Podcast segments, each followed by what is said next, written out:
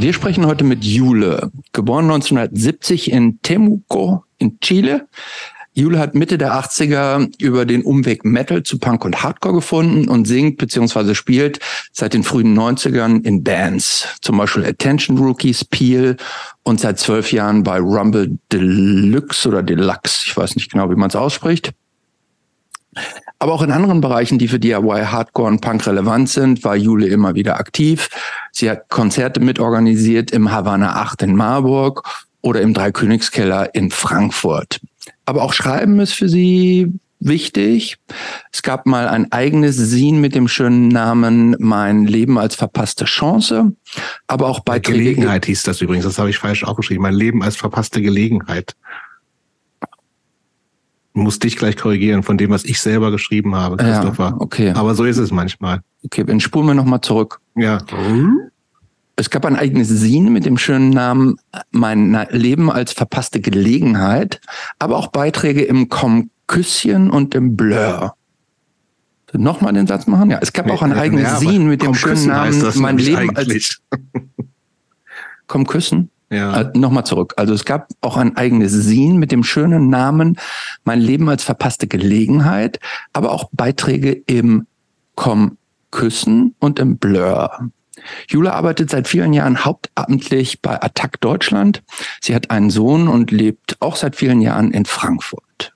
Ja, und Jule ist äh, eigentlich, also für das, was ich mir mal vorgestellt habe, wie dieser Podcast äh, laufen sollte, so eine, eigentlich eine recht typische Gäste, nämlich jemand, dessen äh, sozusagen Schaffen mir relativ früh in den 90ern mal über den Weg gelaufen ist und was ich irgendwie gut fand, nämlich in Form von Attention Rookies, die erste 10-Inch, äh, die äh, die erst, ihre erste Band, äh, die hatte mich tatsächlich, äh, habe ich glaube ich getauscht damals wahrscheinlich mit äh, Jürgen, der irgendwie Rookies übrigens, äh, der macht ja inzwischen, das wissen auch einige HörerInnen hier, Rookie Records, kommt übrigens von der Band der Name. Ähm, und inzwischen kann man damit Geld verdienen. Ich glaube, mit der Intention Rookies 10 Inch konnte man hauptsächlich Geld verlieren, denke ich mal, aber es ist eine andere Geschichte. Jedenfalls ähm, kam die irgendwann mit der 90er Jahre äh, in meinen äh, Besitz und ich fand die gut. Das war irgendwie, hat mich irgendwie angesprochen, weil es ich damals voll in so einem Hardcore Ding drin war und Attention Rookies ist keine Hardcore-Band, aber hatte so dieses ganze Spirit-Ding, was ich da so reininterpretiert habe, mit alles selber machen. Die Aufmachung der Platte war super, total liebevoll gemacht. Handarbeit fand ich total gut. Und ja, hat, hat, hat mich irgendwie angesprochen. Und dann äh, ist mir Jule, ähm, wir haben noch nie wirklich miteinander gesprochen, aber sie ist mir im Zuge unserer quasi gemeinsamen äh, Branche, in der wir arbeiten, im NGO-Bereich, irgendwie sozusagen mal über den äh, Weg gelaufen. Ich, ich arbeite ja bei Peter und sie bei ähm, Attack. Und äh, seitdem sind wir irgendwie so ein bisschen so Facebook befreundet. Und da, wie man das so ist, und äh, haben aber auch nicht so sehr viel miteinander zu tun. Aber äh, da sind immer Inhalte, die ich irgendwie schätze zu, äh, äh, zu lesen und die mich irgendwie ansprechen auf jeden Fall. Und äh, Jule ist auch jemand, ähm, der Musik immer noch total wichtig ist, die äh, immer noch Musik macht. Auch irgendwie, sie haben uns im Vorfeld so eine äh, Liste geschickt mit Bands, die sie gut findet und sowas alles. Und ich habe Bock heute Abend mich mit äh, sowohl über Musik zu unterhalten mit Jule und Christopher natürlich auch, der ist ja auch noch da. Äh, und auch vielleicht ein bisschen über den Zustand der Welt. Weil der ist, wird ja vielleicht schlechter oder auch besser, je nachdem, wie man es sehen will. Auf jeden Fall habe ich total Bock, heute Abend Jule besser kennenzulernen. Hallo Jule. Hallo ihr beiden. Ja, ich freue mich auf jeden Fall total, dass ich hier bin. Jobst, wir sind uns schon mal über den Weg gelaufen in Personam. Ich krieg's aber nicht mehr zusammen. Irgendwie speichere ich das ab. Göttingen, Habt ihr, habt, haben wir mal ein Konzert organisiert in Göttingen? Ich glaube nämlich, ihr habt ein Konzert okay. mit uns gemacht. Okay, und dann habe ich, hab ich dich nochmal mit deiner Hardcore-Band gesehen, aber da haben wir, glaube ich, nicht gesprochen. Ja. Ich habe leider den Namen vergessen, aber da war eine Frau dabei. Ja, kann sein. Ähm, Herrgott, das ist mir unangenehm, dann, nicht so gut vorbereitet wie ihr. Ich habe Also ab, ab, abwarten, Jule. mal gegoogelt. Aber äh, jedenfalls fand ich das dann sehr lustig, als ich deinen Namen irgendwo dann auf Facebook in der Kommentarspalte und dann dachte ich, ach guck mal, Jobst Eckert. Gibt's Ähm, noch. den, den gibt's noch und irgendwie kannte ich den mal. So, Mhm. halt im- Punkrock ist, dass sich da manchmal so Kreise schließen. Das finde ich, bin ich großer Fan von. Wenn's auch. so, so Gut, fangen wir mit Vorfragen an. Äh, Ja, ich muss eu- euch noch eine kurze Frage Ja. stellen, weil äh, ich würde heute gerne mal ähm, zwei Hörerinnenbriefe Oha. vorlesen und beantworten. Und Die die, Frage hast und wieso ja, die an, die nicht? an mich geschrieben wurden. Mit so richtig mit Stift auf Nee, Papier? mit, mit, nee, mit auf Papier, aber mit, mit Computer geschrieben. ah, interessant. Die Frage ist, wann wir das machen wollen. Jetzt noch nicht. Nee, so irgendwann so dazwischen einschieben, so als kleines Ja, Intermezzo um- dann? um- Okay, siehst du, wenn ich aufs Klo gehe, da haben wir doch die Antwort darauf, was passiert, du wenn wir eine du sollst Pause da vielleicht auch was zu sagen. Ja, vielleicht. Ja, Wie soll ich Wir machen das, wir machen das Okay. einfach um elf. Dann machen wir es um elf. Ich stelle mir einen Wecker. Okay. Gut. Dann kommen wir zu den Vorfragen. Jobst du Vorfrage 1, 2 oder 3? Dass wir drei haben, irritiert mich ehrlich gesagt schon wieder. Aber Ja, du gut. kannst, die- du kannst, äh, du kannst die, äh, du kannst aus den dreien zwei auswählen. Nee, mach du mal die, ich mach die dritte auf jeden Fall. Und ich mache ich auch die erste, okay. Wenn du im Leben, also jetzt an Jule, wenn du im Leben einer beliebigen Person für eine Woche Mäuschen spielen könntest, was würdest du machen und bei wem wäre das? Hm. Cheeky Antwort, aber ich glaube, ich wäre gerne für eine Woche Harry Styles. Ich wüsste einfach gern, wie das so ist, wenn man so eine sehr spezifische Crowd vor sich hat, immer die einen so anhimmeln. Und außerdem kriegt er bestimmt immer gutes Essen. Aber in Wirklichkeit interessieren mich eher so, also ich interessiere mich sehr für Leute, ich beobachte gerne Leute und so weiter. Aber ich finde es ja auch relativ schnell langweilig. Also eine Woche Mäuschen spielen bei irgendeinem, meinst du? finde ich, also so ein Tag, Ein okay. Tag bei Harry Styles. Okay, lassen wir so stehen. Christopher. Glaub, glaubst, glaubst du, bei dem gibt's Überraschungen? Ich weiß nicht, aber ich bin jetzt, ich würde niemals zu einem Harry Styles Konzert gehen. Ähm, Ich glaube übrigens, das ist, ich glaube, das ist ein großer Spaß. Aber genau, aber ich glaube, eigentlich ist es ein großer Spaß. Bloß ich sehe mich gar nicht in der Zielgruppe. Ich müsste jetzt nicht da drin rumstehen und alle gucken mich an und denken, was will denn die alte Frau da? Aber wenn ich Mäuschen wäre wiederum, sieht mich ja niemand. Hm. Gut, Jobs, reicht uns das als Antwort? Ja, auf jeden Fall. Gut. Und dann kommen wir zur zweiten Vorfrage. Und zwar, Frage an dich, Jule.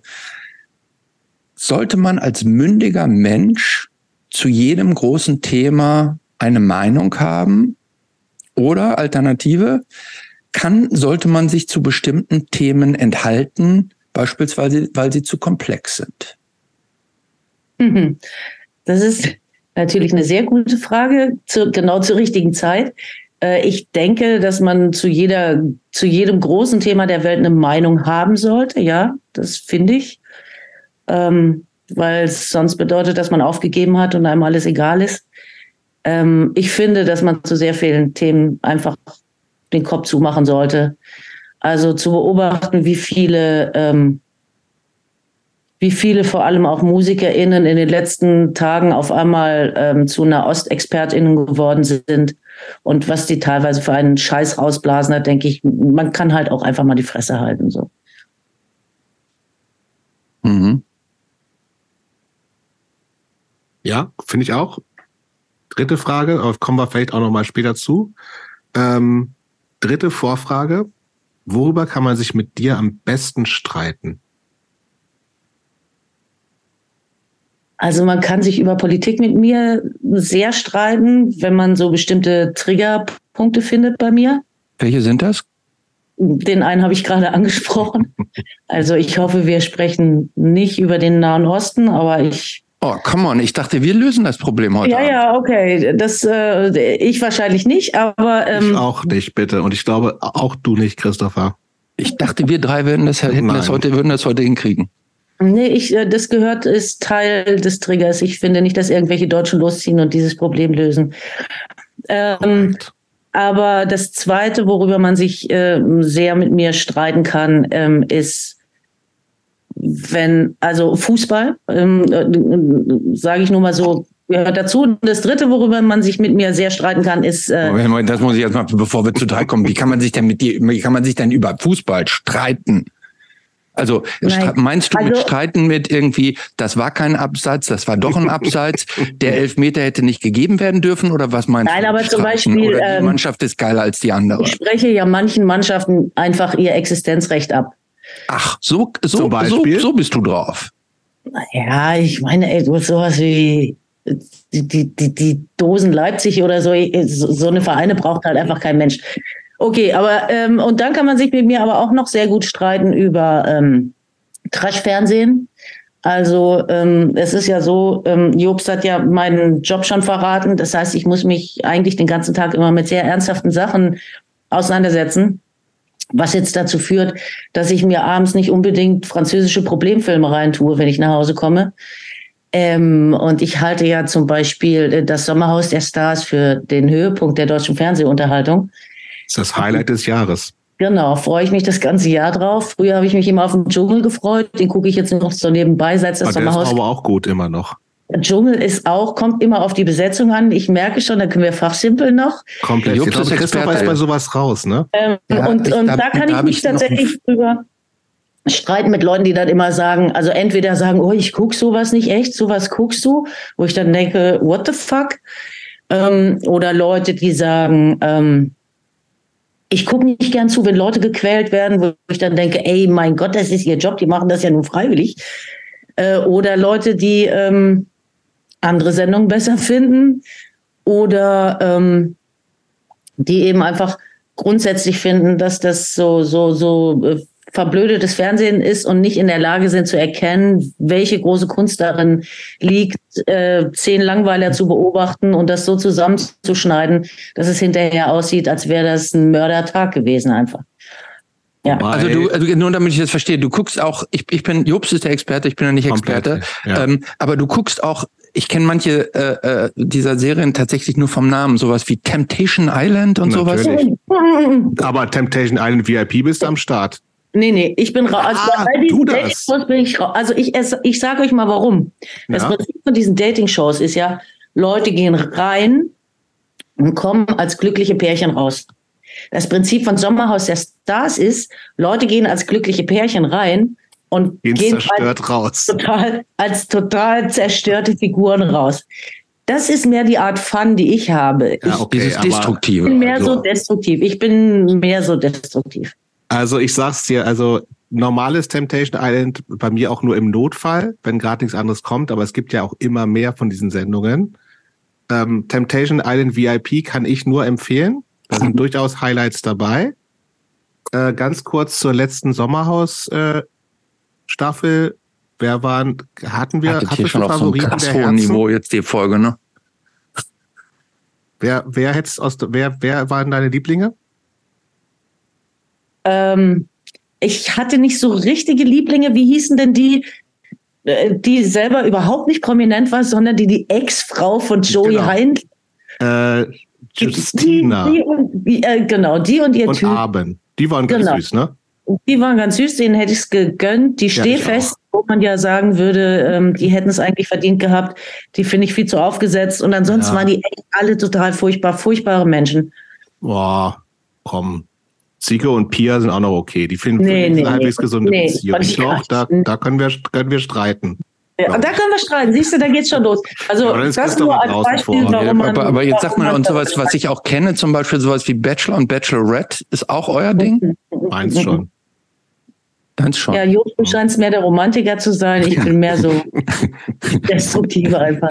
Ja, das äh, betrifft ja Romantiker, da sehe ich mich auf jeden Fall wieder. Gibt es, sagen. gibt es eigentlich noch das mit diesem komischen Haus? Wie hieß das noch? Das war eine der ersten, wo die denn für ähm, Big so ein- Brother? Big Brother. Ja, Big Brother, gibt's das noch? Ja, aber ist auch nicht so geil, finde ich. Nee, gucke ich nicht. Nee, ich auch nicht. Also ich habe da die erste Staffel geguckt oder die ersten zwei vielleicht. Ja, wenn es auch wieder, wenn es gerade nichts anderes gibt, dann Promi Big Brother. Das geht auch noch, finde ich. Aber tatsächlich habe ich im Moment gerade Stand der Dinge Ende November. Ich brauche eine Pause. Mich hat das Sommerhaus echt belastet. Das Wiedersehen fand ich wirklich, das, das war meine Grenze. Da habe ich mir gedacht, das hat, das hat mir, das hat wirklich. Das habe ich noch nicht gesehen. Kein Spoiler bitte, habe ich noch nicht ja. gesehen. Ich habe das Wiedersehen noch nicht gesehen. Das hat mir psychisch wehgetan. Wirklich, das war so, ich, und da dachte ich, brauche ich, ich habe jetzt eine, habe mir selbst verordnete äh, Trash-TV-Pause. Dabei gibt's gute Sachen. Promi-Büßen, aber da müsste ich wieder einen neuen Account anlegen bei join.de. Da habe ich auch keinen Bock drauf. Ich habe ja schon alle scheiß Accounts, RTL Plus und so. So. Christoph ist raus, viele andere auch. Ich würde sagen, wir fangen mal an. Oder? Bist du noch wach, Christopher? Ja, ja, ja, aber ähm, ähm, wir haben jetzt, äh, wir haben ja so einen kleinen Sidestep gemacht. Äh, Jule hat gesagt, man kann sich mit drei, über drei Dinge sehr mit ihr streiten. Das erste war äh, ähm, Politik, das zweite war jetzt Trash TV und es gab nee, ja noch Fußball. was Drittes. Äh, Fußball, aber es gab auch noch, es gab noch was, es gab noch noch einen Punkt. Ja. Ja. Nee, aber man kann sich tatsächlich über ganz viele Sachen mit mir streiten. Also ich, ich wüsste da gar nicht, wo ich anfangen, wo ich aufhören soll. Ich habe immer sehr viel Meinung. Okay. Okay. Gucken wir mal, wie sich der Abend noch entwickelt. Aber wir Vielleicht streiten wir uns ja auch noch mal ja, heute. Kann sein. So richtig Streit hatten wir noch nicht hier, ne? Aber es, ich bin ja Romantiker, ich halte das auch nicht so richtig aus. Aber tatsächlich fand ich es interessant, um das mal ganz anderes zu sagen, diesen Punkt, äh, weil ich, äh, das kann natürlich bei mir auch so sein, ne? dass ich irgendwie schon auch den ganzen Tag mich mit schweren Themen beschäftigen muss, darf, will, soll und abends keinen Bock mehr habe, mir irgendwas mit Anspruch anzugucken. Aber ich weiß auch nicht, also ich vermute das, weiß aber auch nicht, ob das so ist. Kann natürlich sein. Und Christoph hat den ganzen Tag tagsüber schon Spaß, deswegen muss der abends, hat er abends Zeit für ja, deshalb sitze ich, wenn ich hier keinen Podcast aufnehme, dann äh, sitzt du alleine vor Zoom. Nein, nein, dann, dann sitze ich in so einer dunklen Ecke mit einer Kerze und lese so Sartre und sowas. Gut. Ja, ist auch gut. Kann man auch machen. Kann man auch machen. Okay, Jule, wann kam Punk in dein Leben? Oh wow. Das war jetzt ein richtig, richtig harter Schnitt. Ja. aber lässt sich ziemlich genau beziffern. Also das war äh, 85. Da war das coolste Mädchen an unserer Schule. Also wir hatten bei uns in der Schule einfach nur eine einzige Person, die wirklich cool war. Und ich habe die immer so über den Schulhof laufen sehen, so alleine über den Schulhof laufen sehen. Die war eine Klasse über uns. Die trug immer so bei 35 Grad so ein Fischgrät, Wollmantel und hatte die Haare so hoch tupiert. Sah ein bisschen aus wie Robert Smith ähm, und schlurfte immer so mit den Händen so tief in der Manteltasche und rauchte auch immer vor der Schule und so. Und ich hatte das große Glück, es war ein bisschen schlecht für sie, ähm, dass sie sitzen geblieben ist. Und sie kam in meine Klasse. Wie und, hieß sie? Äh, Darfst du das sagen? Sandra. Sandra. Sandra. Sandra. Hm. Die wird vielleicht auch noch vorkommen häufiger, weil die auch ist bis heute äh, eine ganz, ganz, ganz super tolle Freundin von mir. Äh, einfach meine älteste Freundin. Ähm, dein, also dein Telefonjoker. genau, sozusagen mein Telefonjoker. Und der, die kam zu mir in die Klasse. Und ähm, wie sie halt so cool war, hat das eine Weile gedauert, bis sie halt dann doch mal sich ab und zu mit mir unterhalten hat und da haben wir über das Rauchen gebondet. Deswegen habe ich wahrscheinlich, habe ich ihretwegen nur angefangen zu rauchen, damit ich einen Grund hatte, mit ihr vor der Schule zu stehen und halt auch irgendwie cool auszusehen. Also sie und hat dich süchtig gemacht. ja, genau, die hat mich süchtig gemacht. Und dann redeten wir über Musik und dann sagte ich so zu ihr, ja, ich, ich fühlte mich da super cool, ne? Also ich war gerade mit einem Sänger und Gitarristen von einer Metalband zusammen der sechs Jahre älter war als ich. Ich fühlte mich auch mega erwachsen, mega cool. Sie, Moment, Moment, wie alt warst du da? Sechs Jahre, wie alt warst du da? Ich war 15, der war 21. Ah, schwierig oh. auch im Nachhinein, ne? Ja, also jetzt, ja, ich sag jetzt auch so looking back, okay, aber ähm, hat sich damals nicht so angefühlt, okay. sag ich mal. Ähm, ich der war schon sicher ein Motorrad, ne? Und deshalb wolltest du mit den gleichjährigen Jungs Der hatte tatsächlich ein Motorrad. Der hatte ein Motorrad, der sah Bombe aus, der spielte in einer Band und äh, ja, also an dem fand ich einfach alles scheiße cool, ja. So, und ich kam mir unheimlich cool vor und ähm, dann sagte ich halt so zu ihr, na ja, ich mag ja so härtere Musik und ich war es eigentlich gewöhnt, dass immer alle Leute voll abgefuckt waren, wenn ich gesagt habe, was ich für Musik höre, weil ich weiß nicht, was man damals gehört hat, Duran Duran und sowas. Und dann habe ich immer so gesagt, ja, Slayer, Metallica, Tankard, so, ne? Und dann sagte ja, ja, ja, aber sag doch mal, sag doch mal Bands und ich so eben diese meine meine Metal-Lieblinge und auch so viel Oldschool-Metal einfach ja ACDC und Dio und äh, Judas Priest und so ne. Oh, cool. Und ähm, und sie guckte mich dann so fast mitleidig an halt ne. Und hat, hat dann gesagt, das ist doch keine harte Musik. Und dann war ich halt erstmal baff. Und ich meine, wer bin ich zu widersprechen, wenn die coolste Person an der ganzen Schule mir erklärt, dass das halt echt keine harte Musik ist und so. Dann hat sie so wieder so lässig an der Kippe gezogen und hat gesagt, ah ja, ich muss dazu sagen, das war im Schwäbischen. Ne? Also man hört mir das nicht an und zwar deswegen, weil ich das Schwäbische wirklich von Herzen hasse, aber ich kann es noch. Und dann sagt sie zu mir, ha ja, komm schalt mal mit ins Spaßhaus, wenn wir das nächste Mal Konzert haben. Dann, dann wirst du sehen, wie das ist. Ein Spaßhaus. Hm. Und so ist es dann passiert. Das Spaßhaus war so eine völlige, Ra also sowas kann man sich heute überhaupt nicht mehr vorstellen. Da würde kein Mensch da Konzerte organisieren. Es war, glaube ich, auch nur so halblegal, da Konzerte zu organisieren. So, so, so eine totale Bruchbude von, von äh, Fachwerkhaus in Schwäbisch Gmünd. Ähm, aber damals in Süddeutschland durchaus legendär für Punkkonzerte. Und dann hat die mich mehr mitgenommen. Und das war natürlich ein voller Erfolg. Wir haben, äh, ich habe direkt geholfen, an der Kasse, äh, an der, an der, am Eingang zu sitzen und die Leute abzukassieren, die reingekommen sind. Und ich war Wer einfach hat denn da nur. gespielt bei dem ich auch Konzert? Weißt du es noch? Ah, da habe ich drüber nachgedacht. Ich glaube, es könnten die Accused gewesen sein. Uh, Oh. Aber das ist mir, ich weiß es tatsächlich nicht mehr. Diese, diese Konzerte im Spaßhaus, da geht so eins ins andere über. Die Accused könnten es gewesen sein, Rose Rose aus Japan könnten es gewesen sein, aus so einem Metal. Spitzenband. Mit ihrer, mit ihrer Hitscheibe Mosh of Ass. Und äh, es könnten tatsächlich aber auch Spermbirds gewesen sein. Das wäre natürlich sehr schön, meine, er versucht mir einzureden, mein erstes äh, Punkkonzert wären Spermbirds können wir doch gewesen. festlegen jetzt, oder? Ich fürchte aber, dass es nicht so war. Komm, wir sagen, es ist Spermats gewesen. Jetzt ist es dokumentiert. Vielleicht als Vorbild Ja. von The Accused. Und Rose Rose. Genau.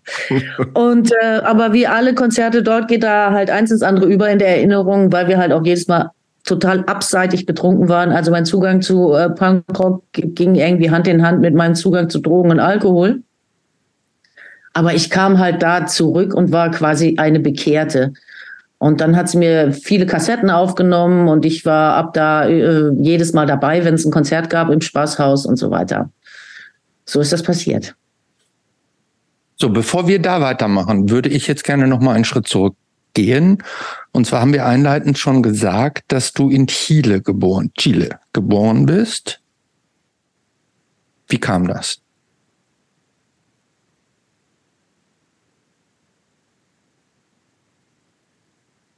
Hallo? Ja, also das ist relativ, es ist relativ banal. Hört ihr mich noch? Ihr seid Ja, jetzt hören wir dich wieder. Ja, Ah ja, okay. Äh, das ist relativ banal. Also ich bin Lehrerskind. Das weiß man ja, Lehrerskind und Pfarrers Vieh. Selten oder nie. Ähm, und meine Eltern habe ich dort kennengelernt, weil sie beide äh, Lehrer im deutschen Auslandsschuldienst waren. Also das wissen vielleicht nicht alle, aber es gibt überall auf der Welt deutsche Schulen und da werden von Deutschland aus Lehrer und Lehrerinnen hingeschickt. Und äh, da haben die sich kennengelernt, dann haben sie ihre unselige Verbindung geschlossen und haben mich gemacht und äh, dann bin ich dort geboren. Und dann sind wir nach Deutschland Ja, gekommen. wollen, wollen wir nicht so nicht, nicht schnell. Was heißt denn unselige Verbindung? Das kann ich hier nicht ganz so breit ausbreiten, aber ähm, sie sind auch immer noch verheiratet, was ein absolutes, äh, ähm, naja, was ein Irrsinn ist, aber ähm, ich glaube, das kann ich schon so sagen, dass es jetzt keine sehr gute Idee war, dass die beiden sich geheiratet haben. Aber wenn die, ja, aber immerhin bist du ja daraus hervorgegangen. Das ist richtig, das Beste, was sie jemals zustande gekriegt haben, obwohl sie das wiederum vermutlich anders sehen würden. Gibt es eigentlich noch Geschwister, wo wir schon dabei sind? Nein. Nein. Äh, okay. Ich bin leider ein Einzelkind, würde ich sagen, leider, ja. Und wie lange wart ihr dann noch in Chile? Also ich bin dann, äh, wir sind nach Deutschland gekommen, als ich eingeschult wurde. Oha. Bin dann 76 eingeschult worden.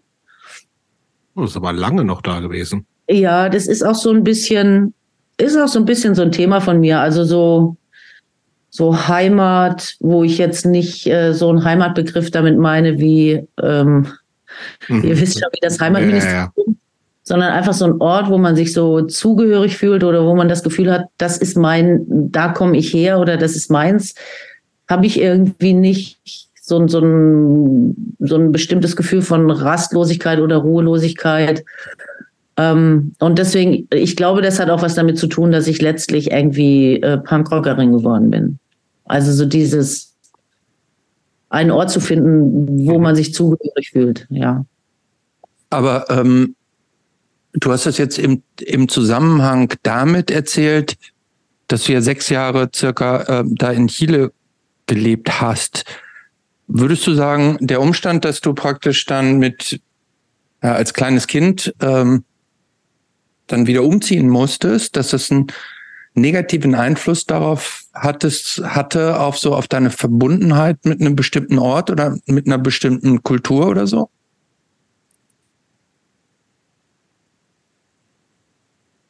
Ja, also der, der Umzug an sich war es, glaube ich, nicht. Ähm, es war eher, dass alles so furchtbar anders war in Deutschland. Mhm. Ähm, es war einfach, es war alles, es war alles furchtbar, furchtbar anders. Also ähm, ich habe die, also ich habe mein Leben dort erlebt als so aufgefangen sein von ganz vielen Leuten, die äh, zur Familie gehörten oder zu Feiern vorbeigekommen sind oder bei denen ich mal übernachtet habe oder alles war einfach ziemlich locker und easy going, ja. Also die Chilenen sind irgendwie auf ihre Art sehr laid back. Also die Chilenen ist natürlich Quatsch. Gibt wahrscheinlich auch Trottel darunter, ja. Aber ich hatte das Glück, äh, nicht auf die zu treffen. Und dann bin ich ins tiefste Schwabenland gekommen und da war dann mein Erlebnis in der ersten Klasse. Da sollten wir in der ersten Stunde der Klassenlehrerin sagen, wo wir geboren sind. Und dann habe ich gesagt, ich bin in Chile geboren und dann guckt die mich an und sagt zu mir, lügt doch nicht. Also das heißt, ich bin gekommen in eine, in eine Gegend, in der man sich noch nicht mal vorstellen konnte, dass es sowas, dass es überhaupt andere Länder gibt, geschweige denn sowas ausgeflipptes wie Chile. Es konnte einfach nicht stimmen, dass da jemand sitzt, der auf einem anderen Kontinent, da ist denen fast der Kopf geplatzt, ja. Hm. Ähm, hat dann natürlich auch dazu geführt, dass ich dann gleich in der Grundschule irgendwie die war, die immer so Fantasiegeschichten erzählt von, sie wäre in irgendeinem Takatuka-Land aufgewachsen und äh, so eine Geschichten, ja. Ähm, und da war ich halt auch Outsider irgendwie, weil meine Art, mich zu benehmen und zu reden und so, und ich habe die Kinder erstmal gar nicht verstanden, die, ersten zwei Jahre. Ähm, das war einfach komplett fremd. Also ich war mhm. einfach komplett die andere einfach, ne? Mhm. Und ich glaube, damit hat es was zu tun gehabt. Also dann hinterher für mich so eine, zu sagen, ich, ich suche mich oder ich fühle mich wohl in der Subkultur, die ich gefunden habe, in der das super cool ist, dass einfach alle sind, wie sie sind und alle so ein bisschen quirky sind und so. Hm. Aber warst du äh, später, also im Erwachsenenalter, nochmal zurück in Chile? Chile? Also ich war, ähm, ich war mit zwölf nochmal da und ich war nach dem Abi nochmal da. Hm. Seit, seitdem nicht mehr. Und seitdem war ich nicht mehr da. Es war auch so ein bisschen, also ich behaupte immer, ich habe es deswegen nicht gemacht, weil es zu so teuer ist. Und inzwischen sage ich, ich mache es nicht mehr, weil ich nicht mehr fliegen will. Ähm, aber ich glaube, das hat auch schon was damit zu tun, dass es auch schmerzhaft war, da zu sein. Weil. Und da zu sein oder wieder also, da zu sein? Äh, es war vor allem schmerzhaft, dann wieder wegzufahren. Mhm. Also ich war nach dem Abi da, ich war ein, halbes Jahr da nach dem Abi, habe auch ganz viele Leute besucht und bin wieder viel rumgereist, habe einfach viele Orte aufgesucht, die für mich wichtig waren. Was übrigens ganz interessant ist, dass man seinen Orientierungssinn nicht, also Temuco ist jetzt nicht so eine kleine Stadt, aber ich konnte ohne weiteres da äh, von der Post zu dem Bäcker mit den kleinen Marzipanfiguren finden, obwohl ich irgendwie mit sechs da weg bin, ne? Oder mit, da war ich noch nicht mal sechs, fünfeinhalb.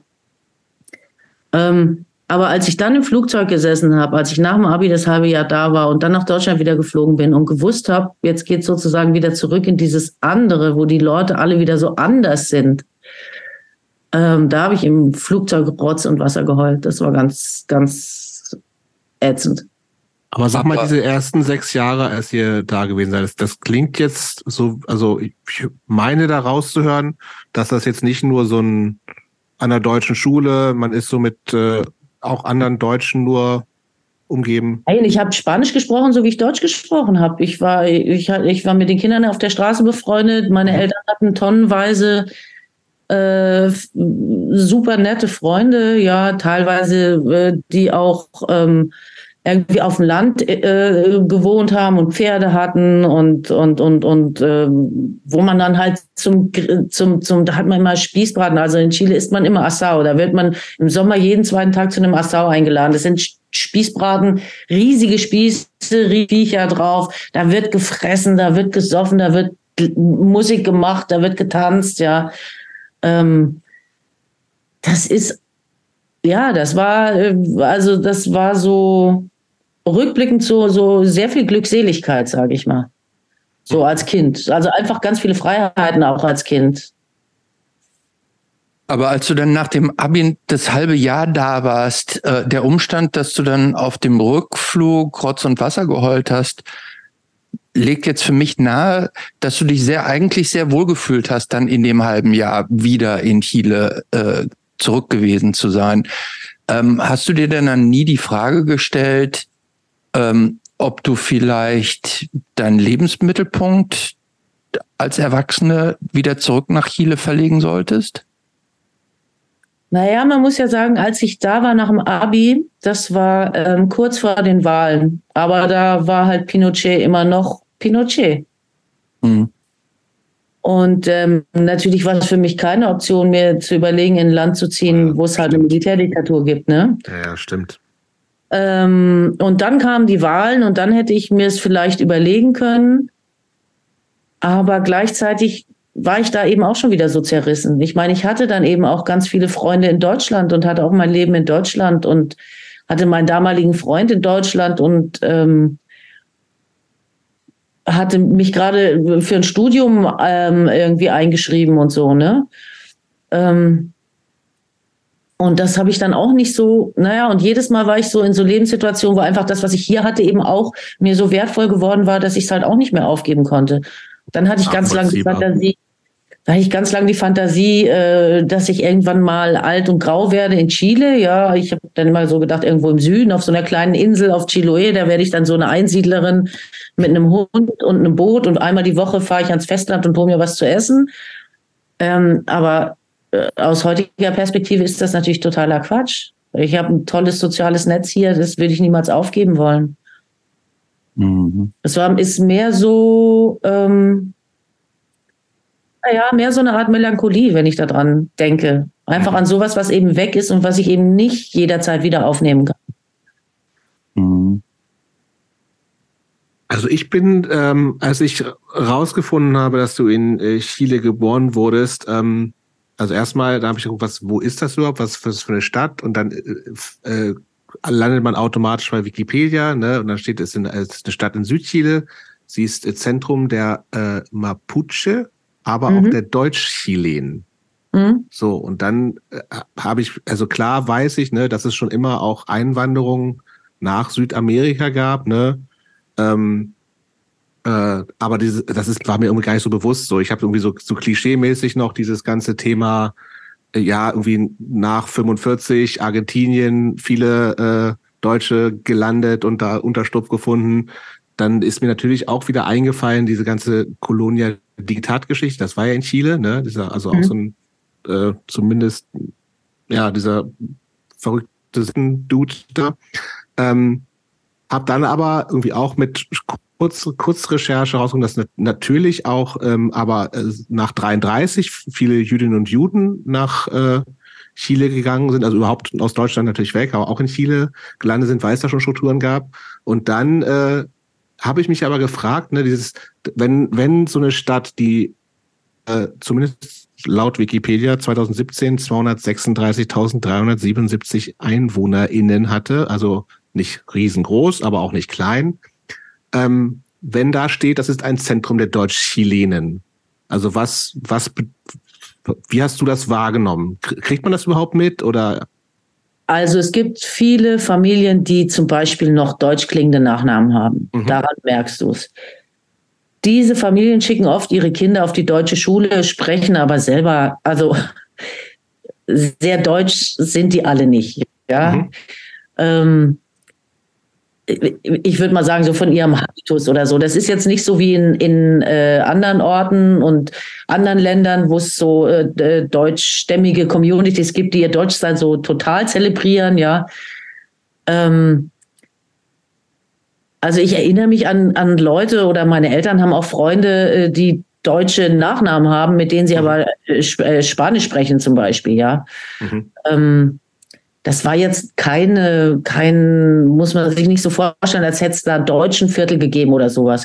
Ich glaube, die deutsche Schule hat einmal im Jahr Oktoberfest gemacht und einen Adventsmarkt. Das war dann schon as German as it gets. Okay.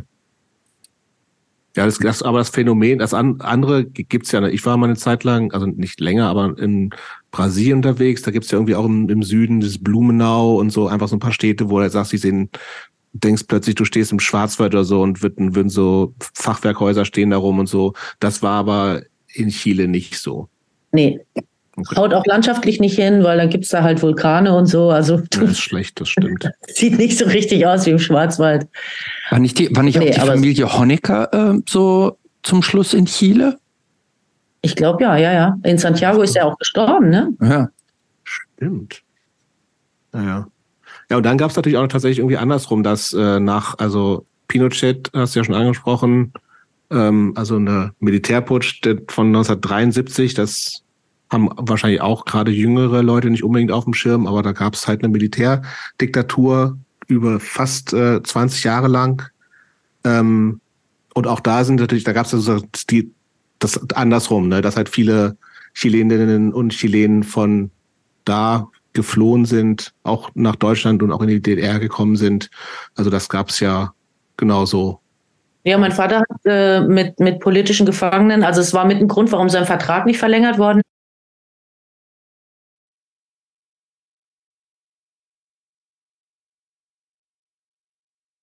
Ich weiß, ob ich das wirklich selber erinnere oder ob meine, ob ich das deswegen erinnere, weil meine Mutter das mir halt dann auch erzählt hat, ähm, dass wir in eine Schießerei gekommen sind. Sie, wir, sie saß mit mir Käfer und da musste ich mich im Auto auf den Boden legen.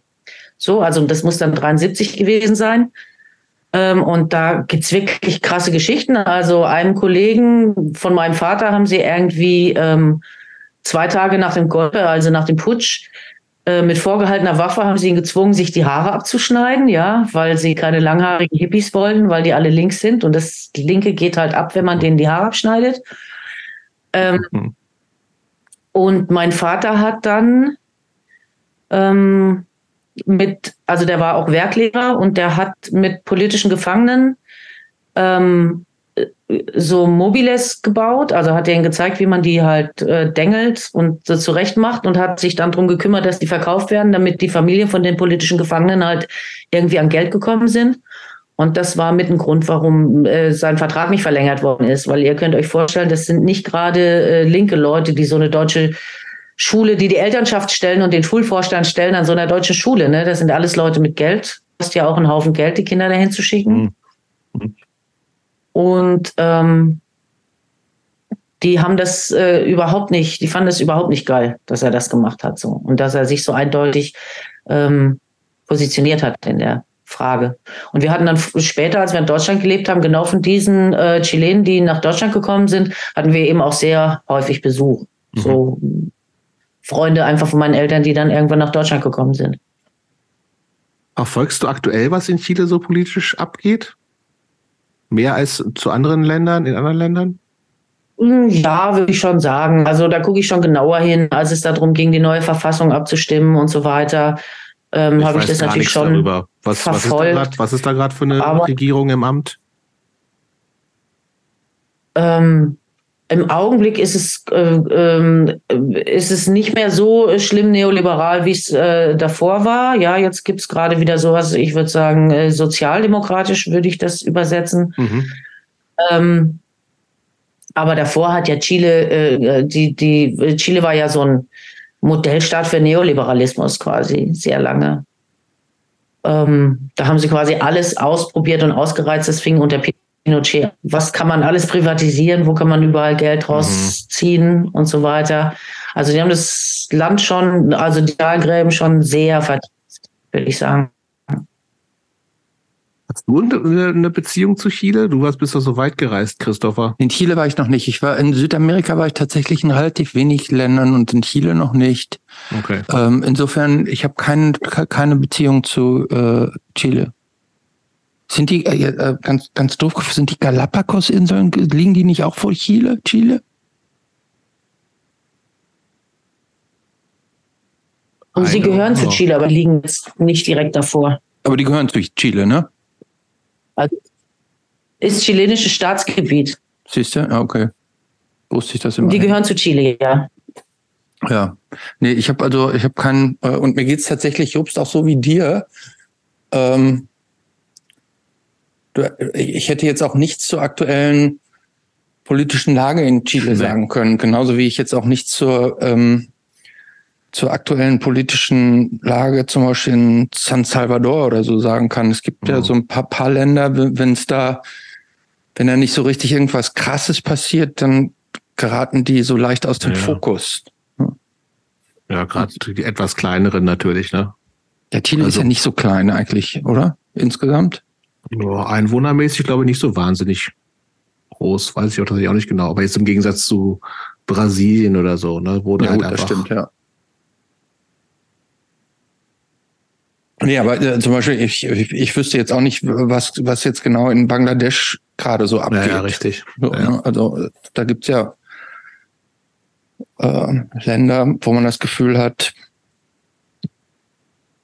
man weiß nicht so richtig, was da los ist. Aber die Welt ist natürlich auch groß. Die Welt ist groß.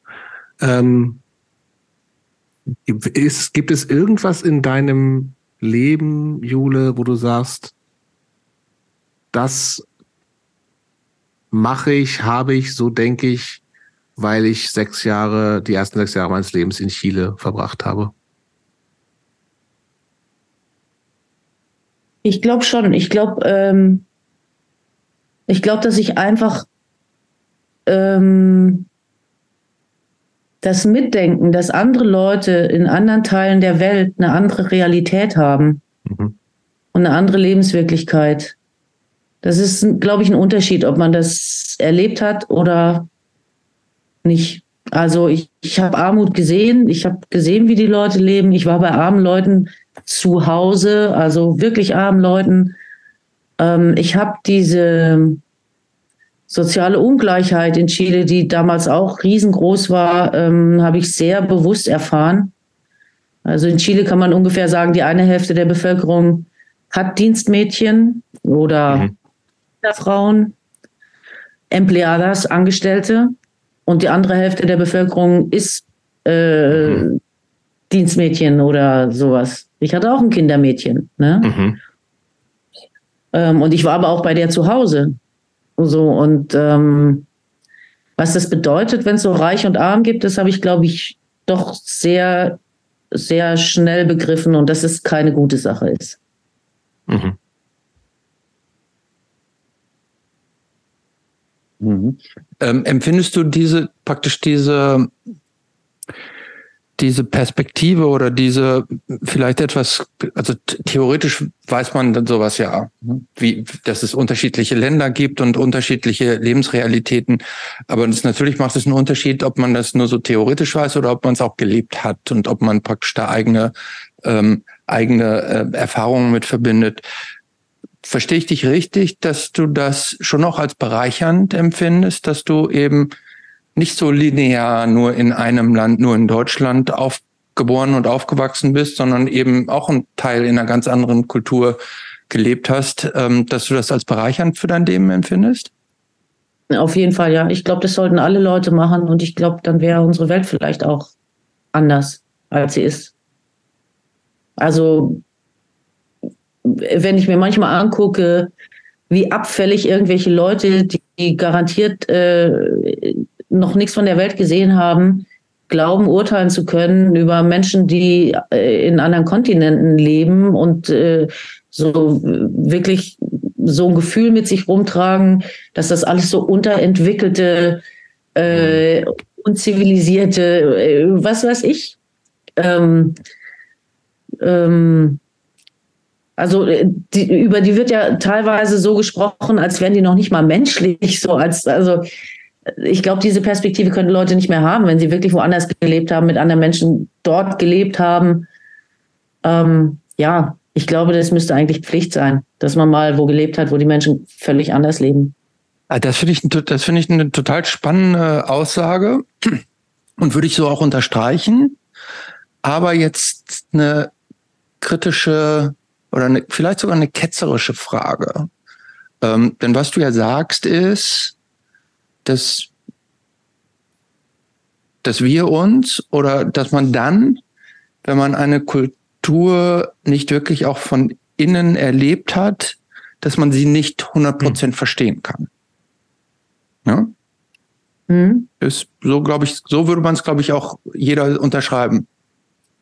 Und dass, dass man aus der durch die Beurteilung aus der Ferne manche Dinge möglicherweise falsch einschätzt, als sie in Wirklichkeit sind.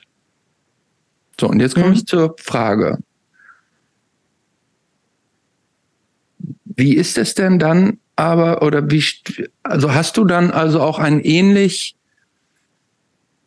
differenziertes und sagen wir mal verständnisvolle Sichtweise gegenüber so Ländern, die wahnsinnig autoritär sind und wo Frauenrechte beschnitten werden und ähnliches. Ähm, es gibt ja Länder, wo man sagen, ich, ich sage jetzt mal zum Beispiel, ähm, was im Iran gerade herrscht, ne? Ähm, wo, wo wir uns, glaube ich, wo wir jetzt aus unserer Sicht sagen würden, was damit, also da ist vieles falsch, aber wie wir da mit den Frauen und Frauenrechten umgegangen sind, sind wir uns von hier aus sicher einig, dass das so nicht in Ordnung ist. Und viele Frauen da empfinden das ja auch, denn sonst gäbe es nicht diesen Auf, auch diese Versuche von Aufständen. Könnte man allerdings ja natürlich jetzt mit deiner Sichtweise sagen, Leute, ihr könnt das, wir, wir können das hier alles eigentlich gar nicht so richtig beurteilen und verstehen, weil unterschiedliche Kulturen haben, haben eigene, haben eigene Geschichte, haben eine eigene Entwicklung, haben äh, auch unterschiedliche Entwicklungsstufen. Und wir selber waren vor 50 Jahren auch noch anders. Müsste man dann nicht eigentlich auch mit diesen, mit diesen uns ferneren Mechanismen toleranter umgehen? Ähm, absolut true. Und deswegen finde ich ja auch immer, dass man den Leuten von dort zuhören soll. Es ist ja nicht so, dass wir nur auf den Iran schauen und uns eine Meinung bilden, wie wir halt glauben, dass es richtig ist, sondern natürlich ist es in so einem Fall richtig, auf die Frauen zu hören, die im Iran leben und die dort ihre sozialen Bewegungen organisieren. Und denen kann ich doch zuhören. Die wissen doch, worüber sie reden. Mhm. Also ich glaube, dass genau das passiert ist, also unter anderem. Mhm. Ähm, zu sagen, okay, wir müssen uns äh, nicht von hier aus immer ein, ein, Bild machen, sondern wir können doch die Leute fragen. Wir können doch die Leute selber fragen, wie geht's ja. euch denn im Iran? Und wenn, und wenn äh, die großen Frauenorganisationen sich dort organisieren und erzählen, passt mal auf, so und so geht's mir dort, mhm. ja, dann ähm, kann man auch einfach mal zuhören. So. Mhm. Okay, ähm, ist vielleicht jetzt auch nicht das perfekte Beispiel und ich versuche jetzt noch ein anderes Beispiel zu kriegen, um, um es noch weiter ins Extrem zu schieben. Ähm, was ist denn mit so ich weiß jetzt, ich, mir fällt jetzt kein Beispiel ein, aber was ist denn jetzt mit Ländern, die so abgeschlossen sind und so sehr in ihrem, in ihrem eigenen Sud leben, dass es gar nicht diese, die, diese Stimmen gar nicht gibt? Ich, ich, Saudi-Arabien ist, ist, jetzt auch wieder das falsche Beispiel, denn auch da gibt es natürlich. ich glaube, das ist sehr hypothetisch, weil inzwischen, mhm. also gerade durch das Internet, das ist was, was uns das Internet natürlich auch gebracht hat. Inzwischen kannst du zu jedem Konflikt die Leute hören, die davon betroffen sind. Mhm. Du, du wirst es nicht mehr finden. Und ich glaube aber, das Entscheidende ist, also ich glaube, der entscheidende Punkt ist, was ich mitgebracht habe aus Chile, was heute immer so eingefordert wird. Check deine Privilegien, ja. Mhm. Ich habe damals genau erlebt, dass ich privilegiert bin. Ich habe das genau gesehen. Ich habe das gewusst. Ich habe das gewusst, die Lucy kommt, um für mich zu kochen und um auf mich aufzupassen, während ihre Kinder zu Hause niemanden haben, der für sie kocht, sondern sich selber halt den Topf auf den Herd stellen müssen. Ja, weil Mama für reiche Deutsche arbeiten muss. So, und, und das habe ich total gecheckt, schon als Kind. Ich glaube, dafür hilft einfach dieses woanders mal gewesen zu sein, zu kapieren, wie privilegiert man ist. Ja, die ganzen Leute, die hier ständig darüber jammern, was sie für Angst haben, was ihnen äh, die Flüchtlinge alles wegnehmen, ja, und dann anfangen neidisch zu werden, wenn die in Händen sitzen, so, da, da, da, da komme ich nicht mehr mit. Ja, die, die wirklich keine Vorstellung davon haben, dass sie privilegiert sind, sondern wenn die sagen, uns geht's doch auch nicht gut, dann meinen die das so, weil sie keine Vorstellung davon haben, wie es Leuten geht, denen es nicht gut geht. Mhm. Ähm, du sagst, ähm, es, dir, war als Kind schon klar, dass du da sehr privilegiert warst. Hast du das so automatisch wahrgenommen oder haben dich deine Eltern da auch erziehungsmäßig da so ein bisschen auch geformt? Denn ähm, es kann ja auch sein, dass du das jetzt einfach als selbstverständlich so wahrgenommen hättest. Ne? Also diese, diese Metaebene kann man ja nicht bei jedem Kind, glaube ich, automatisch so voraussetzen, wenn es normal ist, dass man Bedienstete hat und sich um einen gekümmert wird, oder? Ja, es war vielleicht beides. Also war vielleicht auf der einen Seite das, was ich gesehen habe, einfach, mhm. was so offensichtlich war. Und das andere natürlich, also ähm, meine Eltern ähm, hatten tatsächlich schon auch immer ein soziales Gewissen, mhm. würde ich mal sagen, mhm. ja. Ähm, manche Sachen haben sie auch erst sehr spät gelernt. Zum Beispiel ähm, eine Geschichte war, als Inflation war in Chile, meine Eltern haben ihr Gehalt in Dollars ausbezahlt bekommen und da konnten die auf einmal leben wie, wie die Könige halt in Chile. Ne? Und in der Zeit haben sehr viele ähm, Mapuches, der Jobs hat es vorhin vorgelesen, Temuco, die Hauptstadt der Mapuche, haben ihren traditionellen Silberschmuck verkauft. Mhm. Meine Mutter war damals, ja Gott, wie alt war die? Die war halt Anfang 30. 20, Anfang 30, ja. Anfang 30 hat sich schön Silberschmuck gekauft, ja. Äh, hat sehr viel später, als sie äh, in Deutschland waren, für sich, obwohl sie immer, ähm, ich sag mal, aufrechte Sozialdemokratin war, hat erst sehr viel später begriffen, mhm. dass sie diese Kulturstücke nur besitzt, weil die Lage eben so war, wie sie war, weil sie reich war und die Mapuches waren arm und wussten nicht, wie sie ihre Kinder äh, über die Runden kriegen mhm. sollen. Mhm. Und als meine Eltern, und das rechne ich ihnen tatsächlich sehr hoch an, äh, vor vielleicht zehn Jahren nochmal nach Chile geflogen sind, hat meine Mutter ihren kompletten Mapuche-Schmuck eingepackt hat den mitgenommen nach Temuco und äh, hat den dort äh, dem Mapuche-Museum gestiftet. Ja, und hat gesagt, ich möchte es nicht mehr haben. Das ist falsch, dass ich das besitze. Weg damit. Also insofern, klar, habe ich von zu Hause, von meinen Eltern da auch was mitbekommen. Und ich kann es natürlich für mich nicht mehr auseinanderdröseln, was ich da so als kleines Kind irgendwie was aus mir kam und was von meinen mhm. Eltern kam. Aber ich glaube, diese, diese Erfahrung auch, also bettelnde Kinder, die kaum älter waren als ich, die an unser Haus gekommen sind oder sowas, das macht ja auch was mit einem Kind. Das beobachtest du ja auch. Also du fühlst da ja mit, wenn du ein fühlendes Wesen bist. Mhm. Warst du damals eigentlich auch schon so, du bist jetzt ja hellblond. Warst du damals auch schon hellblond? Also ich war damals blonder, als ich jetzt in echt bin, aber das wisst ihr natürlich nicht, wie wenig blond ich in echt bin weil ich ja eine komplett gefälschte Blondine bin. Das äh, ist ja einfach nur, weil ich eine Blondine sein will, aber ich war damals auch relativ blond, ja. ja. Aber ist nicht so selten in Chile. Also, ist nicht äh, so selten. Also du bist ja nicht so krass rausgestochen nein, nein. Äh, optisch. Hm. Mhm. Ich hänge gerade noch so ein bisschen an diesem, also weil in der Theorie bin ich voll ähm, bei Jule und, und sag irgendwie, ey, wenn Leute in das Recht haben oder gehört werden sollten, das sind, dann sind es die Leute, die betroffen sind und komplett in oder halt vor Ort sind oder wie auch immer, ne?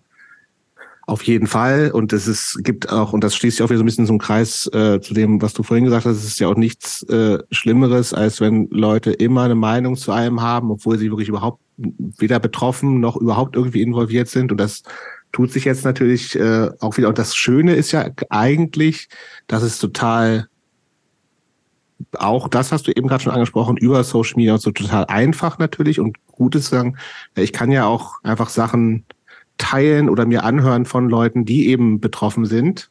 So, das ist erstmal alles gut. Gleichzeitig. Das kann, auch total verwirrend sein, ne? Weil es ja, gibt ja alles. Genau, und dann gleichzeitig gibt es natürlich auch alles, ne? Du hast natürlich auch, also Sachen, wo du sagst, naja, also wenn wir jetzt irgendwie gerade bei dieser aktuellen Sache sind, ne, das natürlich kann man jetzt irgendwie ähm, und das machen ja auch viele Leute, ne? Also die ist, ich, also wenn wir jetzt bei den ganzen doch schon, wo ich eigentlich gar nicht drum, drüber reden wollte, unbedingt bei dieser ganzen Nahost-Thematik sind, was ja viele äh, so Gesinnungslinke oder irgendwie auch so linke Leute machen, ist ja einfach total viel Content von Betroffenen in Palästina zu teilen, so erstmal, ne, und gar nicht leider oft auch zu kommentieren. Und das ist ja erstmal was Gutes, aber gleichzeitig ist das natürlich auch ein Statement so immer, ne? Also wo du dann sagst, irgendwie gerade in der Thematik ist es, ist, ist zwei bis zwei Positionierung, die problematisch ist, weil tendenziell antisemitisch so. Ist an dem Punkt aber ein schwieriges Beispiel, finde ich. Kann, mhm. kann ich sagen, warum? Ja, unbedingt. Weil ich habe ähm, hab natürlich eine Meinung, ich denke da nur mal nach, ne? Ja, also ähm, ich, ich finde, es ist deswegen ein schwieriges Beispiel, weil es gleichzeitig auch eine Perspektive gibt, die selbstverständlich die Menschen, die gerade im Gazastreifen Bomben auf den Kopf bekommen, nicht haben. Ja. Und es ist unsere Perspektive als Enkel der Nazi-Schlechter. Das will ich hier mal ganz deutlich sagen. Also ich, ähm, ich finde nicht, dass man diese Sachen anhört und dann bedingungslos einfach hinnimmt, wie die Menschen das dort so erleben, sondern man muss schon verstehen, dass alle Menschen, die berichten, aus ihrem Erfahrungshintergrund mhm. heraus berichten. Ja. Und ähm, dass vielleicht jemand, der im Gazastreifen groß geworden ist, ähm, kein Problem damit hat, ähm, zu singen From the River to the Sea, was bedeutet, wir möchten keinen Staat Israel, mhm. aber gleichzeitig ähm, die Enkel von zwei Opas, die beide ähm, sehr gerne Nazis waren und der eine sicher sehr eigenhändig äh, im, im, ähm, im Osten ähm, Juden getötet hat. Ähm, dass diese Enkelin wiederum findet, es muss einen Ort geben auf der Welt, auf dem Juden sicher sind und wo nicht Leute einfallen und äh, ein Massaker anrichten, ist eben auch eine Perspektive, die ja auch Absolut. da ist. Ich erwarte das von niemandem im, im Gazastreifen, darüber mhm. nachzudenken, äh, über die Shoah, ja. Aber äh, ich erwarte das tatsächlich von jedem und jeder, der die in Deutschland lebt, ja. Mhm. Ja, finde ich aber bitte ja, lass ich, uns ich glaube, ähm, äh, ohne, ohne, ohne da jetzt. Das in, Thema fuckt mich total ab. Wir, ja, ja, äh, ohne da zu tief reinzugehen. Ähm, äh, es ist jetzt ja auch nicht nur, es ist ja nicht nur der Nahostkonflikt und das ist ja jetzt auch, sondern es gibt ja im, heutzutage gibt es ja zu jedem Thema gibt es ja auch im äh, Jobs, was du meintest, im Internet und Social Media, du, du, äh, du, du kriegst ja im Grunde zu jeder Position gibt es irgendwelche Vertreter, die dir auch irgendwelche Fakten oder Teilfakten irgendwie vorwerfen und die die die, die jeweils die Thematiken dann immer in eine andere ähm, äh, äh, Richtung äh, wenden. Also es fängt egal wo. Ich glaube, es gibt es gibt ja kein Thema, ähm, zu das es im, in den Internets und nicht auch irgendwelche vertretenen Meinungen und vermeintlichen äh, äh, Herleitungen gibt. Das macht die Welt ja heutzutage so komplex.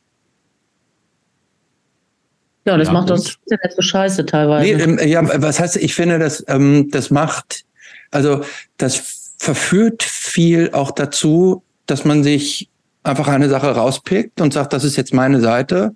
Und ich habe da ja denn die Argumente, für, egal, also ich, ich rede jetzt gar nicht über Nahost, sondern über, ich keine Ahnung, Klimawandel oder was es nicht alles gibt. Ne? Äh, mhm. So, ähm, äh, da du, ähm, du, du kannst ja, wenn du willst, kannst du, kannst du dir heutzutage jeden Standpunkt, den du dir auswählst, irgendwo belegen. Ja.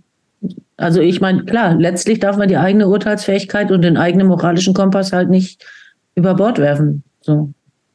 Ja. Ey, ohne Scheiß, jetzt stecken wir voll in so einem, in so einem schweren Thema, ich meine, das wissen die Leute jetzt nicht, die zuhören. Ja, aber Christoph wollte eigentlich, dass ich hier 20 Minuten ein Feuerwerk der guten Laune abbrenne. Und jetzt reden wir über Nahost. Nee, wir äh, reden ja gar nicht mehr über Nahost, denn weil wir können das genau. auch jetzt. Also ich, nein, nein, nein, nein, ich, würde, ich würde dich ich wollte jetzt jederzeit sofort, ich wollte sofort, wir können sofort abbrechen und du kannst deine Stand-up-Comedy äh, eine halbe Stunde haben. Nein, aber ich glaube, es ist das, äh, nein, aber das, was Jobs vorhin gesagt hat, oder was ich auch sagte bei dieser, bei diesem Trash-Fernseh-Ding, es ist halt ein bisschen so, wenn du den ganzen Tag dich mit Politik beschäftigen musst, beruflich, mhm. dann, äh, dann, dann, dann, dann, ja. Es ist einfach, also, das ist was, was bei mir passiert ist, in denen ich arbeite tatsächlich 20 Jahre jetzt in dem Laden. Und, ähm, bei mir ist tatsächlich so passiert, dass ich das umso höher wertschätzen kann. Auch da wieder, ich checke meine Privilegien, ich weiß, dass ich es da gut habe. Ähm, dass das aber nicht mein Leben sein mhm. muss, ja? ähm, sondern ich einfach diese wundervolle Punkrock-Welt habe, in die ich halt eintauchen kann und wo ich mich dann einfach komplett davon verabschieden kann. Leider kann man es nicht immer komplett. Ich habe, glaube ich, in den letzten Wochen 30 Bands äh, anfolgt auf Instagram, aber damit kann ich echt gut leben.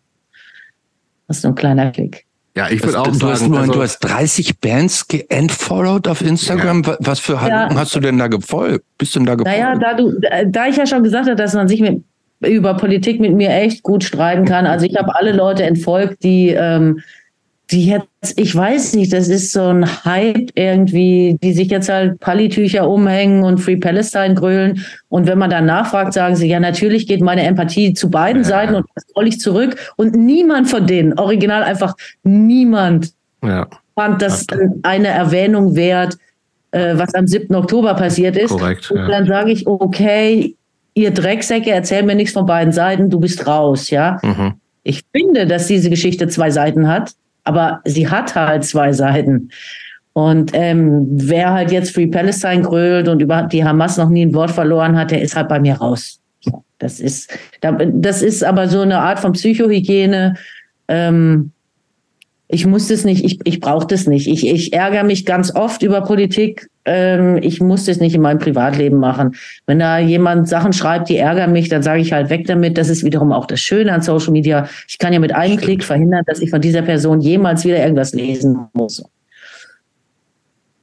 Genau. Aber um da nicht, ich finde, das ist auch ein äh, gutes äh, Schlusswort da zu dem Thema, weil wir wollen ja noch mal so ein bisschen äh, dein Leben nachzeichnen.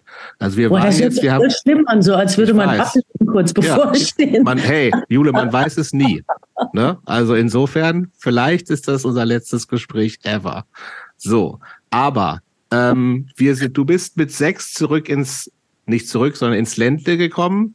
Ja, Albtraum. So, Albtraum. Albtraum da in die Schule, das hast du schon ein bisschen gesagt, wie ätzend das war, so ein, äh, so ein Sonderstatus zu haben als irgendwie die Story-Erzählerin und ein bisschen komisch und spricht nicht so schönes Schwäbisch wie wir alle anderen und so. Ähm, Peruane, peruanische Zipfelmützen hat meine Mutter mir angezogen, als ich in die, äh, wenn es Winter geworden ist. Und ich so, ich habe zu Hause ganz geil. Hast du die noch? Nein, natürlich nicht. Das war ein Hassobjekt. Ich habe geheult. Ich habe zu meiner Mutter gesagt, bitte, bitte, ich will die nicht anziehen. Und dann hat meine Mutter mich angeguckt und hab, hat gesagt, hast du so wenig Selbstbewusstsein, dass du nicht diese schöne peruanische, wo ich so dachte, ey, kapierst du es nicht? Ich will jetzt erstmal normal sein, damit irgendein Kind mit mir redet hat. Ne? Aber nee, sie hat es natürlich nicht kapiert. Mhm. Aber ich, will, ich würde gerne mal so ein bisschen was zu was Positiverem kommen, weil irgendwann wurde es ja, ja wurde es ja gut, ne? Also zumindest, also wir, wir auch nochmal so als, als Reminder für alle, wenn Leute, wenn wir nicht so super viel zu Leuten, wenn es keinen Wikipedia-Eintrag gibt, sage ich mal, den gibt's zu Jule noch nicht, oder man 3000 Interviews findet, dann fragen wir Leute mal so ein bisschen nach so ein paar äh, Eckpunkten. Manche schreiben sehr wenig, andere schreiben sehr viel. so zum Beispiel Jule. Äh, und Jule hat äh, geschrieben, sie war, äh, und das hat sie ja schon, also die Einladung, wann Punk kam, war ja diese genau diese Thematik mit äh, 15 gedacht, cool zu sein. Sie selbst hat sich äh, in dem, was sie uns geschrieben hat, als Metal-Maus bezeichnet. Wie bist True. du denn, erstens, was ist eine Metal-Maus? Zweitens, wie bist du zum Metal gekommen? Ähm, Metal ist besser als vieles. Also zum Metal bin ich übrigens auch wieder durch eine Freundin gekommen, was ich sehr schön finde eigentlich, dass in meiner Biografie die, äh, also das Hinführen zu Musik äh, immer über ja. Frauen beziehungsweise in dem Fall Mädchen passiert ist. Äh, normalerweise wird da ja immer unterstellt, man fängt mit irgendwas an, weil man mit einem Typen Richtig. zusammen ist, der irgendwas tut, ne? Ähm, nein, auch das war was anderes. Die Jutta, die fuhr jeden Morgen mir Bus. Wir fuhren in dieselbe Stadt, aber gingen auf unterschiedliche Schulen. Und wie das damals so war, dann hat man sich, dann saß man eher so zusammen im Schulbus und konnte man, die hatte so einen Walkman, da konnte man zwei Kopfhörer einstöpseln. Mhm. Ähm, der war oh, vom Universum. das, das war, schon ein gutes, gutes Modell dann, ne? Das hatten die wenigsten zwei. Quelle Hausmarke. Das war die Quelle Hausmarke, Universum. Mhm. Ähm, und da konnte man zwei Paar Kopfhörer einstecken und dann saß ich neben der und die, ich fand die auch immer ultra cool. Also ich fand immer Frauen cool, die ganz anders waren als ich, nämlich so gut wie gar nicht gesprochen haben und immer ganz düster geguckt. Ich war immer schon so eine Vielschwätzerin und bla bla bla bla bla die ganze Zeit und Witze hier und Witze da und sich billigen Applaus abholen und so. Aber richtig cool fand ich immer die Mädchen, die so ganz leise und düster waren halt. Nichts sprechen, düster gucken. Die fand ich immer super und die Jutta war auch so eine. Ähm, und neben der saß ich dann immer morgens im Bus. Und dann habe ich mich da eingestöpselt und dann habe ich ihre Musik gehört und fand es saugeil. Und dann ging das natürlich los, dass die mir, die war natürlich glücklich darüber, dass sie jemanden gefunden hat, die das auch saugeil fand. Und dann hat sie mir eine Kassette nach der anderen aufgenommen. Und eines Tages kam sie und sagte, ähm, hier, ich fahre mit einer Freundin Monsters of Rock. Das war nämlich mein erstes großes, ja. richtig großes Konzert. Und ähm, aber da warst du dann so 12, 13, oder? War ich, da war ich vielleicht 14 war ich da, glaube ich. Ich mhm. glaube, das war kurz bevor ich da meinen ersten Freund hatte. Ähm, und da habe ich, das war mir klar, da darf ich nicht mitfahren, ne? Also. Hm, so. Natürlich nicht. Ähm, aber ich bin da mitgefahren und äh, es war mega. Da habe ich auch gelernt, dass es ein Getränk gibt, das Korea heißt und was man in großen das äh, ich bis heute nicht. mit sich rumträgt. Das ist, okay. das heißt woanders auch anders. Das ist eine Mischung aus Cola und Rotwein. Cola Rot heißt es auch. Ähm, und das war, es war, es war absolut gigantisch. Ab dem Tag war Doro Pesch meine Heldin. Ähm, äh, und äh, ja, ich habe Juttas Kassetten hoch und runter gehört. Wir waren dann später auch noch bei Def Leppard und bei Whitesnake und so. Und ja, und dann trug ich Spandexhosen und ähm, hatte lange, dann auch fing ich an zu blondieren, sehr viel blondere äh, Haare, als ich eigentlich in Wirklichkeit hatte. Und ähm, Hast du eine schöne, so eine schöne Jeans, Jeanskutter auch mit, mit Aufnähern und sowas? Nee, das hatte ich nicht. Aha, das hatte ich nicht. Schade. Also es ist ja, ähm, okay, das hatten bei uns halt die Jungs. Äh, irgendwie. Ähm, okay, aber was hattet, was hattet ihr Mädchen denn obenrum an, wenn ihr untenrum Spandex hattet? Naja, also ich hatte zum Beispiel ein sehr gewagtes äh, Leder-Korsett-Dings, was man hinten schnürt. Oh. Ja. Meine Mutter fast ausgeflippt, als sie es gesehen hat. Whatever. Aber Metal hat mir dann halt auch, Metal war für mich dann so ein geiler Fluchtpunkt, so, ne? Wenn meine Eltern sich wieder angeschrien haben, bin ich einfach runter in mein Zimmer und habe die Musik so laut gemacht, dass ich das halt nicht mehr gehört habe. Und das hat das Leben schon echt sehr, sehr, sehr viel besser gemacht, muss mhm. ich sagen. Ähm, das heißt aber, äh, führte das denn auch schon, also du hast gesagt, das Top kam nicht so gut an. Ansonsten würde ich aber deine weltoffenen Eltern, stramm SPD. Ja, das kannst du auch völlig vergessen. Das kannst du völlig vergessen. Ja? Also weltoffen, weltoffen ist sozusagen das, was für alle anderen gilt. Äh, meine, also meine Mutter war ja auch Sozialpädagogin und hat sich stundenlang mit den Problemen, mit den häuslichen Problemen anderer Leute Kinder beschäftigt. Ja. Das heißt jetzt aber nicht zwangsläufig, dass sie sich besonders für mich interessiert hätte. Also das ist schon so. so ein Aber bisschen. gab's gab's Stress oder hast Ja, du angefangen immer aufzumucken? Es gab immer, es gab, also äh, bei mir zu Hause gab es immer Stress. Ab dem Zeitpunkt, wo ich einen eigenen freien Willen formulieren konnte, gab es Stress. Ich bin dann auch relativ früh ausgezogen. Ich bin mit 17 zu Hause ausgezogen. Ich bin in eine Punker-WG gezogen und that was that. Mhm. Und ähm, wie warst du eigentlich in der Schule so? Ähm, Nicht so, sag ich. Nee, aber die muss ja immerhin, wenn sie studiert hat, du musst ja irgendeine ich Hochschulreife. habe ich hab Abi gemacht tatsächlich und ähm, äh, niemand versteht, wenn ich sage, dass ich ein 3,4 Abi gemacht habe, niemand versteht, was das für eine reife Leistung ist. Aber wie ich gerade gesagt habe, ich bin ja mit fünf in die Schule gekommen. Ne? Also wir kamen 76 zurück. Mhm. Bin eingeschult worden, ich bin im Oktober dann sechs geworden. Das heißt, ich war sehr früh dran. Mit dem Abi auch. Und ich bin mit 17 von zu Hause ausgezogen. Das heißt, das ganze letzte Abiturjahr war ich ganz alleine. Also in deiner Punker-WG. eben nicht. allein. Ich war in meiner Punker-WG mit lauter besoffenen, verranzten Punkern und so. Ja. Ähm, das ist eine tolle Abi-Vorbereitung, ne? Genau, also als ich morgens zu meiner Matheprüfung gegangen bin, da saß der Locke, einer von meinen Mitbewohnern, der hatte einen Gipsarm zu der Zeit, weil er besoffen irgendwo rumgefallen war. Der saß noch vom Vorabend am Küchentisch und hatte sich über den Gips gekotzt. Das heißt, ich bin auch zu meiner Matheprüfung ungefrühstückt in die Schule gegangen. Ähm, Hast du den dann einfach da so liegen lassen oder hast du den wenigstens noch versorgt, bevor du Schule ja, na ja, gegangen. klar, werde ich anfangen, den zu versorgen, weil der nicht weiß, wann, wann Schluss ist. Also na, nein, natürlich nicht. Ich fand es eine Zumutung, dass er da sitzt. Äh, ich habe mein Zeug gepackt und bin gegangen. Ähm, das war jetzt bei uns auch nicht ein so. sehr rücksichtsvoller Umgang da bei euch in der WG, ne? Ey, das war eine richtige Punker-WG. Das war nicht so wie. Also, Ey, aber wenn einer da morgens voll gekürzt am Tisch sitzt, dann kann man dem das auch mal eben so wegwischen. Ah, nee, ich war Oder noch. mal so Kopfkissen wenigstens unter irgendwie so an die Seite klemmen. Ich war noch nie so richtig der versorgende Typ. Das musste ich lernen, musste ich hart lernen mit meinem Kind, aber das ist mir nicht gegeben.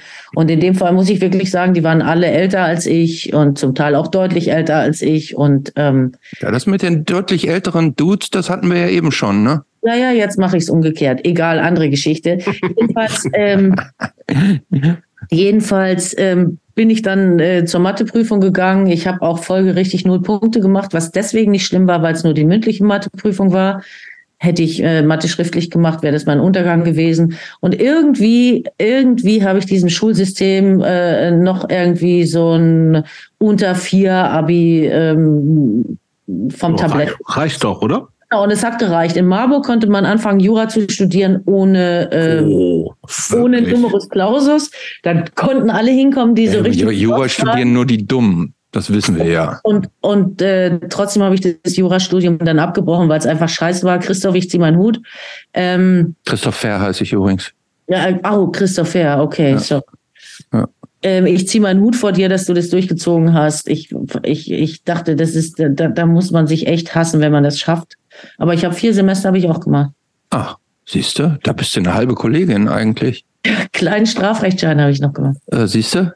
Ich würde gerne, bevor wir da zum Studium reden, ich würde gerne noch mal zu was Bevor anderem. wir, bevor wir eine Stunde über Jura reden. Nee, nee, du? genau, bevor wir eine Stunde über Jura reden. Wir haben übrigens noch eine halbe Stunde, bevor wir unsere ähm, weiß. ähm, hab Leseecke hier haben. Ähm, äh, du hast uns auch in deinem, in deinem kleinen, äh, in der kleinen Zusammenfassung, die du uns geschrieben hast, du hast gesagt, in dem Moment, wo Punkrock in dein Leben war, war, und jetzt Zitat, äh, war das, Punkrock war nur ein Teil dieses kompletten Leck mich am Arsch Lifestyles, wie Alkohol, Drogen, Sex und so. Mhm. Das klingt so, als wäre deine Jugend ein, ein, ein einziger Exzess gewesen. Klingt das nur so oder war das auch so? Also ab da, wo ich von zu Hause ausgezogen war, da muss ich wirklich den Schnitt machen, Ja. ähm, konnte ich meinen Hang zum Exzess extrem ausleben, ja. Das muss ich schon Den sagen. hast du, hat den auch schon gehabt, Habe ich, hab ich, auch, hab ich auch ausgelebt und tatsächlich ist es bis heute leider so. Ich meine, ich habe euch vorhin kurz erzählt von meinen vergeblichen Versuchen, das Rauchen aufzuhören. Also bis heute schaffe ich es nicht, ähm, vernünftige Entscheidungen zu treffen, wenn es immer die unvernünftige Option gibt. Und ähm, ich bin natürlich in manchen Sachen viel vernünftiger geworden, ja. Ja. Äh, also, äh, weiß ich, was ich damals an Drogen weggeschnuppt habe, ja, könnte ich heute, könnte ich einfach nicht machen. Was denn so zum Beispiel? Was ja, war denn so deine Drug of Choice damals? Naja, ich hatte ja kein Geld. Also hätte ich Geld gehabt, hätte ich immer Also hast du, hast du, hast du Glue gesnifft oder was hast nein, du? Nein, nein, Speed war einfach, das Speed war so das, das Mittel der Wahl. Ich hatte eine ganz kurze Affäre mit dem, was man dann damals Kristall nannte. Heute oh, nennt ja. man es noch Meth. Ja. Wow. Ähm, fand hast ich du mal gedrückt? Fand ich ganz toll. Nee, gedrückt habe ich nie. Das habe ich tatsächlich zum Glück nie gemacht. Ich bin immer so, ich bin eher so, immer so on the edge gelaufen und ähm, aber immer so ein bisschen gezwinkert in den Abgrund. Aber ich hatte da irgendwie auch so äh, Überlebensstrategien, sage ich mal, die mich so von dem größten Scheißdreck abgehalten haben. Mhm. Aber das sind jetzt zum Beispiel, also ich meine, ähm, das sind natürlich Sachen, die mache ich nicht mehr. Also ich meine, ich habe ein Kind, ich bin. Mhm. Ja, gut, aber dein Kind ist jetzt ja auch bald äh, volljährig, oder? Also du könntest jetzt ja schon noch mal wieder so ein bisschen die Leine loslassen. Sag mir das nicht so. Ich finde auch, dass es ziemlich verführerisch klingt. Zweite Jugend steht an, würde ich sagen. Ja, nee, das dann doch nicht. Dann eben nicht. Es reicht uns, dass ich immer so noch. Typisch Jobst, der macht das immer. Also Jole, nur dass du es weißt. Der Jobst, nur weil er selber so ein Exzesstyp ist, will er alle möglichen immer auch dazu ver verführen. Aber nicht erfolgreich. Ja. Aber ich finde tatsächlich gegen Exzess ist überhaupt nichts einzuwenden. Also ich meine, wir reden ja heute auch über Punk und ähm, ohne Exzess ist Punk für mich überhaupt nicht denkbar. Also mir ist es total, ich, ich fremdel total mit diesen neuen Ein Ansätzen, alles, was im Punkrock geschieht, auch irgendwelchen Regelwerken zu unterwerfen und so weiter. Das, ähm, da, da, da denke ich immer, ja, okay, wenn ich Wasser nicht mag, dann fange ich doch nicht an zu tauchen. Mhm. Warum gehe ich, warum, warum muss ich Punkrock machen, wenn ich nicht will, dass jemand mit Bier spritzt oder sich nackig macht oder so, ja? Also das ist so, das ist mir einfach fremd, aber dann denke ich auch, okay, ich bin heute alt, ich muss nicht mal alles verstehen, ne? Ja, das ist schon eine, das ist schon eine wilde These auch so, ne? Also ich würde sagen, das kann man auf jeden Fall anders sehen. Ja. Ähm, ja, ich, also ich meine, nee, ich will kurz einhaken, weil ich an der Stelle nicht falsch verstanden werden will. Ich finde super toll, dass sich im Punkrock-Bereich wieder ganz viel tut. Ich finde super toll, dass immer mehr junge Frauen auch Bock haben, Musik zu machen und auf die Bühne zu gehen. Ich finde total super, dass man äh, thematisiert, was es an sexuellen Übergriffen gibt, zum Beispiel mhm. in der mhm. Punkrock-Szene, finde ich alles total super. Ich finde auch total super, dass man sagt, okay, wir machen uns Gedanken um sowas wie Awareness-Konzepte, also was mhm. machen wir, wenn wirklich was passiert. Ähm, für mich wird es immer dann schwierig, wenn ich so das Gefühl habe, ja, okay, jetzt flippen sie aber aus, ja. Also äh, ich war in einem Laden, ich sage jetzt nicht, welcher Laden das war, da hängt dann einfach am Klo, hängt halt ein Zettel, der ist irgendwie DIN A2 und da stehen alle Regeln drauf, wie man dieses Klo zu benutzen hat, ohne dass irgendjemand sich unangenehm berührt fühlt. Andere Geschichte, eine Person ähm, der Namen ich jetzt auch nicht nenne, bekam in einem Laden in Frankfurt von der Tegenkraft kein Bier, weil sie gesagt hat, ich habe auf dem Klo gesehen, gemischtgeschlechtliches Klo, dass du dir nicht die Hände gewaschen hast nach dem Pissen, dir gebe ich kein Bier. Also das sind dann so Sachen, wo ich denke, ja, wow, okay, wenn du nicht mehr bereit bist, jemandem ein Bier zu verkaufen, weil er sich nach dem Pissen nicht die Hände wäscht, dann ist es vielleicht auch nicht so ganz deine Szene, ja. Ja. Ja, aber man also, muss ja auch sagen, zum Beispiel, also gerade ähm, wenn du sagst, ähm, im Punkrock muss alles erlaubt sein und vor allen Dingen auch der Exzess und irgendwie Leute sollen sich nackig ausziehen können, wenn sie wollen. Ähm, es ist ja äh, so, dass die, ähm, wenn man wenn man in der Gemeinschaft ist und in der Szene, man ist ja nicht allein so ne und äh, gerade wenn du sagst irgendwie, du findest das gut, dass auch mehr Frauen und irgendwie nicht nur Typen ähm, aktiv werden, ähm, es ist ja es ist ja unbestritten, dass vieles männliches exzessives Verhalten als, als einschüchternd und störend und diskriminierend empfunden wird. Ne? Ja, also da kann sich jetzt, jetzt ja nicht jeder wie, wie offene Hose äh, verhalten, weil Punkrock ist irgendwie so die Einladung zum, ähm, zum, zum Exzess. Nee, true, absolut. Da bin, also da bin ich total bei dir und ich will auch nicht missverstanden werden. Ich finde nicht, im Punkrock soll alles erlaubt sein. Mhm. Alles unterstrichen. Aber ich finde, im Punk muss ganz viel erlaubt sein, weil sonst ist es nicht mehr das, was mich da mal hingezogen hat.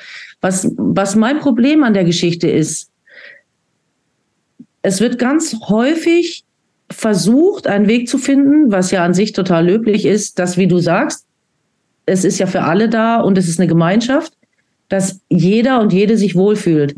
Mhm. Aber was ist denn dann zum Beispiel mit mir? Also für mich war als junge Frau Punkrock eine totale Befreiung. Ähm, da war endlich ein Ort, wo Frauen laut sein konnten, sich schlecht benehmen konnten, halbnackt rumrennen konnten und wenn ein Typ sie dumm angemacht hat, dann durften sie ihm in die Fresse hauen. Mhm. Und äh, das war für mich ein befreiendes Moment. Ja, ich würde sagen, so auch auch auf dem Weg dahin so so äh, eine eigene äh, selbstbewusste Sexualität zu entdecken irgendwie, ja. Ähm, und diese Körperlichkeit war für mich zum Beispiel immer eine Sache, die ganz viel mit Punk zu tun hatte. Und ähm, da wird mir meine Freiheit in dem Augenblick doch auch genommen. Also wenn ich sage, das war doch mein Raum, in dem ich mich aufführen darf, ja, in dem ich besoffen rumgrölen darf, ja. Ähm, du wirst den Weg einfach nicht finden, dass du alle froh machst, die dort sind. Ich glaube, dass es immer darum geht, Aushandlungsprozesse zu führen und immer zu sagen, okay, die Regel finde ich richtig, die finde ich richtig, die finde ich richtig und die geht zu weit. Ja. Was mich zum Beispiel total abfuckt, ist, wenn irgendwelche Bands, wenn man sie, wenn man sie bittet, äh, da nenne ich jetzt keinen Namen, aber wenn man sie bittet, einen bestimmten Song nicht mehr zu spielen, ja, weil der halt vielleicht in den 80ern geschrieben worden ist, wo man das normal fand, schwul als Schimpfwort zu benutzen mhm. oder so. Mhm. Ähm, wenn man die bittet, den Song nicht mehr zu spielen, dann sagen die das Konzert ab. Ja. Mhm. Da denke ich, ey, okay, also andere Läden hätten vielleicht erst gar nicht gefragt, weil ihr diesen Song mal gemacht habt. Finde ich übertrieben. Dann zu sagen, wir spielen nicht, wenn wir diesen Idiotensong nicht mehr spielen dürfen, finde ich auch übertrieben. Ja. Mhm. Aber diesen, diesen Aushandlungsground, den gibt's irgendwie nicht so richtig. Das, das, findet ganz wenig statt, dieses Aushandeln. Du bist entweder hier oder du bist da, ja. Also entweder verteidigst du den Exzess, dann heißt es, du sagst, also Christopher, ohne dir das jetzt unterstellen zu wollen, aber dann, dann, dann sagst du, okay, wenn du den Exzess verteidigst, sagst du, alles ist, muss möglich sein. Die Typen dürfen sich benehmen wie die Sau. Nee, das sage ich auch nicht. Aber es muss irgendwas dazwischen geben. Ja, und das ist tatsächlich, glaube ich, also, weil es vielleicht auch größer geworden ist und weil es auch, glaube ich, vielleicht auch was damit zu tun, dass es ich glaube gar nicht, dass es auch altersmäßig viel Ne, doch, glaube ich schon. Ich glaube, dass auch natürlich auch, dass viel mehr Leute, was gut ist, mit, mit verschiedenen Erfahrungshintergrund zusammenkommen. Ne? Dass einfach mhm. mal sagst, sie sind eben nicht alle Anfang 20 oder zwischen 17 und 25 und sind irgendwie so ein, zwar kommen, sind irgendwie aus natürlich auch da schon total divers und bringen ihre Lebensgeschichten mit, aber jetzt hast du halt Leute, die halt Mitte 50 sind und sagen, aber für mich war es doch früher genau richtig und gut so, mit allem, was da vielleicht auch sozusagen Verklärung der eigenen Geschichte auch sein kann und so. Und halt Leute, die Anfang 20 sind oder noch jünger und das, da ist, ist halt auch, ich, also ich bin total bei dir jetzt sagen, das sind Aushandlungsprozesse und das wird natürlich teilweise versucht, über Regeln zu machen. Und das funktioniert, finde ich, im Punk-Kontext scheiße. Oder ja. gar nicht. Oder ist unangenehm so. Also das erste Awareness-Team, was mir in einem ultra kleinen Laden hier in Berlin vorgestellt wurde auf der Bühne, in Broken English, weil internationale Stadt, die Leute dann gesagt haben, ja, das ist das Awareness-Team. Das ist natürlich im Prinzip gut, aber gleichzeitig dachte ich mir so, wow, das weiß ich nicht. Ich, das, das ist so klar dann teilweise, dass du sagst irgendwie, ey Leute, weil es irgendwie so, das früher natürlich im Prinzip auch schon gab im UC Göttingen, dass Leute, die irgendwie sich scheiße verhalten haben, das war klar, da gehst du zum Tresen und die fliegen raus oder so. Und das ist alles, es, ich finde es auch total gut, dass es viel mehr diskutiert wird und dass Leute irgendwie, und es gibt genug irgendwie alte männliche Punks, die irgendwie 50, 60, 70 plus sind, die irgendwie denken, ja, scheißegal, was ich, die sich einfach null weiterentwickelt haben gefühlt. Das ist natürlich auch das the ja, worst traurig. thing that can happen, so, ne? Aber es wird schwieriger und es ist, ich glaube, es hat schon auch was mit, mit dieser Altersbreite zu tun und, aber es ist so, diese Regeln nerven mich genauso. Also bei, auf großen Sachen, dass es da alles das geben kann, wie, dass jedes scheiß Rock am Ring oder von mir aus auch Back to Future, also alles, was so groß ist, dass die sich Gedanken machen, mehr über Awareness und das vielleicht auch sozusagen das festhalten, weil es dann noch größer ist, finde ich gut. betrifft mich aber nicht. Sobald es in diesem ganz Kleinen ist, denke ich mir immer so, oh, weiß nicht. Ich will keine Awareness-Team Aufs Booking hat's ja dann, aufs Booking und aufs Geschäft hat's ja dann trotzdem keine Auswirkung, ne? Ich meine, Rock am Ring ja immer noch voll die Pimmelparade irgendwie. Total, ja, ja. Aber das würde das Jobst, dann bist du also auch dafür, dass in allen Venues wieder frei geraucht werden darf, oder? Eigentlich nicht, aber irgendwie schon. Hm. So. Ich bin, ich, bin dafür, dass es ein Bitte draußen rauchen Schild gibt, dass die meisten Leute sich dran halten und dass es nicht so schlimm ist, wenn sich dann irgendwie um halb zwölf irgendjemand mal heimlich irgendwo in der Ecke eine Zigarette anzündet. Und meiner Vorstellung nach, wenn es jemand dann stört, kann der hingehen und kann sagen, ey, ich fänd's echt cool, du rauchst draußen und dann Dann mal sehen. finde ich auch dann, dann mal sehen, genau. Ja, Dann geht's so aus oder so. ja. Aber gut, wir sind schon wieder so ernst geworden. Ja. Irgendwie. Verdammt nochmal. Okay, wir Nein, müssen nicht nochmal über wir Musik machen. reden. Wir kommen nicht zur Musik. Wir sind schon, wir sind schon äh, Ja, Stunden. Nee, ich, ich, übrigens, ich, ich, ich habe, ja, ihr werde gleich die Ohren anlegen, wenn wir hier zu unserer Leserecke äh, kommen. Ähm, Oder wollen wir die jetzt als Cut mal dann in Mach das doch jetzt, dann machen? kann ich nämlich ja. einfach mal ja, Leute, so jetzt ja? Achtung. Sollen wir die jetzt wirklich machen? Ja, also aber mit wem, mit wem sollen wir anfangen? Mit, mit dem Brief von Ralf aufs Gütersloh oder mit dem Brief von Anna und Phil? Also ehrlich, also ganz ehrlich. Also, ich, haut Juli jetzt ab oder wie? ja, wir warten kurz auf Jule. Und in der Zwischenzeit kannst du, also ich ehrlich gesagt glaube ich ja nicht, dass, ich glaube jetzt schon nicht, dass die echt sind. Das hast du dir ausgedacht oder es hat dir irgendwer von deinen Spaßkumpels geschrieben. Aber das lassen wir erstmal ist so Jule stehen. der jetzt da oder jetzt, ihr dürft ihr dürft euch ja aussuchen, ob ich mit Ralf anfange oder mit Anna und Phil. Das ist. Mann, ey. Ich glaube, du hast ja schon wieder irgendeinen Scheiß aus. Nein, ich habe mir keinen Scheiß ausgedacht. bin ganz fest davon. Wir warten kurz auf Jule. Ich trinke Ja. noch ein bisschen Wasser. Ja. Guck mal, ich Dabei ist es Tee noch nicht mal elf.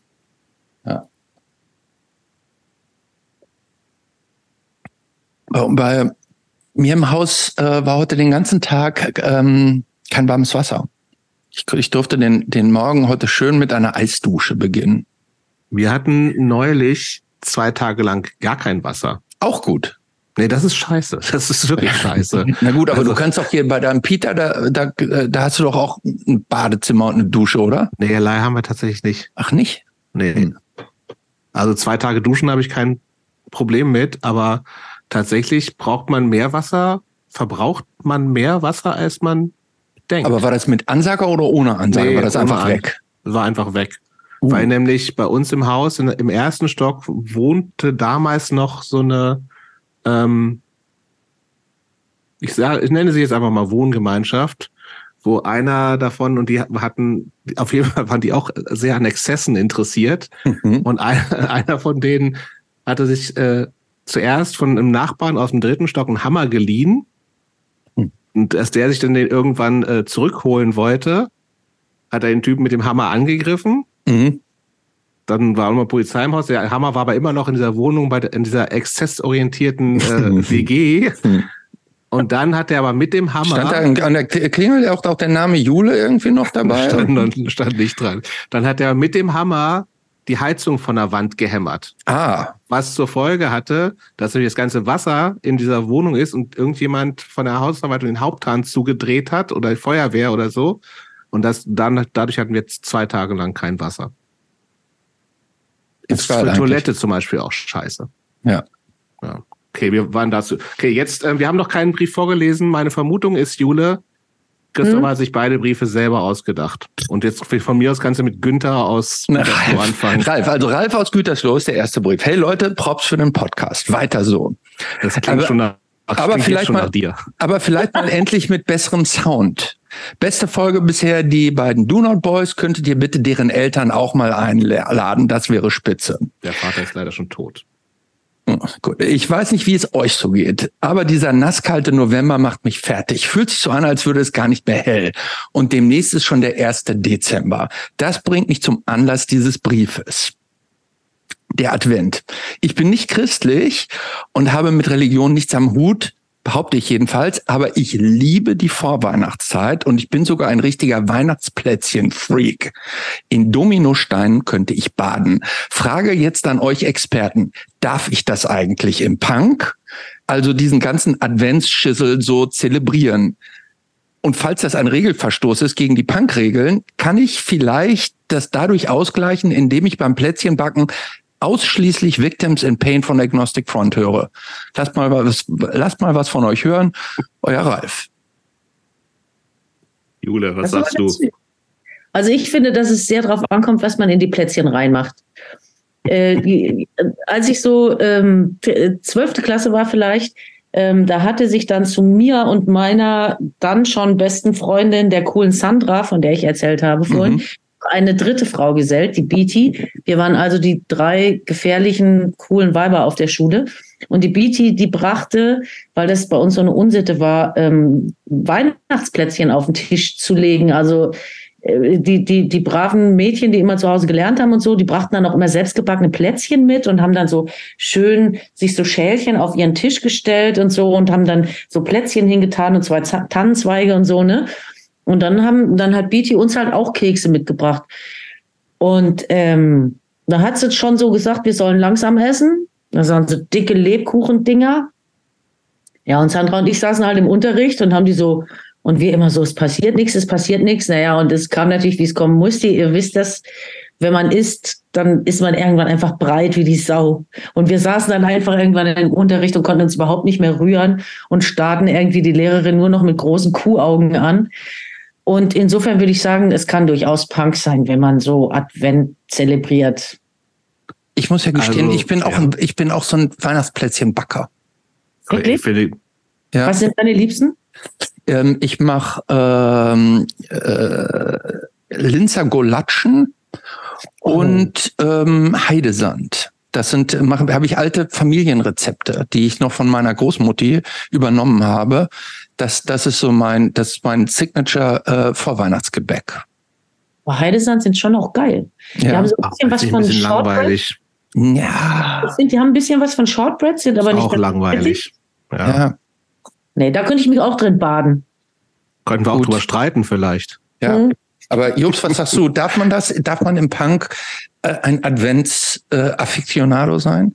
Natürlich. Darf man? Du auch, ja. oder? Geht, aber ich bin ja großer Fan von Essen. Mhm. Und äh, jetzt die, die Kekse von den coolen Weibern aus der schwäbischen St Grundschule oder Gymnasium, die würde ich mir natürlich nicht reinziehen.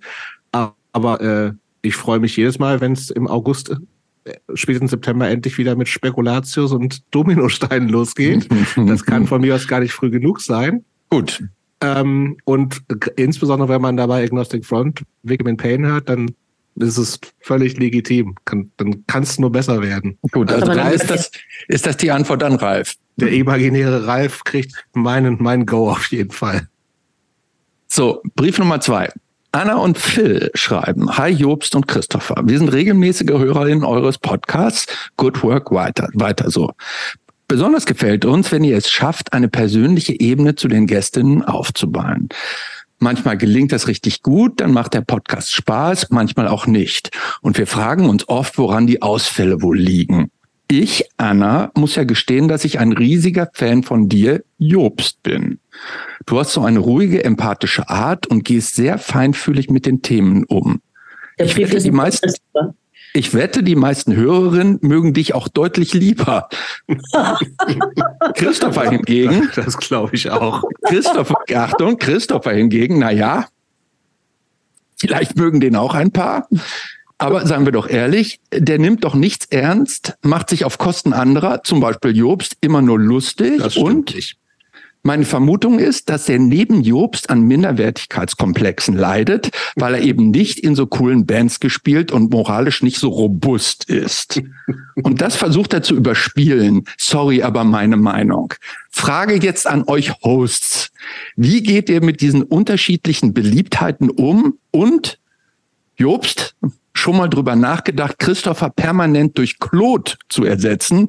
Die ist ja sowieso Hosten der Herzen. So, das musste mal raus. Wir sind gespannt auf eure Antwort, eure Anna und Phil.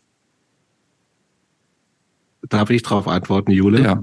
Natürlich. Also, das erstens ist das äh, der Beweis, dass du, du dir diesen Brief komplett selbst ausgedacht hast, Christopher. Warum sollte ich mir das ausdenken, womit, in, indem ich mich selber diskreditiere? Ja, weil du, weil du so bist, wie du bist. So, weil du Vielleicht es schön ist, von bist. zu hören, wie, dass er dich doch ganz doll liebt. Nein, das würde er ja. jetzt würde er nie sagen jetzt. Nee. Ich muss jetzt hier Äh. doch nicht Fishing for Compliments machen.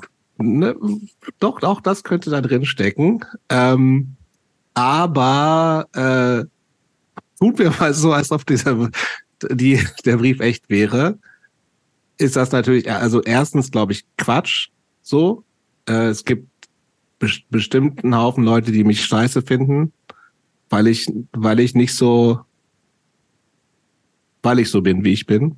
Genauso, dass es Leute gibt, die Christopher scheiße finden und wahrscheinlich auch Leute gibt, die Jule scheiße finden. Das ist alles total. Nein. Aber Jule ist jetzt ja noch nicht so etabliert hier. Nee, das ist nicht so etabliert. Aber natürlich denke ich fast jeden Tag darüber nach, dich durch komplett durch Klo zu ersetzen. Das Oder ist das wäre aber auch, äh, das also, ähm, Kannst du verstehen, oder? da kann ich total, total verstehen. Ne, Ich glaube, darüber sind wir uns einig, dass Claude tatsächlich die, die Hostin, was hat er geschrieben? Die Der Hostin. Herzen. Was habe ich geschrieben, hast du gerade Der, gesagt? nee, was hat er geschrieben? Was haben Sie geschrieben? Hostin der Herzen. Ich Ist, muss ja. aber mal sagen, dass diese Formulierung, man sei moralisch robust, doch ein bisschen zweifelhaft ist, dass das als Kompliment gemeint war, oder? Moralisch robust heißt ja so ein bisschen wie, boah, eigentlich bei äh, Moral hin oder her, das geht mir ein bisschen am Arsch. Ja. Insofern war das eher ein Kompliment für Christopher. Ja, aber das kommt natürlich darauf an, von wem das kommt und wer das hört. An so exzessorientierte Berufsjugendliche wie du, die finden das natürlich verwerflich. Aber so gestandene äh, mit, mit Youth of Today morally straight und physically strong aufgewachsene Berufsjugendliche wie ich, die finden das total super, moralisch robust zu sein. Aber auch das ist keine Formulierung, die kein Mensch verwenden würde, kein, kann nur von Christopher kommen. Aber ich finde es schön, dass du dir die Mühe gemacht hast. Ich finde es gut. Ich, Ich, was sagst du denn dazu, Christopher? Du, du weißt ja, also- nicht von dem, also nee, ich weiß, ich, also ich war so, ähm, ich, ich konnte es gut nachvollziehen, sagen wir so. Ich, ähm, ich, ähm, ich fand es interessant, ich habe mich so erkannt gefühlt auch, dass in der Tat, weil ich halt so, ähm, guck mal, weißt du, du warst in 15.000 Bands, irgendwie dich kennt jeder, du kennst jeder, du kennst auch viel mehr Musik und Bands und so und ich schlawiner mich hier halt dann so neben dir so durch. Und da merke ich, ähm, und ähm, es ist mir jetzt aufgegangen, wie klar das dann doch auch Leuten ist. I doubt it, sage ich dir, wie es ist. Und ja, Aber letztendlich, hey, und das auch zu dem anderen Punkt, na klar, manchmal haben wir irgendwie sowas, dieses, äh, was ich mich, wo ich gerade so in letzten letzter Zeit so ein bisschen in Bezug auf diesen Podcast drüber nachdenke, ist, dass ich manchmal schon auch, weil es ja jetzt auch schon so lange ist und so, manchmal läuft es irgendwie auch ähm, total gut. Also ich, mir ist so ein bisschen zwischendurch auch manchmal so ein bisschen diese, diese Leichtigkeit, die ist auch nicht immer da, weil nicht jeder Abend und jedes Gespräch so easy float und so, ne? Und manchmal habe ich auch, äh, was ich natürlich am Anfang gar nicht haben konnte, so im Kopf, dass es eben irgendwie auch veröffentlicht wird. Und das versuche ich gerade mir wieder so ein bisschen rauszuhauen, weil das ist eigentlich scheißegal. So, ne? Sondern ich will habe eigentlich viel mehr Bock irgendwie, ich bin eh so ein Kopf ist ständig überall und äh, so ein Overthinker und so, dass ich eigentlich äh, gar nicht während des Gesprächs darüber nachdenken will, was könnten könnte theoretisch Leute zu dem und dem sagen, so, weil das passiert de facto auch nicht so richtig, dass so, also bei uns wird kein Wort auf die Goldwaage gelegt. Ich glaube, wir hatten zwischendurch mal so eine Phase, wo auf Facebook irgendwie sich irgendwie so irgendwelche Leute, die irgendwie auch so vielleicht cool sind, aber irgendwie auch so in den 90ern, 2000ern hängen geblieben sind, sich so an Sachen abarbeiten, die vor 20, 30 Jahren war. Das ist aber auch gar nicht mehr so. Ähm, und deswegen äh, glaube ich, dass äh, das, aber letztendlich, worauf ich hinaus will, ist zu sagen, naja, es ist halt so, wie es ist, ne? Und manche, manchmal läuft's gut, manchmal läuft's nicht so gut. Wir schneiden hier nichts. Man könnte bestimmt irgendwie auch nochmal, auch wieder schließt sich wieder ein Kreis, im Sommerhaus auch aus diesen vielleicht teilweise langweiligen Gesprächen, die wir machen, in, einer, in 48 Minuten was richtig Geiles rausholen, was total eng wäre. Aber hey, it is what it is und es hat auch seine Länge und man geht mal aufs Klo und ähm, manchmal überlegt sich, überlegen wir uns neue Sachen und Christopher schreibt Briefe, die er vorliest. Das ist doch cool. Ähm, nur ich, ich glaube, Emma, also ich bin da bei dir, nur glaubst du tatsächlich, das liegt daran, dass hier jetzt so eine Schere im Kopf ist, dass das 100.000 Leute hören? Oder liegt das auch zum Teil am, am, am Kaliber der Gäste? Liegt an allem. Tagesform. Ja. Mal hatte ich irgendwie. Ich hoffe, es liegt nur an euch. Hm? Ja, okay. An Christoph. Ich, ich hoffe, ja, es liegt nur an euch. Und liegt immer nur an mir, ja. ähm, aber ich finde es total interessant mit diesem, also ich fand das einen interessanten Punkt mit diesem, manche Tage laufen besser, manche schlechter, so. Ähm, ich hatte nämlich ein, ein ähnliches Gespräch. Ähm, wir haben am Wochenende wieder ein Konzert gespielt und ähm, ich finde diesen Performance-Druck mhm. ähm, total zweischneidig. Also ich, ich meine, ich bin eigentlich ziemlich outgoing und äh, ich bin eigentlich immer da, dafür da, irgendwie einen Spruch rauszuhauen und so. Aber das Komische ist, ich meine, manchmal hat man einfach Tage, da ist einem nicht danach. Oh. Ja, da wäre man eigentlich lieber, da denkt man so, oh, eigentlich würde ich jetzt echt lieber zu Hause sein und überhaupt niemanden sehen. Und ähm, das finde ich dann auch an manchen Abenden total anstrengend. Also die Musik zu spielen ist eine Sache, das könnte ich immer machen. Mhm. Und ich habe leider in meinem Leben nur einmal in einer Band gespielt, wo ich nichts anderes machen musste, als mein Instrument zu bedienen. Ähm, und das fand ich eigentlich richtig geil. Also diese, dieses Gefühl, dass man zu einem bestimmten Zeitpunkt da sein muss was und agieren so. muss, was abrufen muss und, ähm, und Kontakt herstellen muss, egal ob einem gerade danach ist oder nicht. Das finde ich echt total schwierig. Ich liebe das ja. Und ich finde, ich sehe das, ich, ich, ähm, ähm, ähm, und da, da ticken Jobs und ich tatsächlich auch unterschiedlich. Ähm, äh, ich, ich liebe ja den Druck und ich will ja auch immer besser, besser, besser werden. Und ich will auch immer kritisch, wenn irgendwas nicht gut gelaufen ist, dass ich denke, woran lag das? Aber ähm, ich finde, es ist auch unsere Verantwortung, unsere Ach, Pflicht abzuliefern. Wir unterhalten hier die Leute, hier, die Leute, äh, die Leute ähm, müssen sich hier müssen sich drei Stunden die Woche mit uns, uns rumschlagen. Die haben ein Recht darauf, dass wir, dass wir, dass, dass wir hier nicht so, dass wir hier nicht so miese Leistungen ab, ja, aber du weißt schon, dass die einfach ausmachen können, wenn sie keinen Bock haben. Ja, nee, aber nur weil das ist, das ist genauso, du kannst jetzt hier auch aus dem Land rausgehen oder sowas. Nee, das ist unsere Pflicht, das ist unser Job, so, dass wir die Leute, dass wir die dass wir denen ein Kessel Buntes geben an Inspiration, an Unterhaltung, an Dingen zum Nachdenken. So, das muss, dieses, das Bouquet muss stimmen, sonst haben wir, haben wir hier Scheiße gebaut. Wenigstens und das weiß ich jetzt, wo mein Druck, den ich manchmal habe, herkommt. Von ja, dir nämlich. Von mir kommt her, ja. Ich wollte gerade sagen, Hut ab, dass du das so siehst, ey, da hätte ich ja sowas von gar keinen Bock drauf. Ich könnte ja, aber das ist unsere Pflicht. Jule, das also ist unsere Aufgabe und unsere Pflicht. Aber jetzt überleg Da gibt's keine mal. Diskussion drum. Da gibt's kein, guck mal, kennst du so Leute wie Jimmy Kimmel? Ja, oder so. Der ja, macht ja, das täglich. Der muss auch jeden Tag abliefern. Albtraum. Albtraum. Der muss auch jeden Tag abliefern. Albtraum. Und immerhin, wir werden hier königlich für bezahlt. Und das darf man auch nicht vergessen. Aber das da können die Leute erwarten, dass wir auch abliefern. Aber ihr werdet doch nicht königlich bezahlt. Natürlich. Was glaubst du, wie wir uns hier mit dem Podcast die Taschen voll machen? Ja, okay, das wusste ich bisher nicht. Dann reden ja, wir nee, Also Jimmy Kimmel und wir, wir sind ungefähr so auf einem Level. Der halt ein bisschen mehr, weil er Daily macht. Oh, okay. Du hast das alles auf meinem Treuhandfonds und deswegen weiß ich davon noch nichts, Christopher, ne? Aber ich finde Hast du mal in deinem PayPal-Account nachgeguckt? Ich finde das, ich finde das super, super, interessant, weil, ähm, das so ein, weil, weil das so ein Ding ist von, also da, da würde bei mir schon die Lust, also ich habe totale Hochachtung davor, wenn Leute es schaffen, regelmäßig sowas zu machen. Ich schaffe es gerade mal regelmäßig im Proberaum zu gehen, aber bei Sachen, die ich muss, macht bei mir direkt was zu. Also wenn ich denke, ich muss was unbedingt machen, habe ich schon direkt keinen Bock drauf. Wenn mir irgendjemand sagt, du musst, dann sage ich, nee, ich in Scheiß muss ich. Ja, aber weißt du, woher das herkommt? Das kommt, da, diese Einstellung, die stammt aus deiner Punker-WG, da wo Leute morgens besoffen auf dem Tisch gelegen haben. Das ist die. Und das ist gut so. Das ist Und der das ist Fortsatz. so. Das ist der Fortsatz davon. Aber wie geil auch, dass du direkt dachtest, ich hätte den auch noch versorgen müssen auf dem Weg zu meiner Abi-Prüfung als 17-Jährige. Come Aber- on, äh, da waren sowieso null Punkte bei rausgesprungen. Ne? Also gut vorbereitet warst du offensichtlich nicht. Ach, Also gut, der arme okay. Typ, ja, ne? Also da, ja, ja, gut, da wollen wir jetzt nicht wieder hin zurückgehen. Dieser aber- arme nee. Typ, ey, dieser arme Typ, der ist mal eingefahren, erzähle ich jetzt nur mal kurz. Ist das hier der Ort, wo man so Geschichten erzählt? ja, ne? natürlich, das ist hier gerade der Ort. Okay.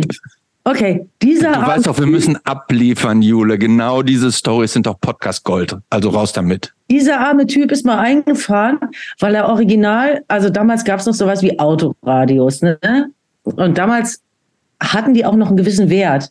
Das heißt, es wurden Autoradios geklaut. Heute würde sich niemand mehr die Mühe machen. Das stimmt. Das bestellt er dann für 19 Euro bei Amazon und fertig ist das. Der Typ hat so eine Klautour gemacht und hatte dann, der hatte so einen Armeeparker an, wie damals ja viele Punkers anhatten. Und der war von oben bis unten vollgestopft äh, mit Autoradio. Autorad. Ich- Und das letzte Auto wollte er aber dann heimfahren, weil der so besoffen war, dass er halt gesagt hat, naja, dann, dann fahre ich halt mit dem letzten Auto fahre ich aber dann halt nach Hause. Ne? Und äh, Schwäbisch Gmünd liegt an einem Fluss. Und also äh, fuhr er äh, folgerichtig, ohne Führerschein, konnte auch nicht wirklich Auto fahren, ist er in dieses Flüsschen reingefahren. Und dann steigt er aus dem Moment, aber Hotwiren konnte Autos. Also er konnte nicht fahren, aber er konnte die Hotwiren. Ja, das, der, der ist ja auch öfter Auto gefahren, der hatte nur keinen Führerschein. Ähm, und dann ist er im Fluss gefahren und dann kam er da raus und dachte, naja, dann trempe ich halt jetzt nach Hause. Das heißt, er hatte immer noch mit diesem, mit diesem Genau.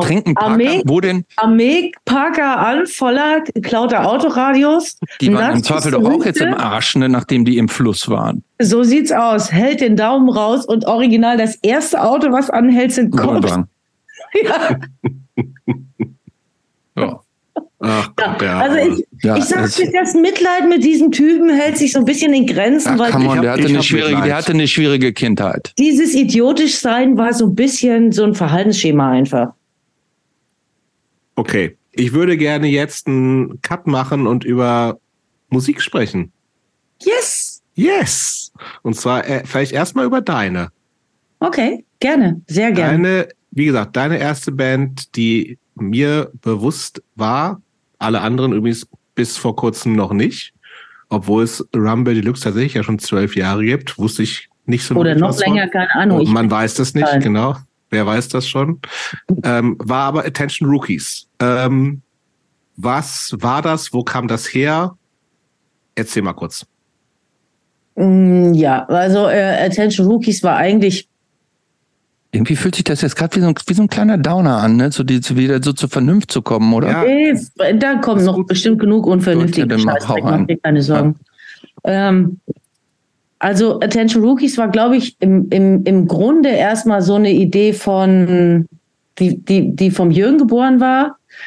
Ähm, also der Jürgen und ich waren ja eine Zeit lang zusammen und als wir unseren ersten gemeinsamen Sommerurlaub verbracht haben, hat er die Gitarre dabei und dann hat er so vor sich hingeklimpert und ich habe dazu gesungen so und dann ähm, hatte er die so diese Eingebung, ach, wir könnten doch auch eine Band machen. Wenn ich jetzt sowieso eine Fernbeziehung führe und äh, jedes Wochenende irgendwie zu dir fahren muss, wie das halt so ist bei einer Fernbeziehung, dann können wir da ja auch vor Ort eine Band haben und naja, ich könnte den Ulf von Boxhamsters mal fragen, ne?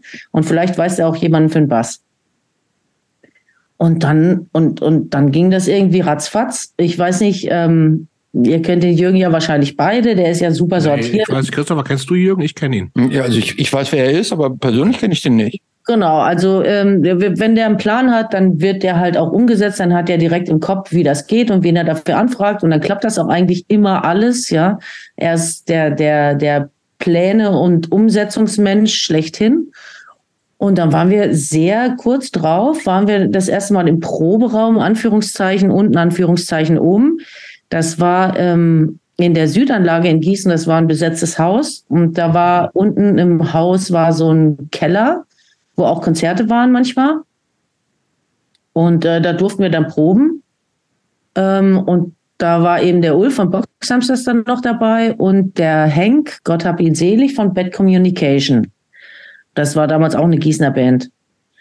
Und ähm, dann haben wir halt so ein bisschen vor uns hingeprobt und irgendwie niemand hat jemals beschlossen, dass es eine richtige Band sein soll, aber wir haben das dann regelmäßig gemacht und wenn wir das schon machen, dann können wir ja auch live spielen und so ist das passiert. Ähm und mein Ding ist ja immer, immer schon gewesen, dass ich eigentlich keine Musikerin bin. Und es geht auch nicht, dieses Gefühl geht auch nicht weg. Aber was mir diese Band damals gegeben hat, und dafür bin ich sehr dankbar, das war dieser Platz, mal auszuprobieren, wie das ist, wenn man selber Songs macht. Das fand ich irgendwie cool. Also ich habe gemerkt, dass ich eine relative Leichtigkeit habe, irgendwie ähm, Melodien zu finden, also Gesangsmelodien in dem Fall. Und ähm, habe mich dann auch später auch mal getraut, ganze Songs zu machen. Und ähm, da habe ich gemerkt, das ist ein Ding, das macht mir mega, mega viel Spaß und es braucht nicht viel Aufwand. Also ich bin einfach von Grund auf ausgesprochen faul und ähm, da kam mir das irgendwie sehr entgegen, dass ich da eigentlich, dass es einfach gar nicht viel braucht und trotzdem hast du am Ende einen guten Song. Mhm. Und das fand ich eine super Erkenntnis und die trägt mich eigentlich bis heute. Wie viel, äh, ihr habt zwei Ten Inches gemacht mit Attention Rubies, genau. ne? Zwei Ten Inches konzertmäßig gab es nicht so viel, habe ich irgendwie so das Gefühl. Stimmt aber ah, ich weiß nicht. Äh, ich glaube, es waren äh, nicht ganz 50. Also ja, irgendwie doch unter 50. Aber ähm, war, vielleicht waren es so 45, 46, sowas um, um den Dreh rum. Ich bin ja leider nicht, ihr hattet den Beppo ja schon in der Sendung, der ist ja voll der Archivar, ne? Mhm. der, der Listen über alles, das ist total mhm. unfassbar. Deswegen weiß ich, wegen Beppo weiß ich, dass ich über 70 Kick Joneses Konzerte äh, äh, begleitet habe, weil der Beppo nicht nur aufschreibt, ähm, die Band und die Vorband, sondern auch noch Kürzel für die Tourbegleiterinnen, die da sind. Und überall, wo ein J steht, konnte ich das dann durchzählen. Irgendwann habe ich gesagt, Bebo, komm, gib mir mal deinen Ordner. Der hat so einen richtigen Ordner, lass mal gucken. Und dann habe ich durchgezählt und dann waren das über 70. Aber sowas habe ich äh, leider nie geführt. Ähm, deswegen kann ich es nicht genau sagen. Ich glaube, es waren keine 50, aber ja. irgendwas so roundabout. Wenn du an diese erste Band äh, zurückdenkst, du hast eben schon gesagt, ein wichtiger Punkt war zu sagen, man kann auch eigene Musik machen und so. Ist irgendwas, gibt es irgendwas anderes, was du sozusagen damit noch verbindest? Also, es wären zwei große Sachen, glaube ich. Die eine große Sache war, dass ich da kennengelernt habe, die Dynamik, wie das ist, wenn du mit einer Band unterwegs bist. Das finde ich ganz toll und ich finde das was ganz Spezielles. Mhm. Ich weiß nicht, da werden vielleicht andere Leute das vielleicht anders sehen, aber ich kann mir vorstellen, dass ziemlich viele Leute, die Musik machen, das ähnlich sehen. Leute, mit denen man in der Band ist, die sind irgendwie ein bisschen was anderes als Freunde, auf eine Art mehr und auf eine Art weniger. Mhm. Ähm, Stimmt. Man hat so eine bestimmte Dynamik miteinander und man hat so eine super angenehme Vertrautheit. Und ähm, ich fand, dass es sehr schult da drin, irgendwie auch einfach hinzunehmen, dass Leute sind, wie sie sind. Ja, ich brauche mich nicht immer wieder darüber aufzuregen, dass der Schlagzeuger das und das tut oder das und das macht oder nie das und das macht, sondern ich weiß, dass es so ist. Das heißt, ich muss irgendwie lernen, okay, der ist aber trotzdem ein Schlagzeuger, ich muss irgendwie lernen, damit klarzukommen. Ähm, fand ich eine mega Erfahrung. Mhm. Ähm, und ich glaube, wir, wir haben uns. Nach dem gleichen Motto sind deine Eltern ja schon die ganze Zeit verheiratet, ne? Nee. Nee?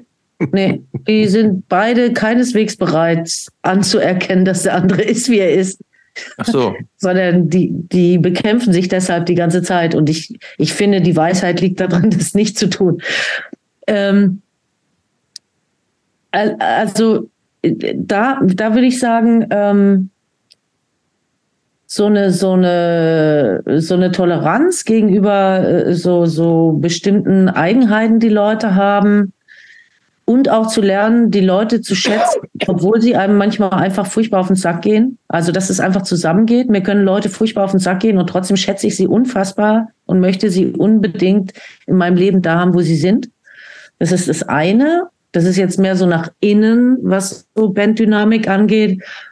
Und ähm, nach außen ähm, hat mir das, also ja, ich bin keine, ich bin keine schüchterne Person, aber dieses Ding, sich auf eine Bühne zu stellen und zu, und interagieren zu müssen, und sozusagen das Gesicht von der Band zu sein, weil so doof das ist, aber die Person, die singt, die wird halt immer angeguckt, ja. Mhm. Die anderen, die können sich auch mal wegdrehen und können ihren Scheiß machen, aber wer singt, wird die ganze Zeit angeguckt, mhm. von der Hälfte des Raums mindestens.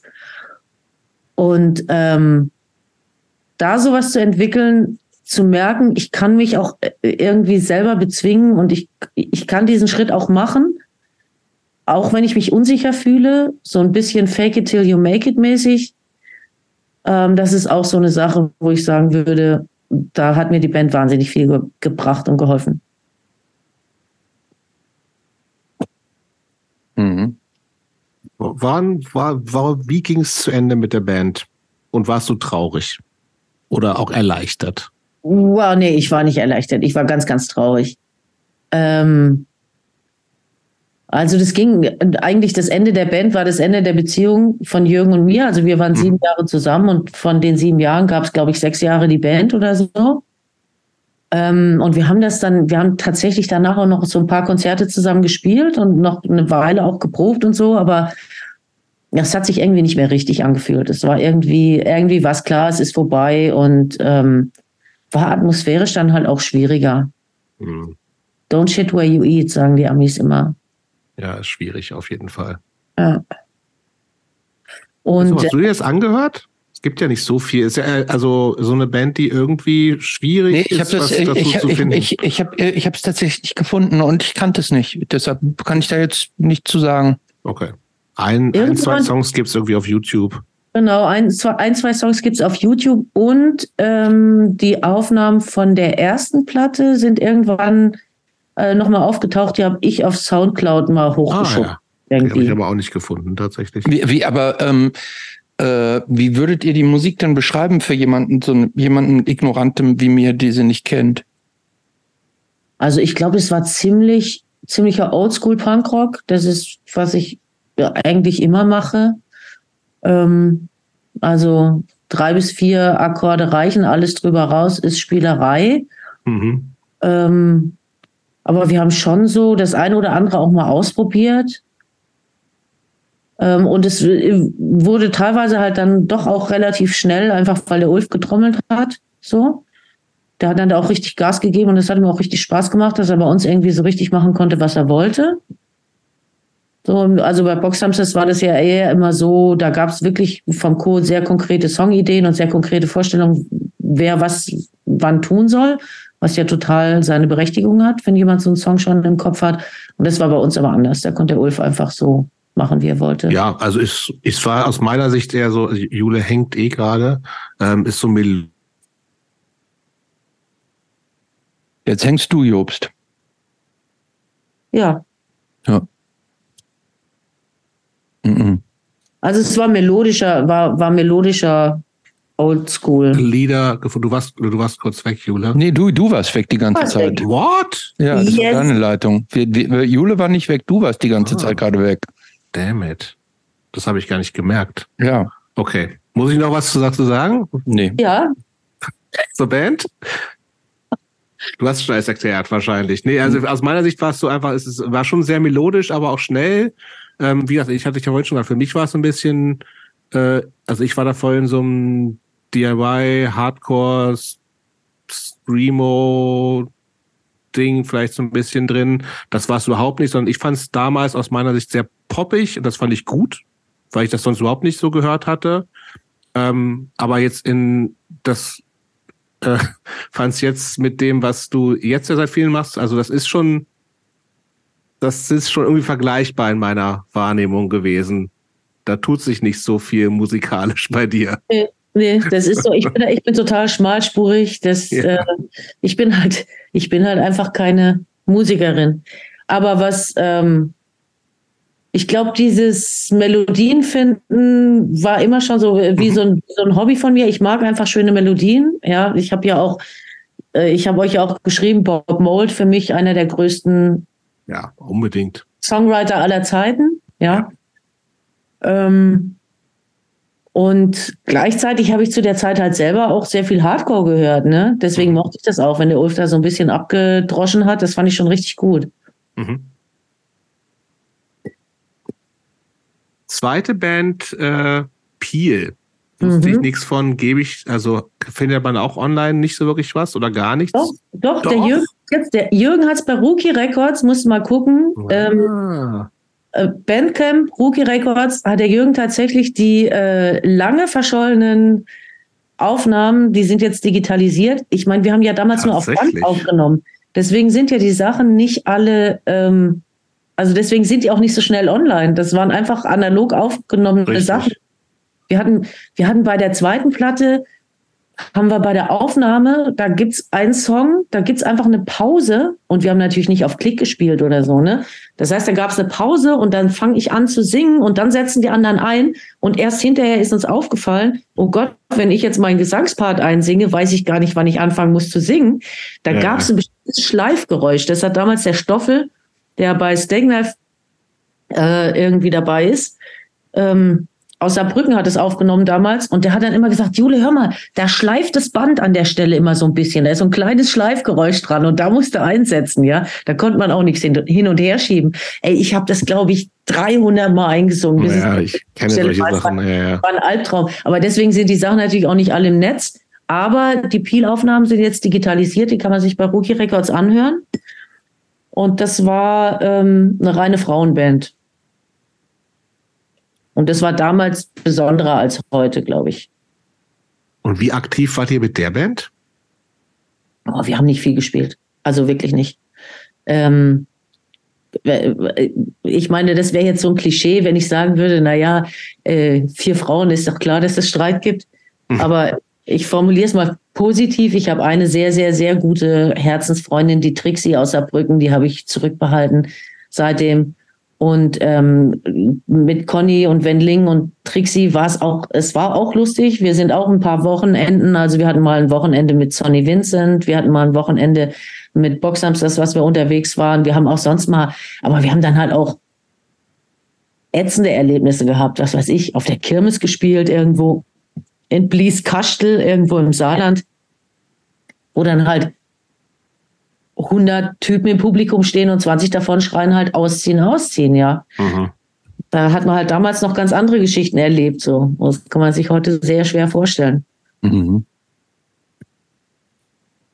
Ja, ich habe es jetzt gerade tatsächlich gefunden, ne? Aber das habe ich äh, vorher nicht gefunden.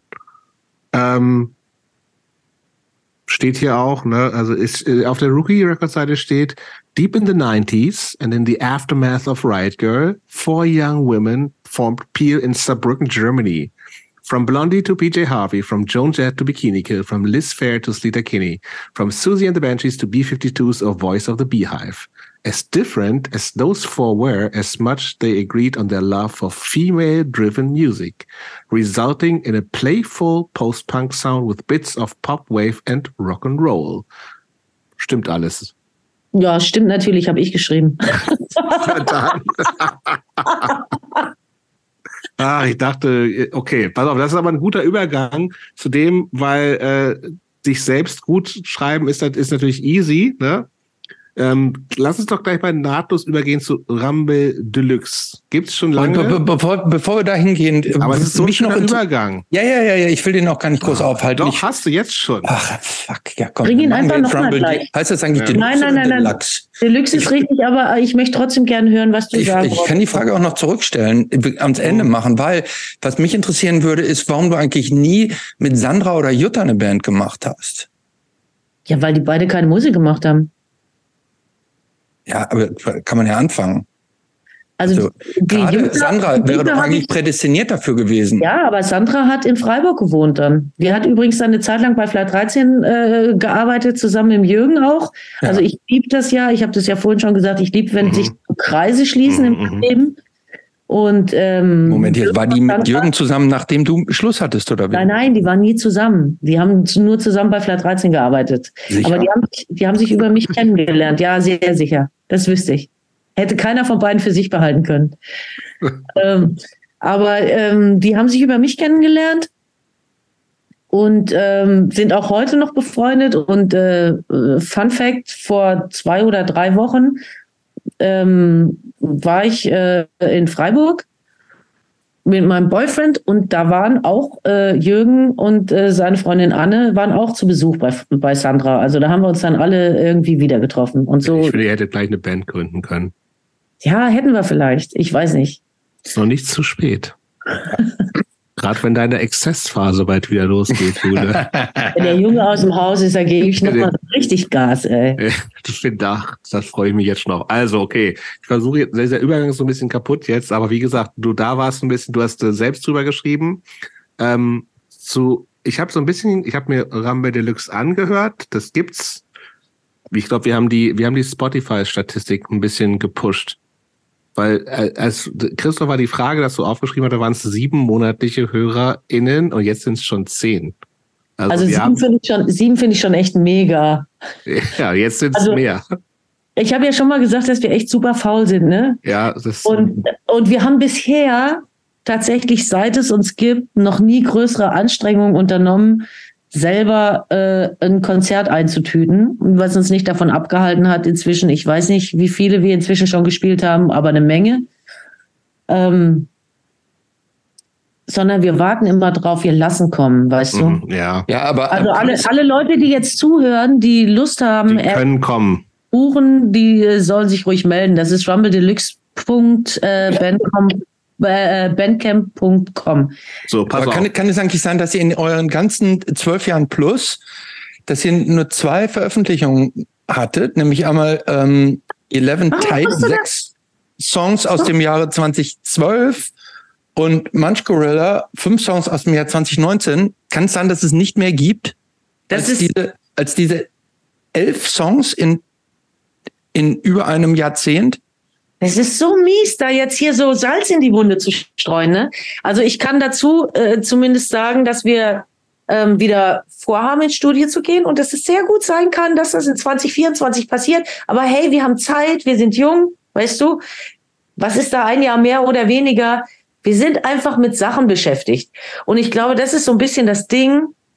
Für mich war dieses Musikmachen immer so was, ich habe vorhin schon gesagt, ich bin immer abgefuckt, wenn ich das Gefühl habe, ich muss irgendwas. Mhm. Ich muss einen Scheiß. Ich muss auch nicht ins Studio gehen. Ich muss auch keine Songs aufnehmen und ich muss auch nichts rausbringen. So. Was ich ab und zu muss für mein eigenes Seelenheil ist live. Du bist halt keine Dienstleisterin, so wie wir, ne? Genau. Du, Christopher. Ich bin auch kein Dienstleister. Ich, ich, mir, mir reicht es, also ich brauche tatsächlich das ins Studio gehen und ich brauche das live spielen, einfach weil das sozusagen für meine für mein Wohlbefinden einfach da ist. Ich kann mir das nicht vorstellen, wie das ist, wenn man keine Musik macht. Ja, und alles andere, was da entsteht, wenn es entsteht, dann freuen wir uns wahnsinnig. Und wenn es nicht entsteht, dann ist es halt gerade so, dass es halt gerade nicht entsteht. So. Und ähm, zum Glück haben uns halt auch noch nicht so rasend viele Menschen auf dieser Welt gesehen, dass wir dorthin kommen und wir fangen an zu spielen und die sagen, oh mein Gott, ey, den Song, den kann ich echt nicht mehr hören, den habe ich jetzt schon 10.000 Mal gehört. Haben sie nämlich nicht. Insofern, ähm, wir machen es einfach nur für den Spaß. So. Also, ich mach also pass auf, um meine Überleitung jetzt nochmal zu Ende zu bringen. Mhm. Äh, ich habe einen Konzertbericht gefunden von letztem Jahr, 2022. Und da würde ich gerne hören, was du dazu zu kommentieren hast.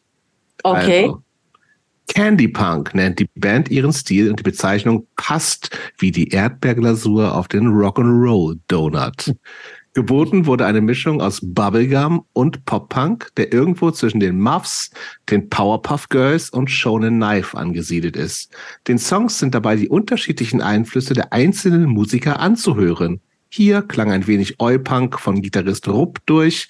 Drummer Oscar, der einzige Überlebende der Frankfurter Kultkombo Der Durstige Mann, sorgte hinter der Schießbude für oldschooliges Rumble Deluxe Punkrock Trommelfeuer. Dominiert wurde das Ganze von den zuckersüßen Gesangsharmonien der beiden Candy-Amazonen. Zitat Ende. Okay. Okay. Wo fängst du an? Ähm, also erstmal sind die Referenzen ja super, die da drin stehen, finde Ja. ich. Da will ich nicht Wobei meckern. Powerpuff Girls, ich kenne nur diese Zeichentrickserie. Ist das auch eine Band? Also ich kenne sie nicht, Nee. aber ich, ich kenne die Muffs und Sean and Knife und wer die Muffs anführt, entschuldige bitte. Ähm, Hab ich, sehr hab ich viel noch nie geiler. bewusst gehört tatsächlich. Aber Sean Knife Oh, Spitzenband mit bist du verrückt? Du hast Ja, gesehen, dass in meiner Liste, du hast gesehen, dass sie in meiner Liste stehen, der Ja, 100 aber auch da, ich kannte vieles, aber nicht alles. Auf die Aber- Liste kommen wir auch noch zu sprechen. Natürlich. Die, die Same Title Band, äh, die, die, das Same Title Album musst du dir unbedingt anhören. Das ist äh, meiner Meinung nach mit das Beste, was jemals an Powerpunk mit Frauengesang gemacht worden ist. Deswegen ja auch in deinen Top 100.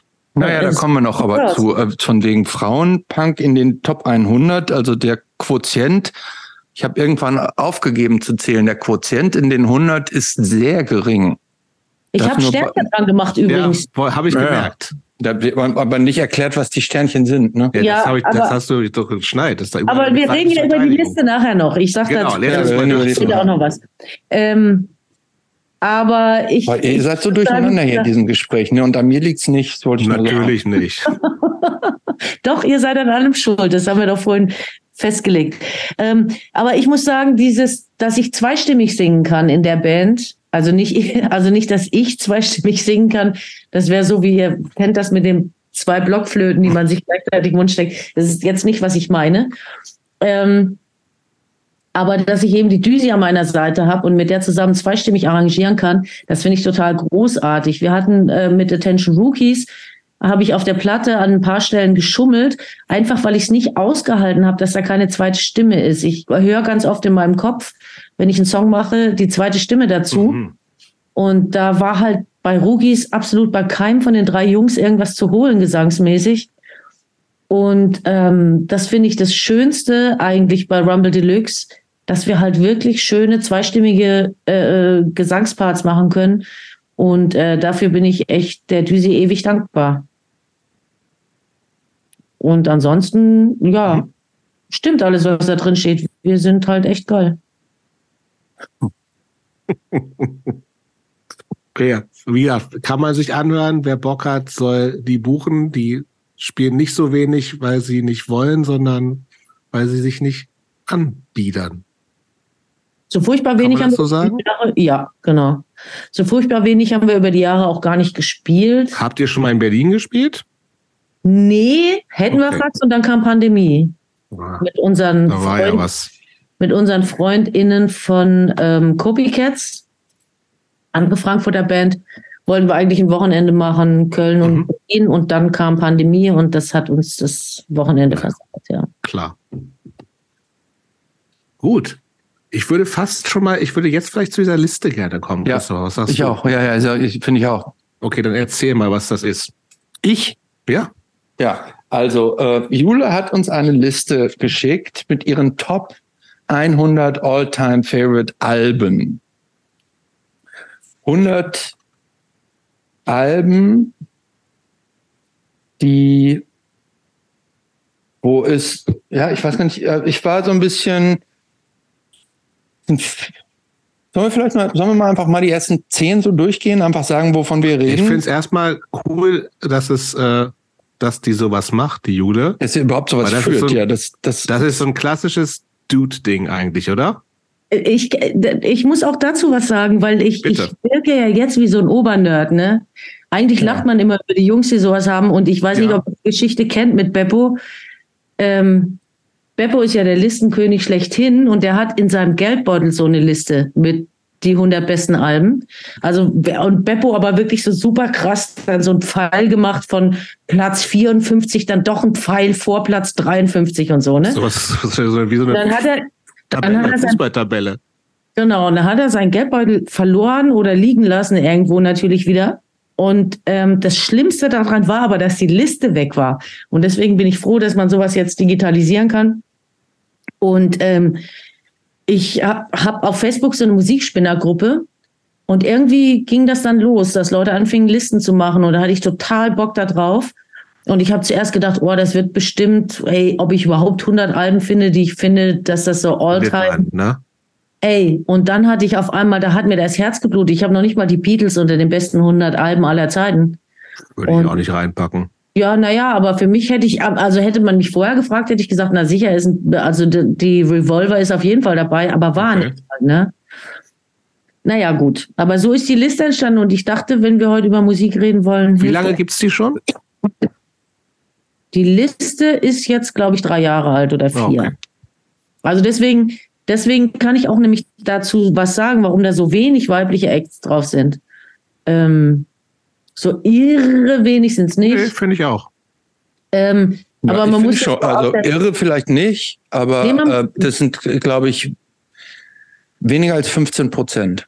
Nee, weniger nee, als 15 will ich auch nicht sagen. sind es nicht. Also ich habe Sternchen dahinter gemacht, die kann, mhm. kannst, also wo weibliche Beteiligung ist zumindest. Es ist ja ganz oft so, dass Bands nur weiblich gelesen werden, wenn es eine Sängerin gibt.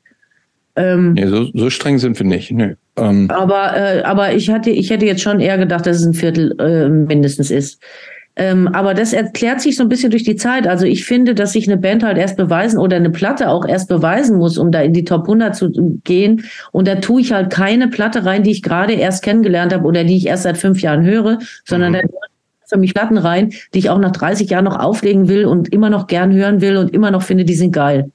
So, wenn ich aber jetzt 30 Jahre zurückdenke, gab es einfach echt nicht viele Bands, die ich geil fand, wo Frauen dabei waren. Mhm.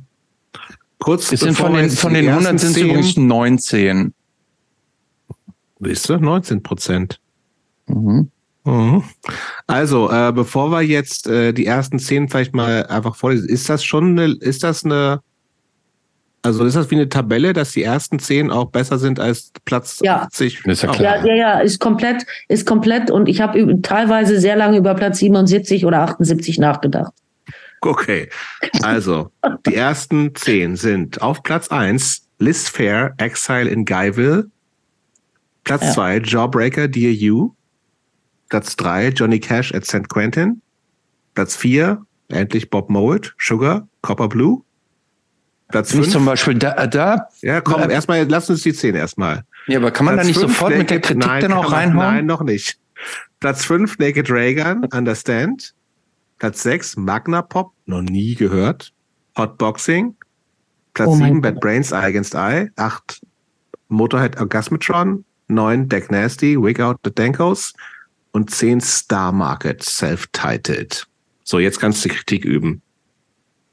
Also, äh, ähm, wenn man, wenn man äh, im Bob Mold Kanon, finde ich, und auch im Sugar Kanon, das Copper Blue Album auf vier als beste, du sagst also, das beste Bob Mold Werk ist Copper Blue. Nee, Jule, vergiss es.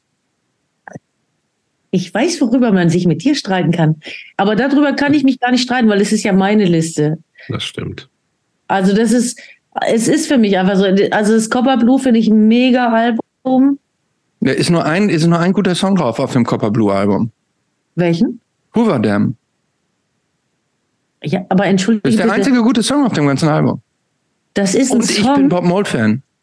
Das ist ein Song, der ist besser als 200 andere Alben von irgendwem anders. Hoover, der meinst also, du, ja, aber das ist der beste steh, Song, steh, äh, der beste, einzige gute Song auf dem Album.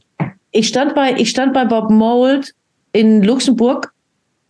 Ich stand da in der Reihe von lauter Leuten, die Bob Mold lieben. Und dann kam Hoover Dam.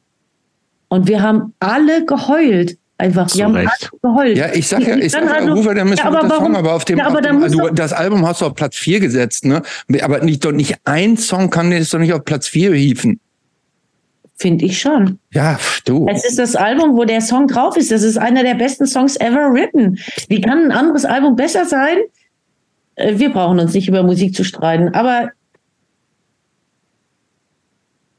okay. Song. Sind viele, also bandmäßig vieles äh, Klassiker, aber wie gesagt, Magna Pop habe ich zum ersten Mal gelesen. Ich weiß jetzt noch nicht, was es ist. Lay It Down von Magna Pop. Mega, mega Song. Die Sängerin hat eine Stimme, da schmilzt du.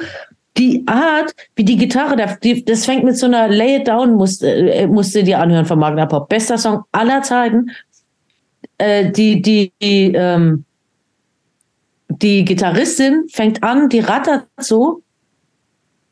Und alleine die Art, wie sich die Gitarre da am Anfang vom Rattern anhört, du hörst so ein bisschen, wie das Plektrum über die Seite so schubbert. Ey, da laufen mir, äh, da läuft mir die Gänsehaut den Rücken runter.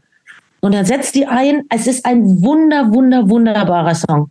Und die ganze Platte ist wunderbar. Wunderschöne Platte. Hattest du die, Christopher? Nee, kann ich dir auch nicht. Und ich habe jetzt muss ich auch sagen, da bin ich nicht qualifiziert genug für, aber ähm, weil ich kein Motorhead-Fan bin, aber ähm, diese Motorhead Orgasmatron soll das Schon beste. Motorhead-Album sein. Das ist, äh, das ist wieder, äh, ich weiß, ich fuck das richtig ab, wenn man bestimmte Alben rausgreift und nicht die nimmt. Ich hätte die Ace of Spades nehmen können, das wäre ziemlich billig gewesen. Ja, ey, kann man so billig wie Copper Blue. Entschuldige mal bitte. Ich merke, das bringt dich richtig auf, das kommt Ja, ja, also. aber, aber Und hier dann auch hier unten 31 ne, äh, Black Sheets of Rain. Du hast dir die schlechtesten Soloalben rausgesucht.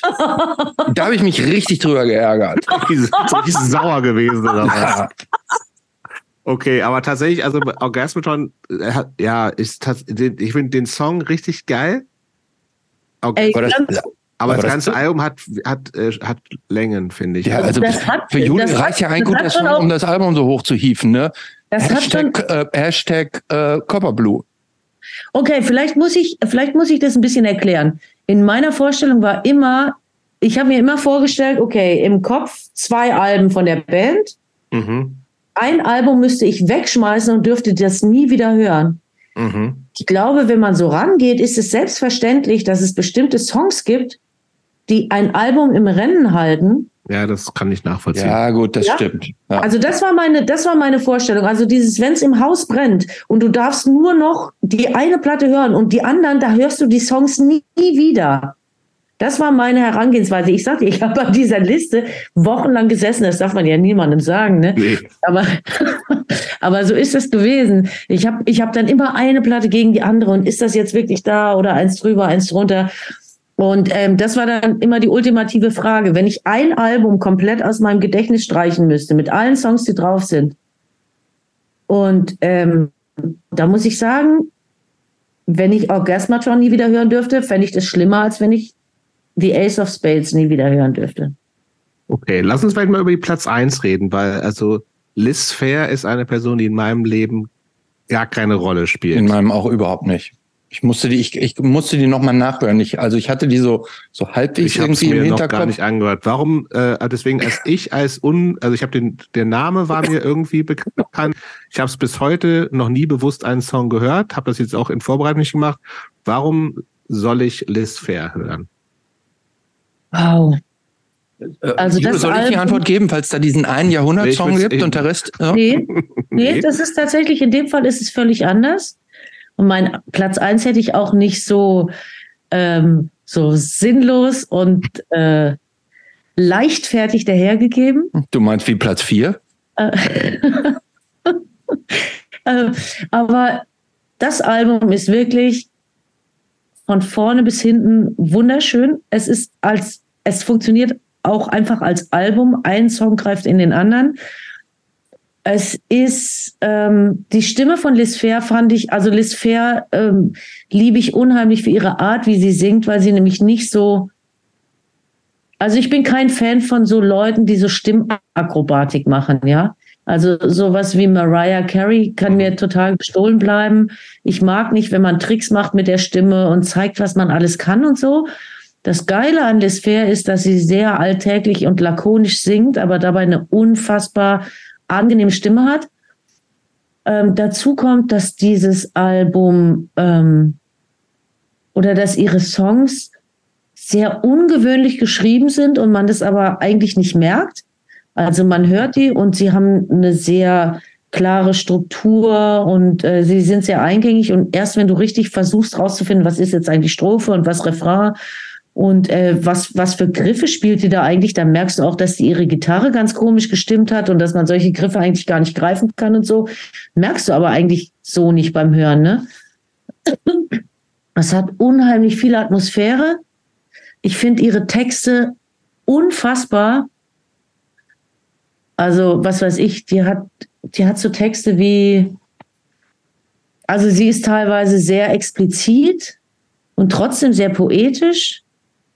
Da gibt es so Textzahlen wie He said he'd likes to do it backwards. I said that's okay with me. That way we can fuck and watch TV. Also so eine. Ja, aber schon ein bisschen äh, versaut auch, ne?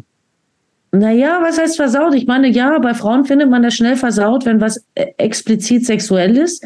Das finde ich irgendwie äh, äh total interessant. Äh, ähm, Wäre ich Ethnologin, dann würde ich darüber vielleicht auch mal eine Arbeit schreiben. Also ich meine, Jungs schreiben ständig über Sex ähm, ihre Texte. Wenn Frauen das machen, dann hat man ganz schnell so das Gefühl, oh, das ist halt so was ganz Besonderes oder die ist so eine Schlampe. Ähm, Fun Fact: Sex gehört bei Frauen genauso zum Leben wie bei Männern.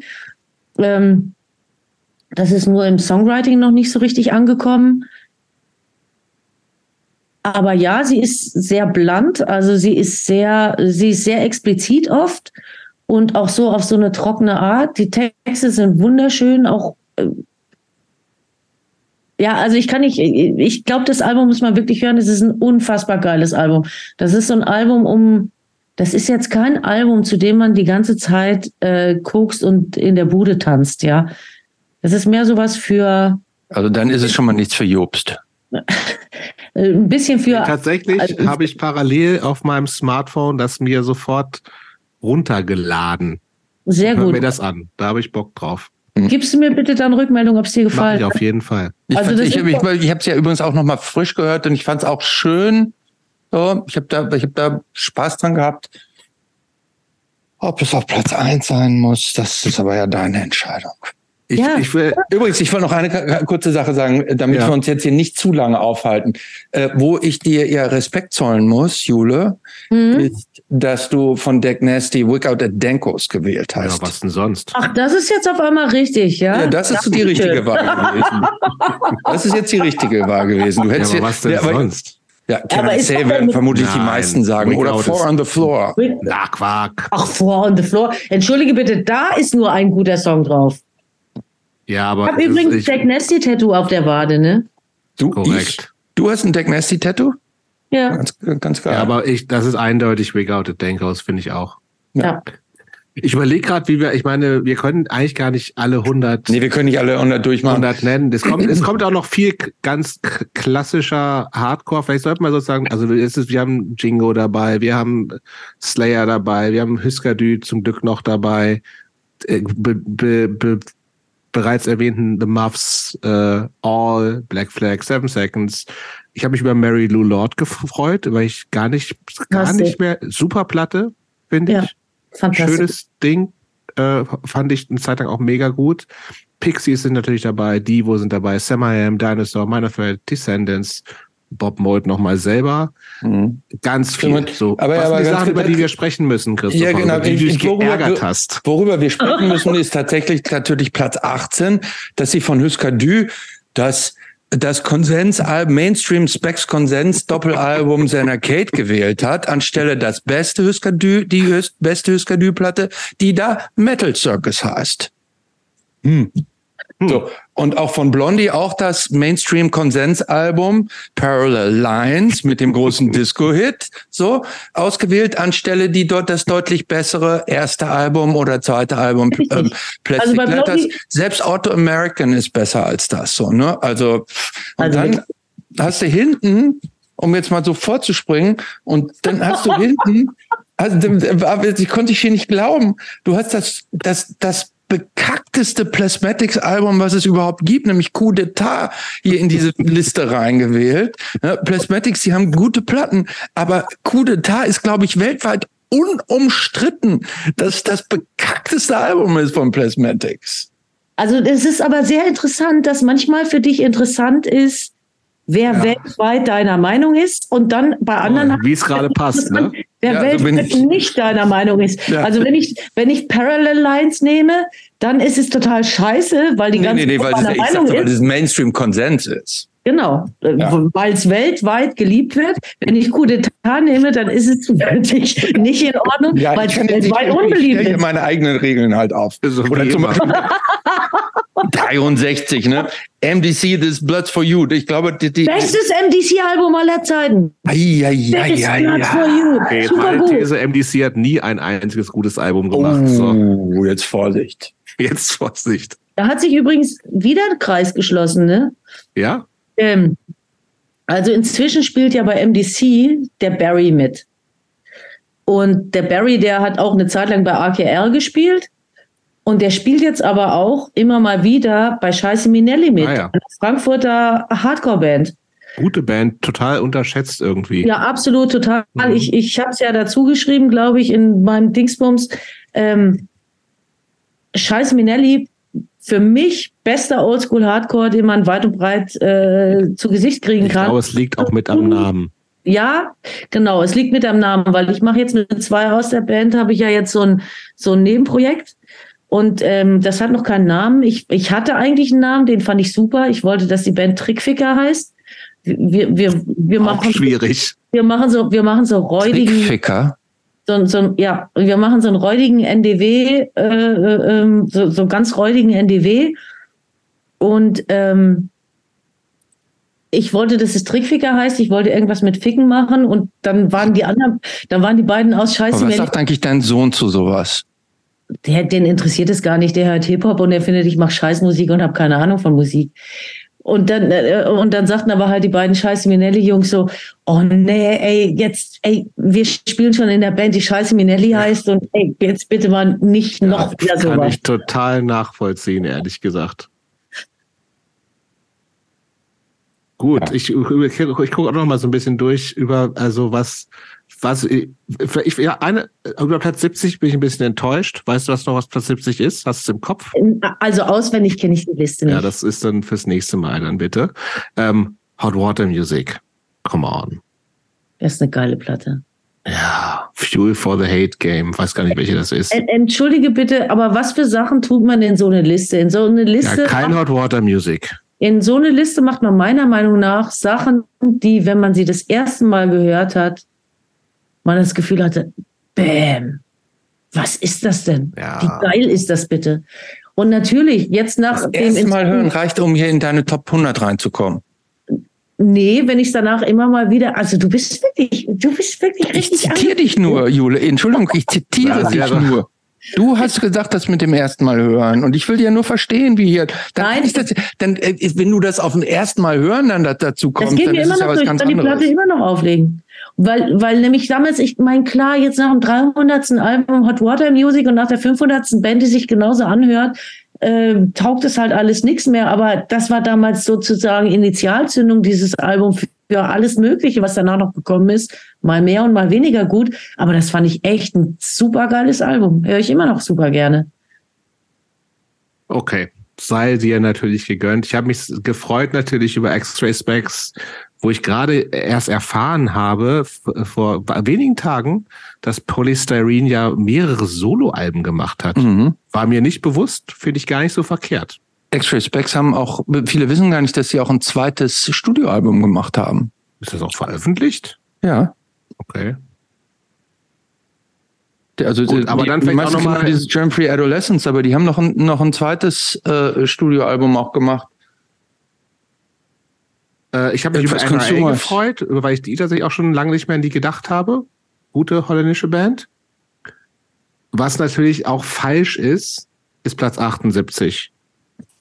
Dass RKL kann- drin sind, ist natürlich super, aber Keep Es kann in meiner Liste nichts Falsch. falsch sein. Doch, es es ist ist meine falsch. Liste, Jobs. ich kann das, ich, wir, wir können dir die ja korrigiert zurückschicken. Also AKL ist richtig, aber das Album ist verkehrt, ja? ja, ja, ja, klar. Was denn, du sagst Rock'n'Roll Ja, Nightmare? natürlich, selbstverständlich. Ja, ja, ja, ja glaube ich auch. Aber gut, aber wie gesagt, du Ach, kriegst, ja. du kriegst das korrigiert einfach zurück und dann Ja, mich Was wundert, mich, was, was mich ja gewundert hat, muss ich ja sagen, ist ähm, at the Drive-In in Casino Out anstelle von, wie heißt dieses Relationship of Command? Ja, aber das ist, Ja. finde ich, eindeutig Wunder- auch. Ja? Aber In Casino Out ist ein viel bessere Album. Also so, Mhm. wenn du es einfach. äh, Und das, was ich einfach öfter höre. Also die andere lege ich einfach fast nie auf und daran merke ich ja auch irgendwas. Gut. Aber wie gesagt, viele, der- viele, viele, viele, gute Klassiker auch. Viele drauf, gute ne? Klassiker drin. Ist also- natürlich Danzig, habe ich mich natürlich gefreut. Da ist hätten, auch- hätten gleich alle vier ersten vier Alben sein können. Mindestens die ersten drei. Äh, Chromax natürlich. Hardcore Jule kommt da durch. Äh, ist mir, mir ist ehrlich gesagt ein bisschen zu wenig Hardcore hier in der Liste, um, Ah, auf find eine kleine, um auch mal eine kleine Kritik zu äußern. na, für mich nicht. Aber wie gesagt, wir können das ja noch überarbeiten. So, ähm, was haben wir hier noch? Ja, Fugazi, ja, Naja, komm. ja, ja. Ah, wo- Das brennt mir richtig in den Augen, 76. Wenn ich es nochmal sehen muss, Plasmatics, dieses Coup d'etat. Das ist wirklich so ein gräusliches Album. Ähm, Nicht gar nicht. Finde ich überhaupt nicht, äh. Finde ich Oh, gar nicht. Und ich bin, ich bin erklärter äh, Plasmatics-Fan. Ne? Ich, ich, äh, ich hab die auch alle, aber ich finde Das Coup d'etat ist dich. Aber dass dich jetzt so aufregt, finde ich lustig. Ja. Und zum Beispiel Was? hier Beastie Boys License to äh, Come Ja, On. Paul's Ja. Boutique. Nein, nein, nein. Ja. Nein, nein, nein, License ja, to Ill ja. ist viel besser. Viel besser. Viel besser. Leute. Ja, auf jeden Fall. Danke, Jobs. Ja. Weiter elf habe ich mich natürlich drüber gefreut.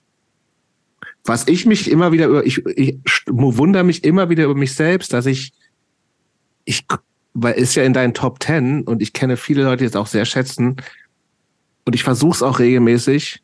Ich werde mit Naked Raygun nicht warm. Und es tut Oh, mir das irgendwie total leid. Weil ich, ich, das, Nee, die würde ich aber- gern cool finden.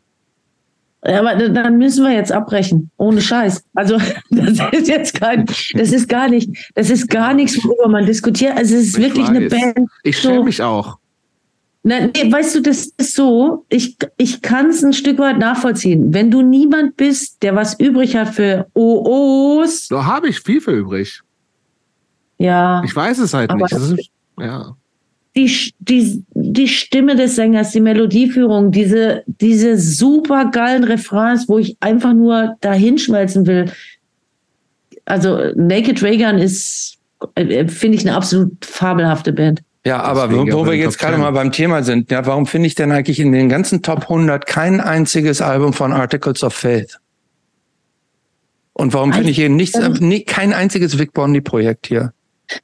Das würde hier eigentlich reinpassen jetzt in, Articles of Faith wären tatsächlich in meiner Top 200 gewesen. Ich habe da noch so eine, ich habe ja natürlich alle, von denen ich zuerst dachte, sie kommen rein, die sind dann irgendwann nach hinten durchgerutscht ähm, und waren dann doch nicht mehr in den Top 100. Aber ich sag mal so, die, die McKay-Projekte haben mich immer mehr interessiert als die Vic Bondi-Projekte. Fair enough, würde ich sagen. Ja, aber gut. Ähm, Jobs, in so, also ich bin, ähm, ähm, ich, ich mag auch Naked Raygun, aber auf Platz fünf.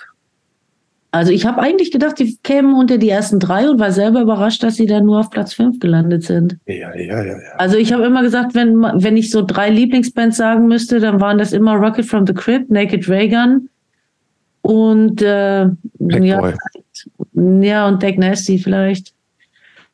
Aber ähm, letztlich ist es anders ausgegangen. Ich weiß Ist, auch nicht. Also, also wenn, ich mir, wenn ich mir diese das Hausbrennfrage gestellt habe, dann Naja. Wo ich sagen muss, wo ich, wo ich ja bei dir bin, ist Platz 99 SNFU. Ah, da wollte ich gerade sagen, das ist auch noch ein F Fehler. Dass das so weit. If you swear you catch no fish ist natürlich falsch. Ach was so, denn? okay. Richtig wäre natürlich and no one else wanted to play. Natürlich. Ich Also, weiß finde nicht. ich, die da finde ich, die sind auf Augenhöhe, die beiden. Also ich mag sie beide gerne, aber if you swear you catch no fish, bisschen weiter vorne für mich. Für mich, es ist ja nur meine. Ja, ja, es ist, ich will mich ja, gar nicht so sehr ja. drüber ärgern. Es ist Auf, Moment, auf, Moment mal eben, auf welchem ist, ist Time to Buy Futon drauf? Ist nicht auf der ersten. Ist auf der, ist, ist auf der, das ist nämlich auf der No One Else Wanted to Play, glaube ich. Ja? Das gucken wir jetzt nach. Kann ich derweil mal pinkeln gehen? Ja. Sowieso. Jetzt sind, Yay! wir, jetzt sind wir mit der Korrektur auch fertig, wenn du wiederkommst. Danke! Bitte. Guck mal, es gibt auch ja- noch, es gibt ja auch noch nur Better helfen. Than a Stick in the Eye, ist auch ein sehr großartiges nee, A. na, na. Äh, Für mich ist es tatsächlich echt nur die erste. Ich mag die alle. Ich mag auch die späten noch. Welchen Song wolltest du haben? Ähm, Time to Buy Futon. Nee, nee, nee. Ist da nicht drauf.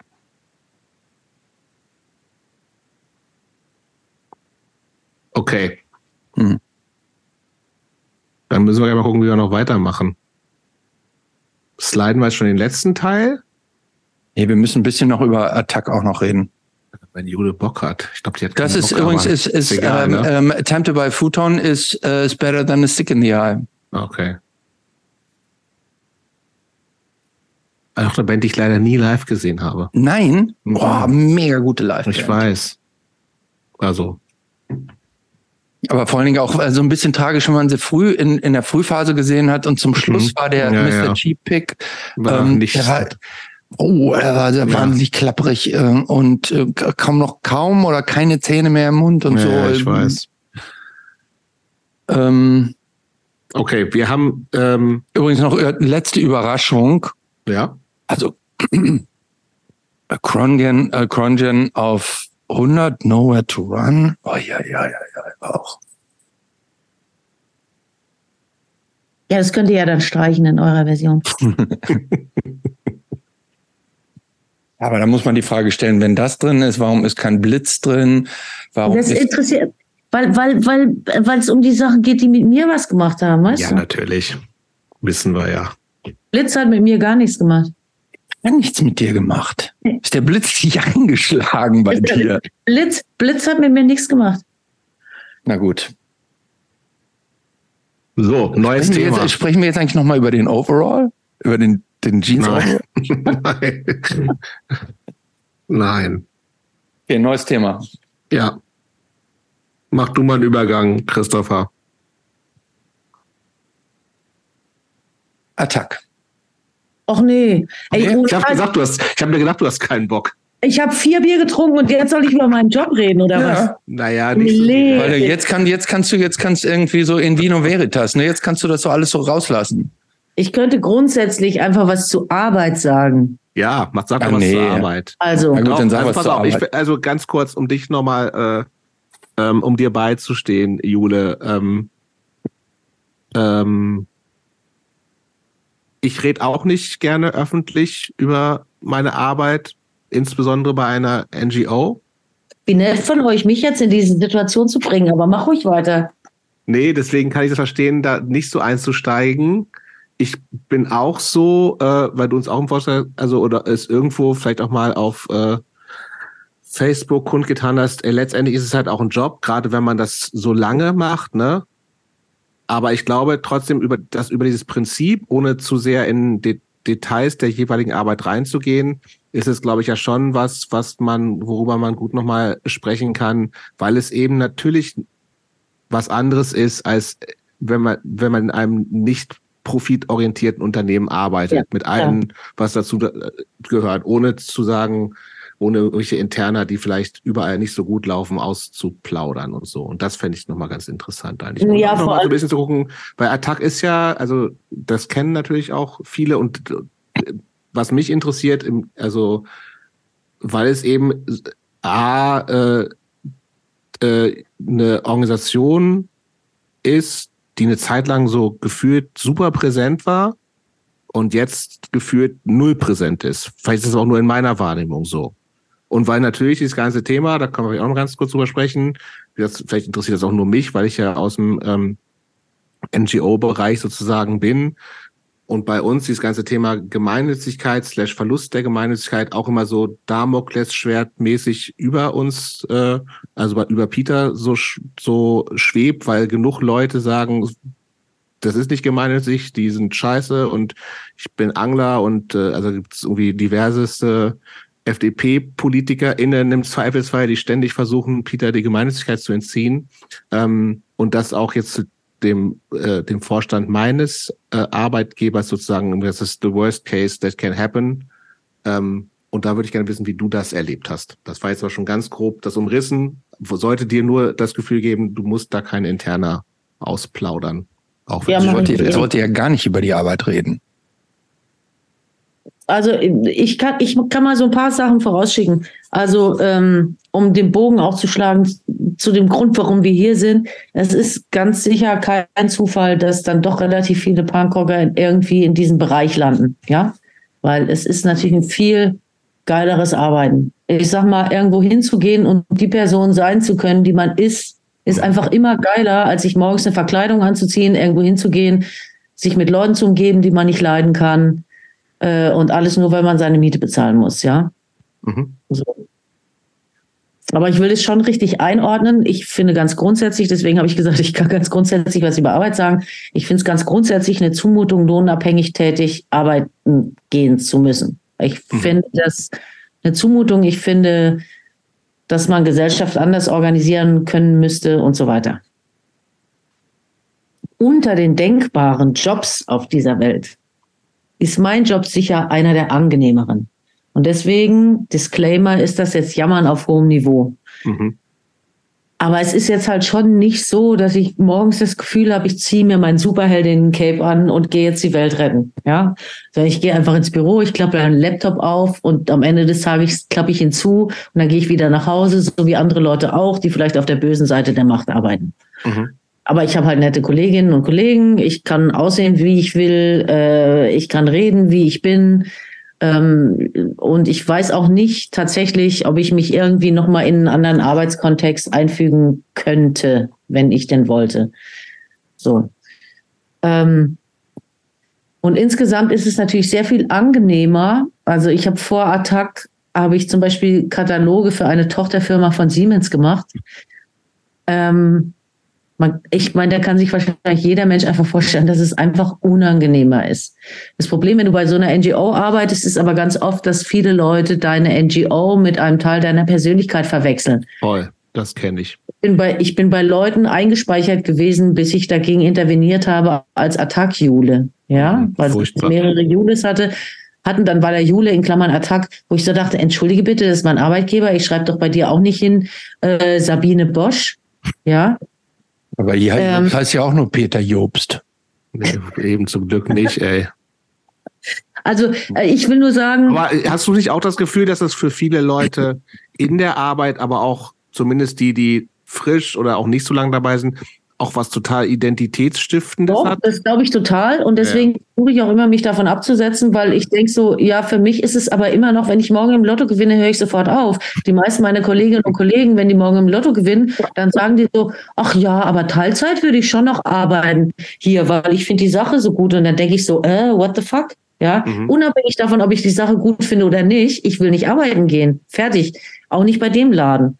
Ich finde arbeiten gehen einfach eine Unverschämtheit. So. Ähm, that being said, oh mein Gott, ich hoffe, dass nicht so viele Leute von meiner Arbeit sich das Ding anhören, ehrlich gesagt. Sie nicht.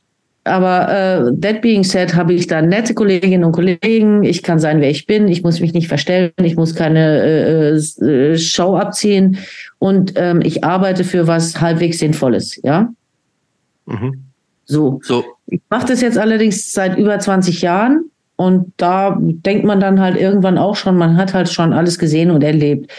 Was den Entzug der Gemeinnützigkeit angeht, das war wiederum eigentlich relativ spannend, weil, ähm, weil das so eindeutig politisch motiviert war. Ne? Also, ja, vielleicht müssen wir das kurz er erklären. Also, oder kannst du das kurz erklären? Und vielleicht weiß ich nicht, ob Christopher das sozusagen auf dem Schirm hat. Ich weiß, ob das überhaupt. Ich habe das, auf, ich hab das auf dem Zettel. Ich habe mir, ich habe mir sogar, ich habe mir sogar das Urteil durchgelesen, mit dem äh, die Gemeinnützigkeit aberkannt wurde. Genau, da ging es ein paar Mal hin und her. Also die Begründung war, also äh, ganz grob gesagt, wir sind zu politisch. Mhm, genau. Ähm, das war so ungefähr, was im Urteil drin stand. Und dann sind wir dagegen vor Gericht gegangen und dann hat Attac im, im, in der ersten Instanz Recht gekriegt und zwar richtig derbe Recht gekriegt. Also die haben die Leute vom Finanzamt Frankfurt richtig abgewatscht und haben gesagt, ey, natürlich sind die gemeinnützig, was stimmt denn mit euch nicht?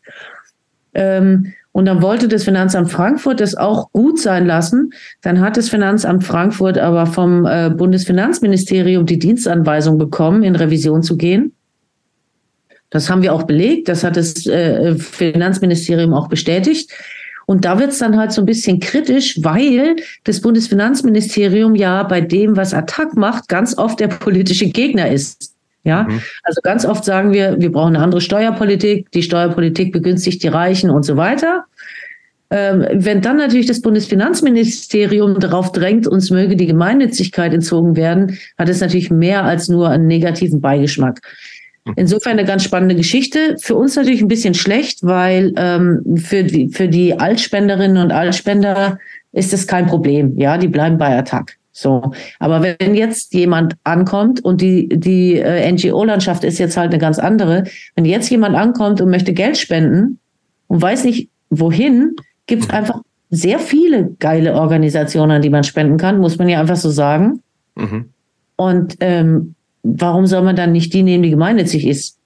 Noch dazu glauben halt viele Leute, Gemeinnützigkeit bedeutet, die gehen gut mit ihren Geldern um und die anderen mhm. sind ja Lotris, ja.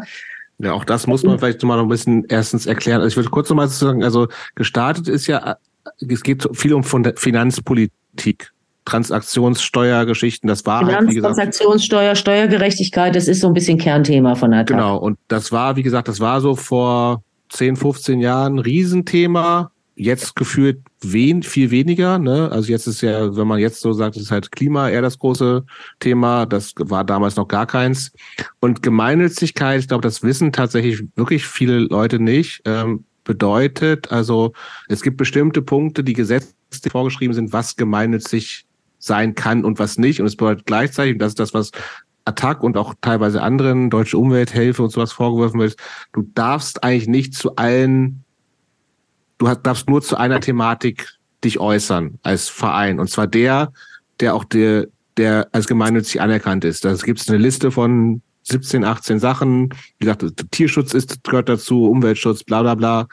Ähm, und das heißt, als eine Organisation, wenn du gemeinnützig anerkannt bist als Umweltschutz, Tierschutz, wie auch immer Organisation, darfst du dich zu anderen Sachen nicht äußern, weil dann bist, ja, du, keine, dann bist du kein gemeinnütziger Verein, sondern eigentlich eine Partei oder whatever. Genau. Und das, das, das ist im Grunde auch die Abgrenzung. Das, ähm, das ist ja in, in dem Moment, wo du praktisch zu, zu multiplen Themen dich genau. aufstellst und, und also zu, zu, zu viele Themen gleichzeitig abdeckst, ähm, dann äh, gilt das nicht mehr als gemeinnützig, sondern ist im Grunde eine Partei.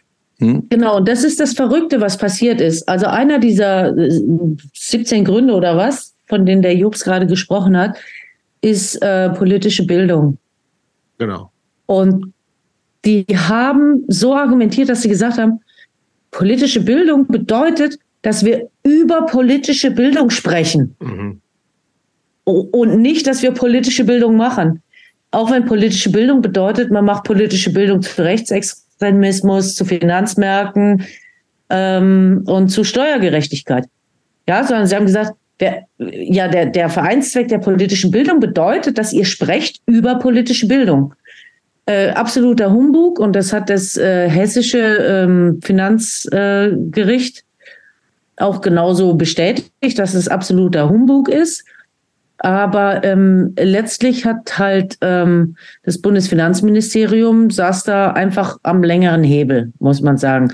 Und ähm, der, ähm, der Bundesgerichtshof hat dann eben da ein Machtwort gesprochen. Das ist auch deswegen nicht uninteressant, weil ähm, der damalige Vorsitzende des Bundesgerichtshofs und der damalige Vorsitzende, der für unseren Fall ähm, verantwortlich war, des Bundesfinanzministeriums, die sind zusammen in einem Verein, in Klammern gemeinnützig, der ähm, sich damit beschäftigt, wie man am besten Steuergeschenke für Unternehmen macht.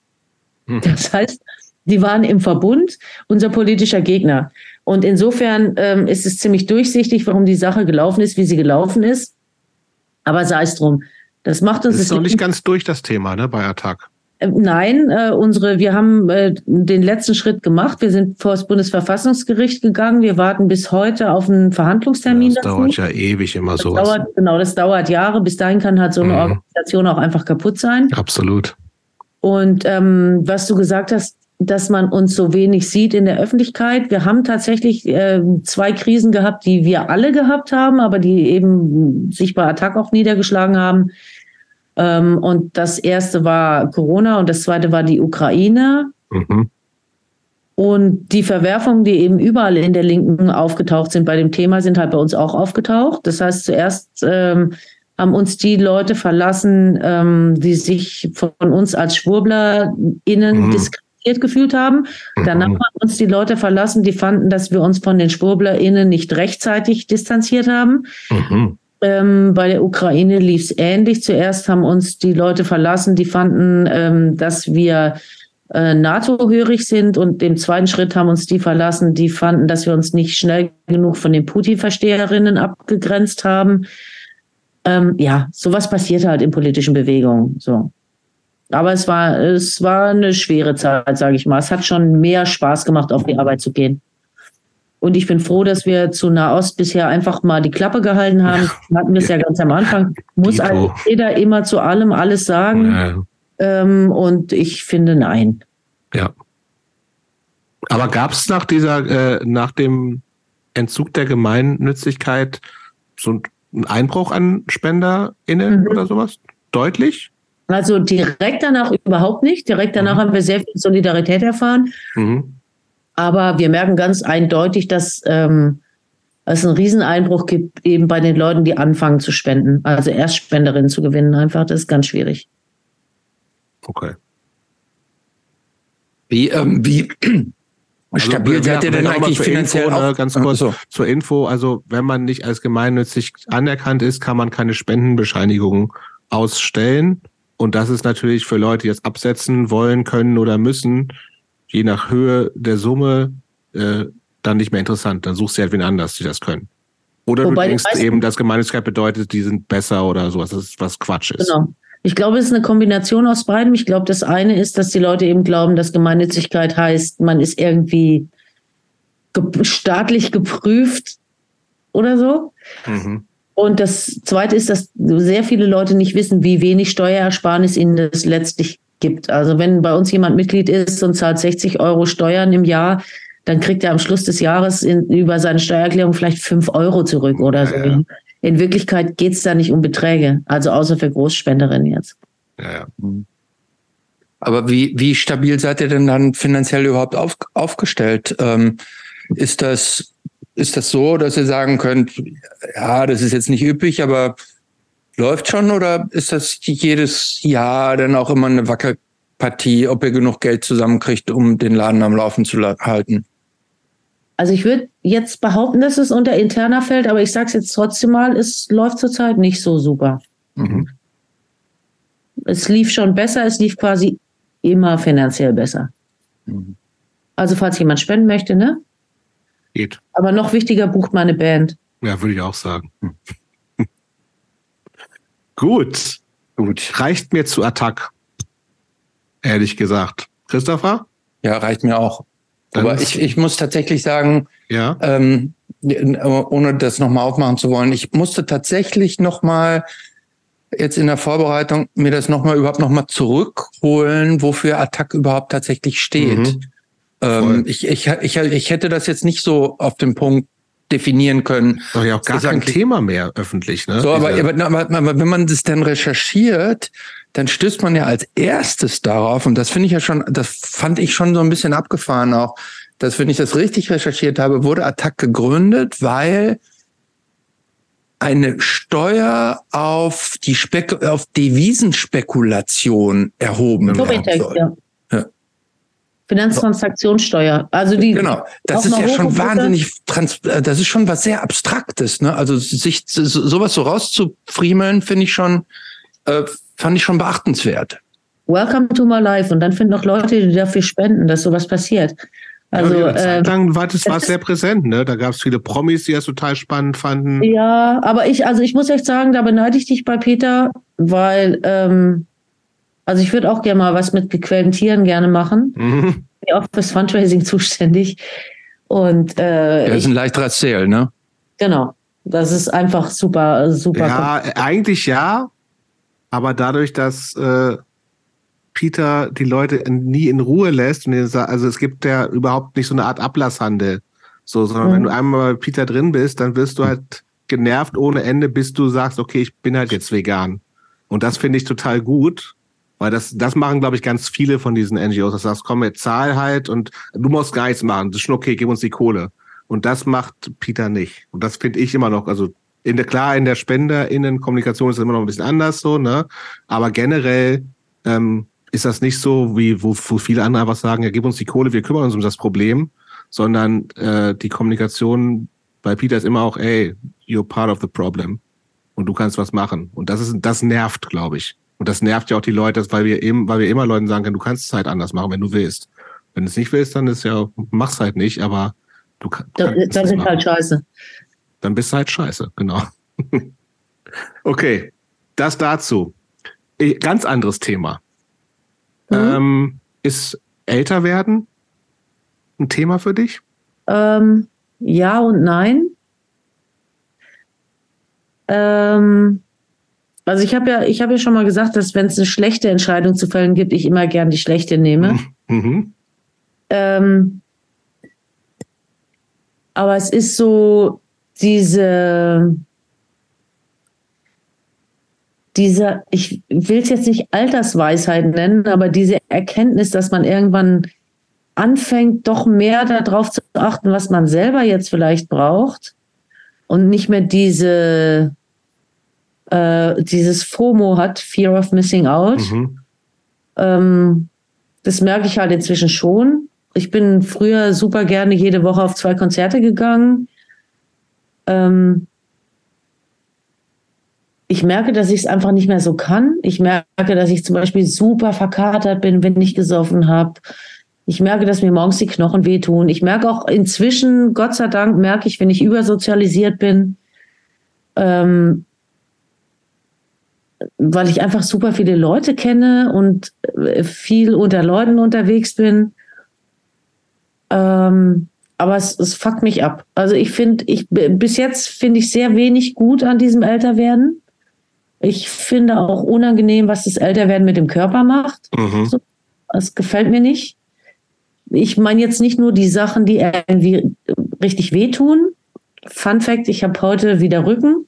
Mhm ähm, sitze hier nicht nur mit Bier, sondern auch unter äh, Schmerzmitteln. So, das nervt mich einfach total.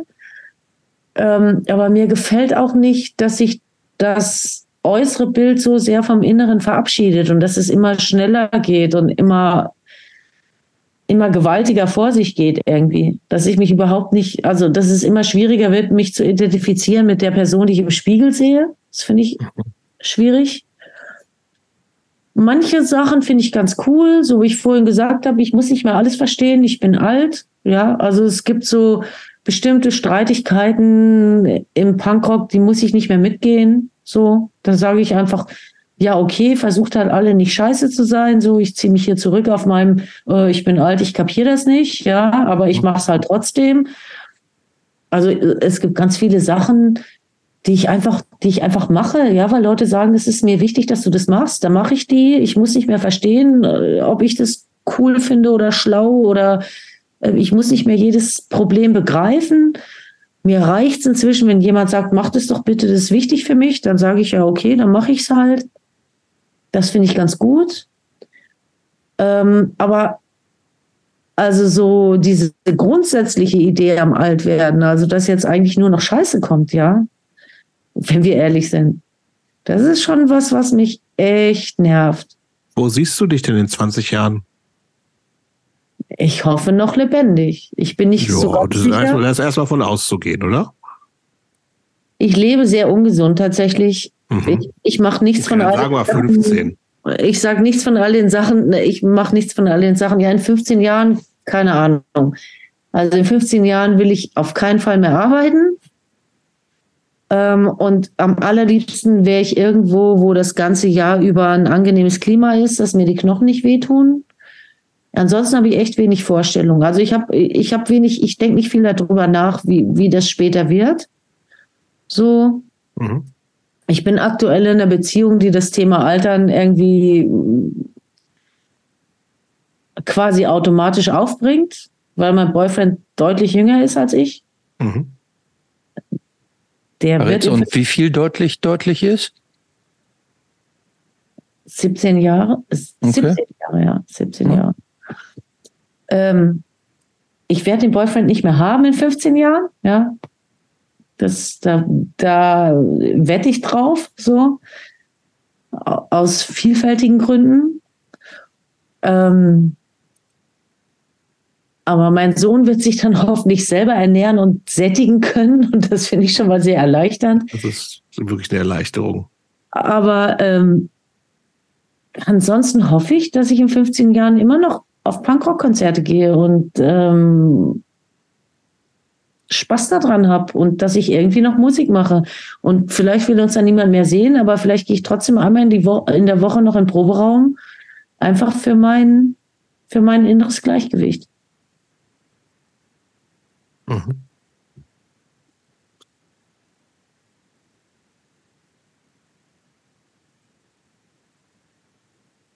Bist du eingeschlafen, Christopher? Nee, ich sinniere darüber, so, was sie gesagt hat. Ähm, die, die, Frage, die ich mir stelle, ist, ähm, wenn du sagst,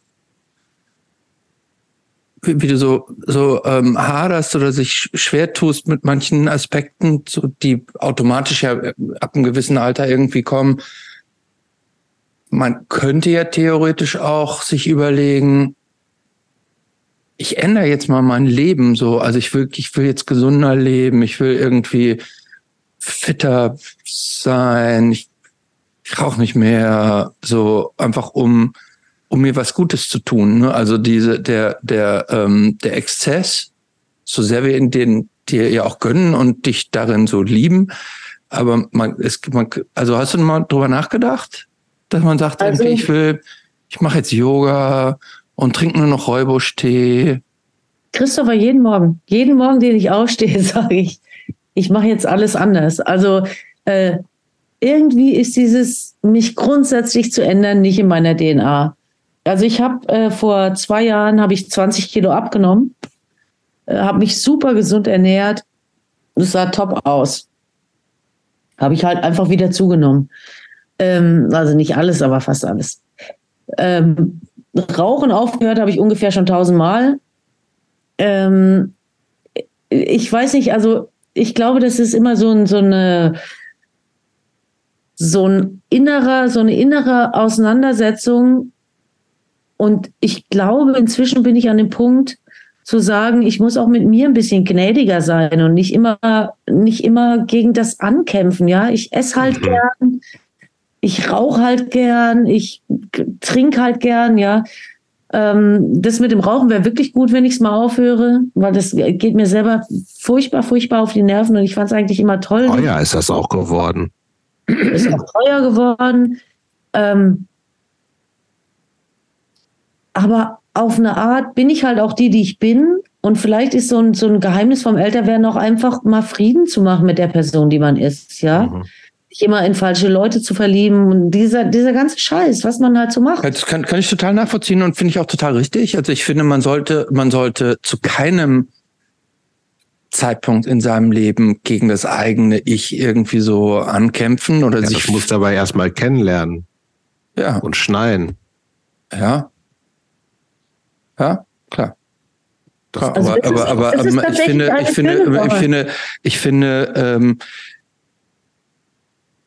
mit sich selbst auch zufrieden zu sein, ist schon auch wichtig. Gerade also, weil du auch, ähm, das ist das, was du eben sagtest, irgendwie, ja, ich habe da 20 Kilo abgenommen, sah top aus. Im, Im Grunde muss man sagen, das gut aussehen hängt ja nicht vom Gewicht automatisch ab. Ne? Man kann ja auch irgendwie. Immer noch mega heiß.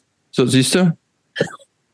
Also, ähm, insofern es sind das ja alles keine, ähm, keine zwingenden Faktoren. Ähm, aber ist doch gut. Also ich habe ja auch nur eine Frage gestellt. Also ich wollte dir nicht suggerieren, äh, das sollte jetzt kein gut gemeinter Tipp äh, für, äh, für einen nee, Wandel des Lebens äh, so sein.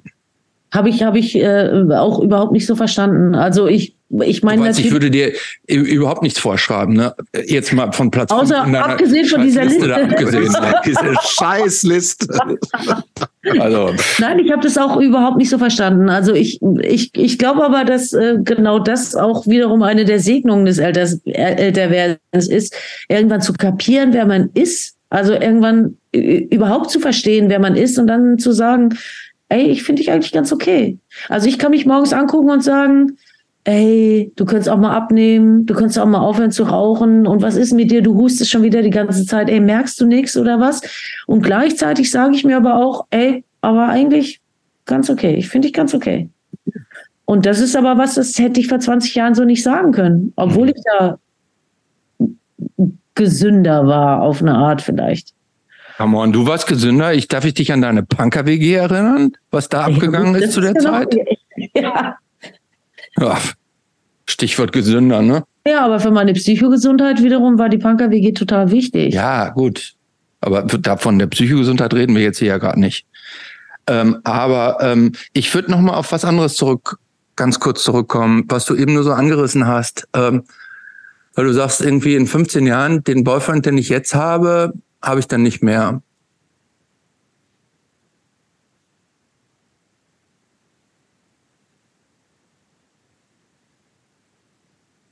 Bedeutet das, dass dir die Person nicht so viel bedeutet? Oder ist das für dich so ein akzeptiertes, prognostiziertes Schicksal? Das ist eher so zweiteres. Also ich meine, ich muss dazu sagen, ich bin eigentlich nicht so eine Beziehungsperson, was komisch klingt, weil ich echt langjährige Beziehungen gehabt habe in meinem Leben. Aber ich bin super gut, auch das eine Segnung des Alters, super gut und super gerne alleine. Also ähm, ich habe zum Beispiel so ein Ding, dass ich immer allein in Urlaub fahren will. Ne? Nächstes Jahr plane ich sechs Wochen alleine am Atlantik zu sein, drei Wochen Urlaub, drei Wochen arbeiten von da. Und das, das ist relativ merkwürdig, weil ich sonst ein sehr, also ich bin eigentlich ein sehr sozialer Mensch. Ich habe super viele Freundinnen und Freunde und Leute, die mir wichtig sind.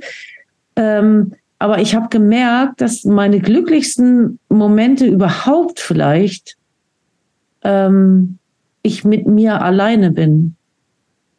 Und ähm, dieser Zustand, alleine irgendwo zu sein am Meer, da bin ich auch völlig genügsam. Da kann ich auch einmal am Tag eine Tütensuppe essen, ist mir alles egal. Aber einfach, dass mich einfach alle am Arsch lecken können, finde ich ganz angenehm eigentlich. Ich meine, da kommt natürlich diese andere Alterssache dazu. Ich werde wahrscheinlich irgendjemanden brauchen irgendwann, der, der sich auch um mich kümmert und um mich sorgt oder so. Aber da kann ich nicht heute drüber nachdenken, weil ich meine, was soll ich da heute drüber nachdenken? Vielleicht falle ich auch morgen einfach tot um. Mhm. Und dann habe ich mir diese ganzen Sorgen umsonst gemacht. Die mache ich mir mhm. dann, wenn sie da sind.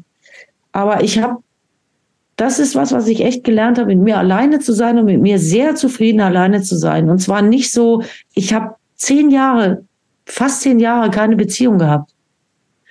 Und das war jetzt nicht, ich meine, wir kennen alle das aus Paul ist tot, ja, was ich kriegen will, äh, äh, äh was ich haben will, das kriege ich nicht. Was ich kriegen kann, gefällt mir nicht. So ein bisschen war das, aber es kommt dann halt noch dazu, und das halte ich für eine Alterserscheinung, ähm, dass ich dann sage, und äh, was ich haben will, das tut mir nicht gut. Also letztlich dann die Entscheidung zu treffen für das, worin man sich einfach wohlfühlt. Ja, und ich habe in diesen zehn Jahren, das hat mir total geholfen. Das war für mich unheimlich wichtig, würde ich auf keinen Fall missen wollen. Ähm, ich war jetzt nicht einsam in der Zeit oder so, ja. Und ich war jetzt auch nicht untervögelt oder so. Aber ähm, ich war ganz oft mit mir alleine und, und musste mich mit dem auseinandersetzen, was einfach nur aus mir hochkommt und wo ich so im Zwiegespräch mit mir selber bin. Und das ist ein Zustand, den fand ich am Anfang beängstigend und inzwischen mhm. brauche ich den ganz, ganz doll. Mhm. Gibt es irgendwelche Sehnsüchte, unerfüllte Wünsche, irgendwas, wo du sagen würdest, wenn das irgendwie nochmal passieren würde, das wäre schon super? Jetzt außer mhm. nicht mehr arbeiten zu müssen? wäre einer davon, ja. Ähm, also grundsätzlich hätte ich kein Kind, wenn ich, da hatte ich kürzlich erst mit einer Freundin das Gespräch. Würde ich morgen tot umfallen, hätte ich wirklich das Gefühl, ich hatte ein Bombenleben, das hat für zehn Leben gereicht. Ich bin total mit mir im Frieden. Das Einzige, was es ein bisschen schwieriger macht, ist äh, ein Kind zu haben, weil man dann halt immer so noch denkt, ach, ich wüsste noch schon noch gern, wo der noch mal landet und ich Mhm, würde schon noch mhm. mal gern sehen, dass der versorgt ist und so, ne? Aber von Sag nochmal gerade, wie alt ist dein Sohn gerade? 17 ist er jetzt. Ach, ja, 17. Und ich habe mir immer gesagt, ich will auf jeden Fall leben, bis der 18 ist. Und es sieht so aus, ich habe ganz gute Chancen, also will ich das schaffen. Ähm, aber ansonsten ist es wirklich so, wenn ich morgen tot umfallen würde, dann würde ich mir gratulieren und auf die Schulter klopfen zu, zu diesem Bombenleben, was ich gehabt habe und was ohne Punkrock übrigens niemals, auch Mhm. nicht annähernd so gewesen wäre, wie es war. So, ich, ich fände wirklich Bombe. Ich fände es Bombe. Ich hätte das Gefühl, ich habe überhaupt nichts verpasst. Natürlich gibt es manchmal Wünsche und Sehnsüchte, Dinge, von denen ich dachte, die will ich unbedingt erleben. Aber auch das, glaube ich, inzwischen gehört dazu, dass man so einen kleinen Stapel hat von Sachen. Äh, Genau, was ist denn auf dem Stapel drauf? Das war ja die Frage.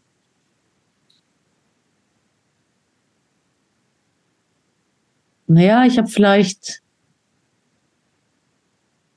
Also du hattest das angesprochen, ob ich nicht nochmal nach Chile hätte gehen sollen. Das liegt da vielleicht schon auch nochmal, dieses als erwachsener Mhm. Mensch nochmal in Chile zu leben. Liegt vielleicht auf dem Stapel. Vielleicht auch noch irgendein Kerl. Ich weiß nicht. Moment, jetzt einfach irgendein Kerl oder gibt es irgendwelche? Nee, nee, schon bestimmter. Äh, schon bestimmter. Ähm, vielleicht auch noch, es gibt vielleicht die eine oder andere Band, mit der ich noch unbedingt spielen wollen würde. Aber da ist sonst nicht sehr viel. Ich habe keine, ich habe nicht so eine Bucketlist, wo ich denke, das bräuchte ich jetzt noch oder das, das sonst wäre mein Leben nicht rund oder ähm, Mhm. nee, will ich nicht sagen. Mhm. Gut, aber und tatsächlich ist Ja, ist auch okay, gut. so eine Liste gut, zu ja. haben und sich bewusst zu sein, dass die nicht erfüllt wird. Aber trotzdem noch so, dass das irgendwie schön wäre und wenn es eins, zwei, sieben davon irgendwie in Erfüllung gehen, ist gut, wenn nicht, auch okay. Ich glaube, das gehört dazu. Ich glaube sogar umgekehrt, wenn du die Liste nicht hast, würde auf dem Stapel der Punkt liegen, ich hätte gern noch so eine Liste gehabt Hm, von Sachen. vielleicht. Ich, weißt du? Also Hm. irgendwie muss da auch, es muss noch irgend so einen Stapel geben mit Sachen, die nicht erfüllt sind.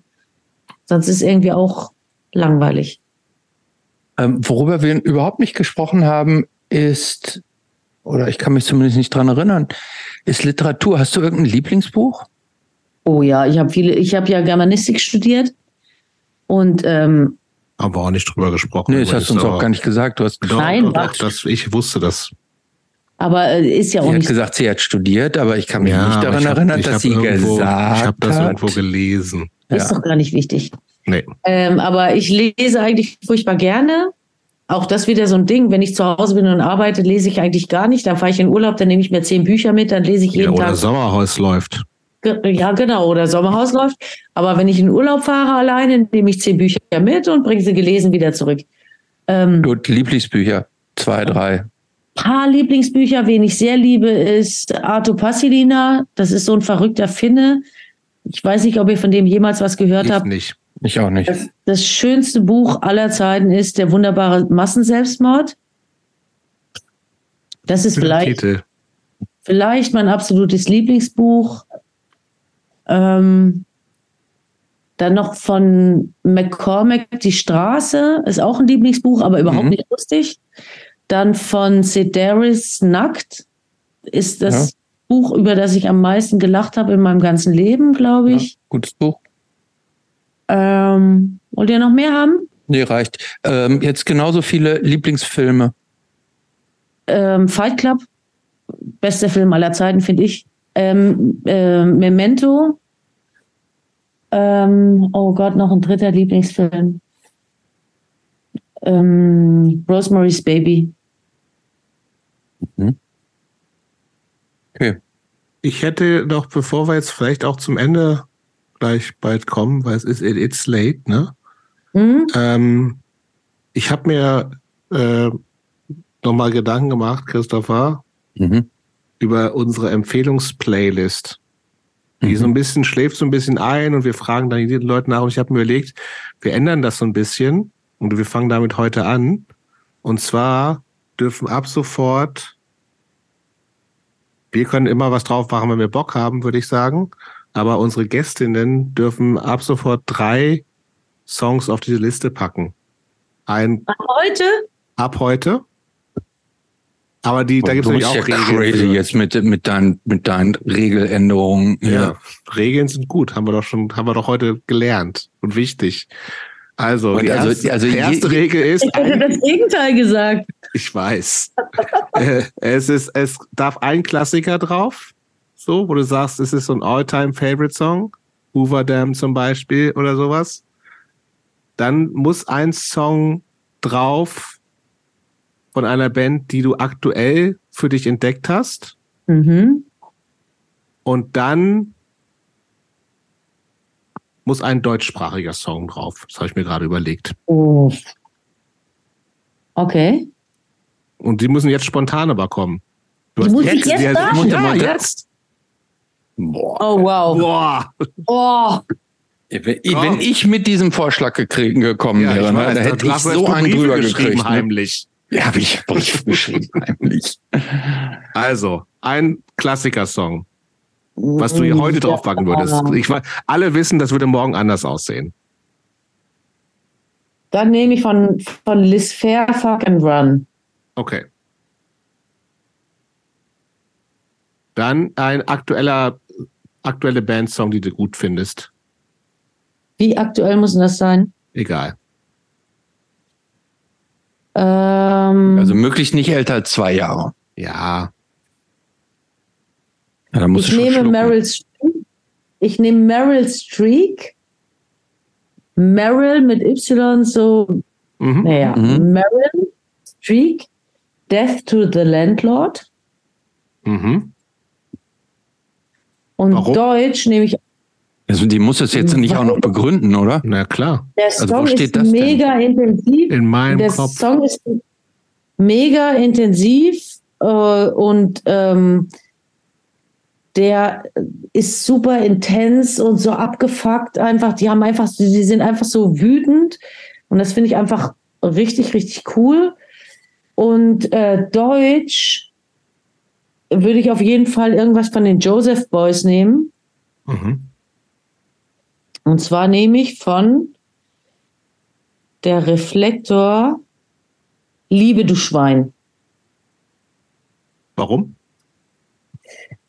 Also, ich mag die Joseph Boys super gerne. Da hat sich auch so ein Kreis geschlossen. Ich hatte ja früher ein Blur geschrieben. Dann war ich mal auf so einer Blur-Lesereise, die so ein bisschen daran eskaliert ist, dass ich eine Alkoholvergiftung hatte.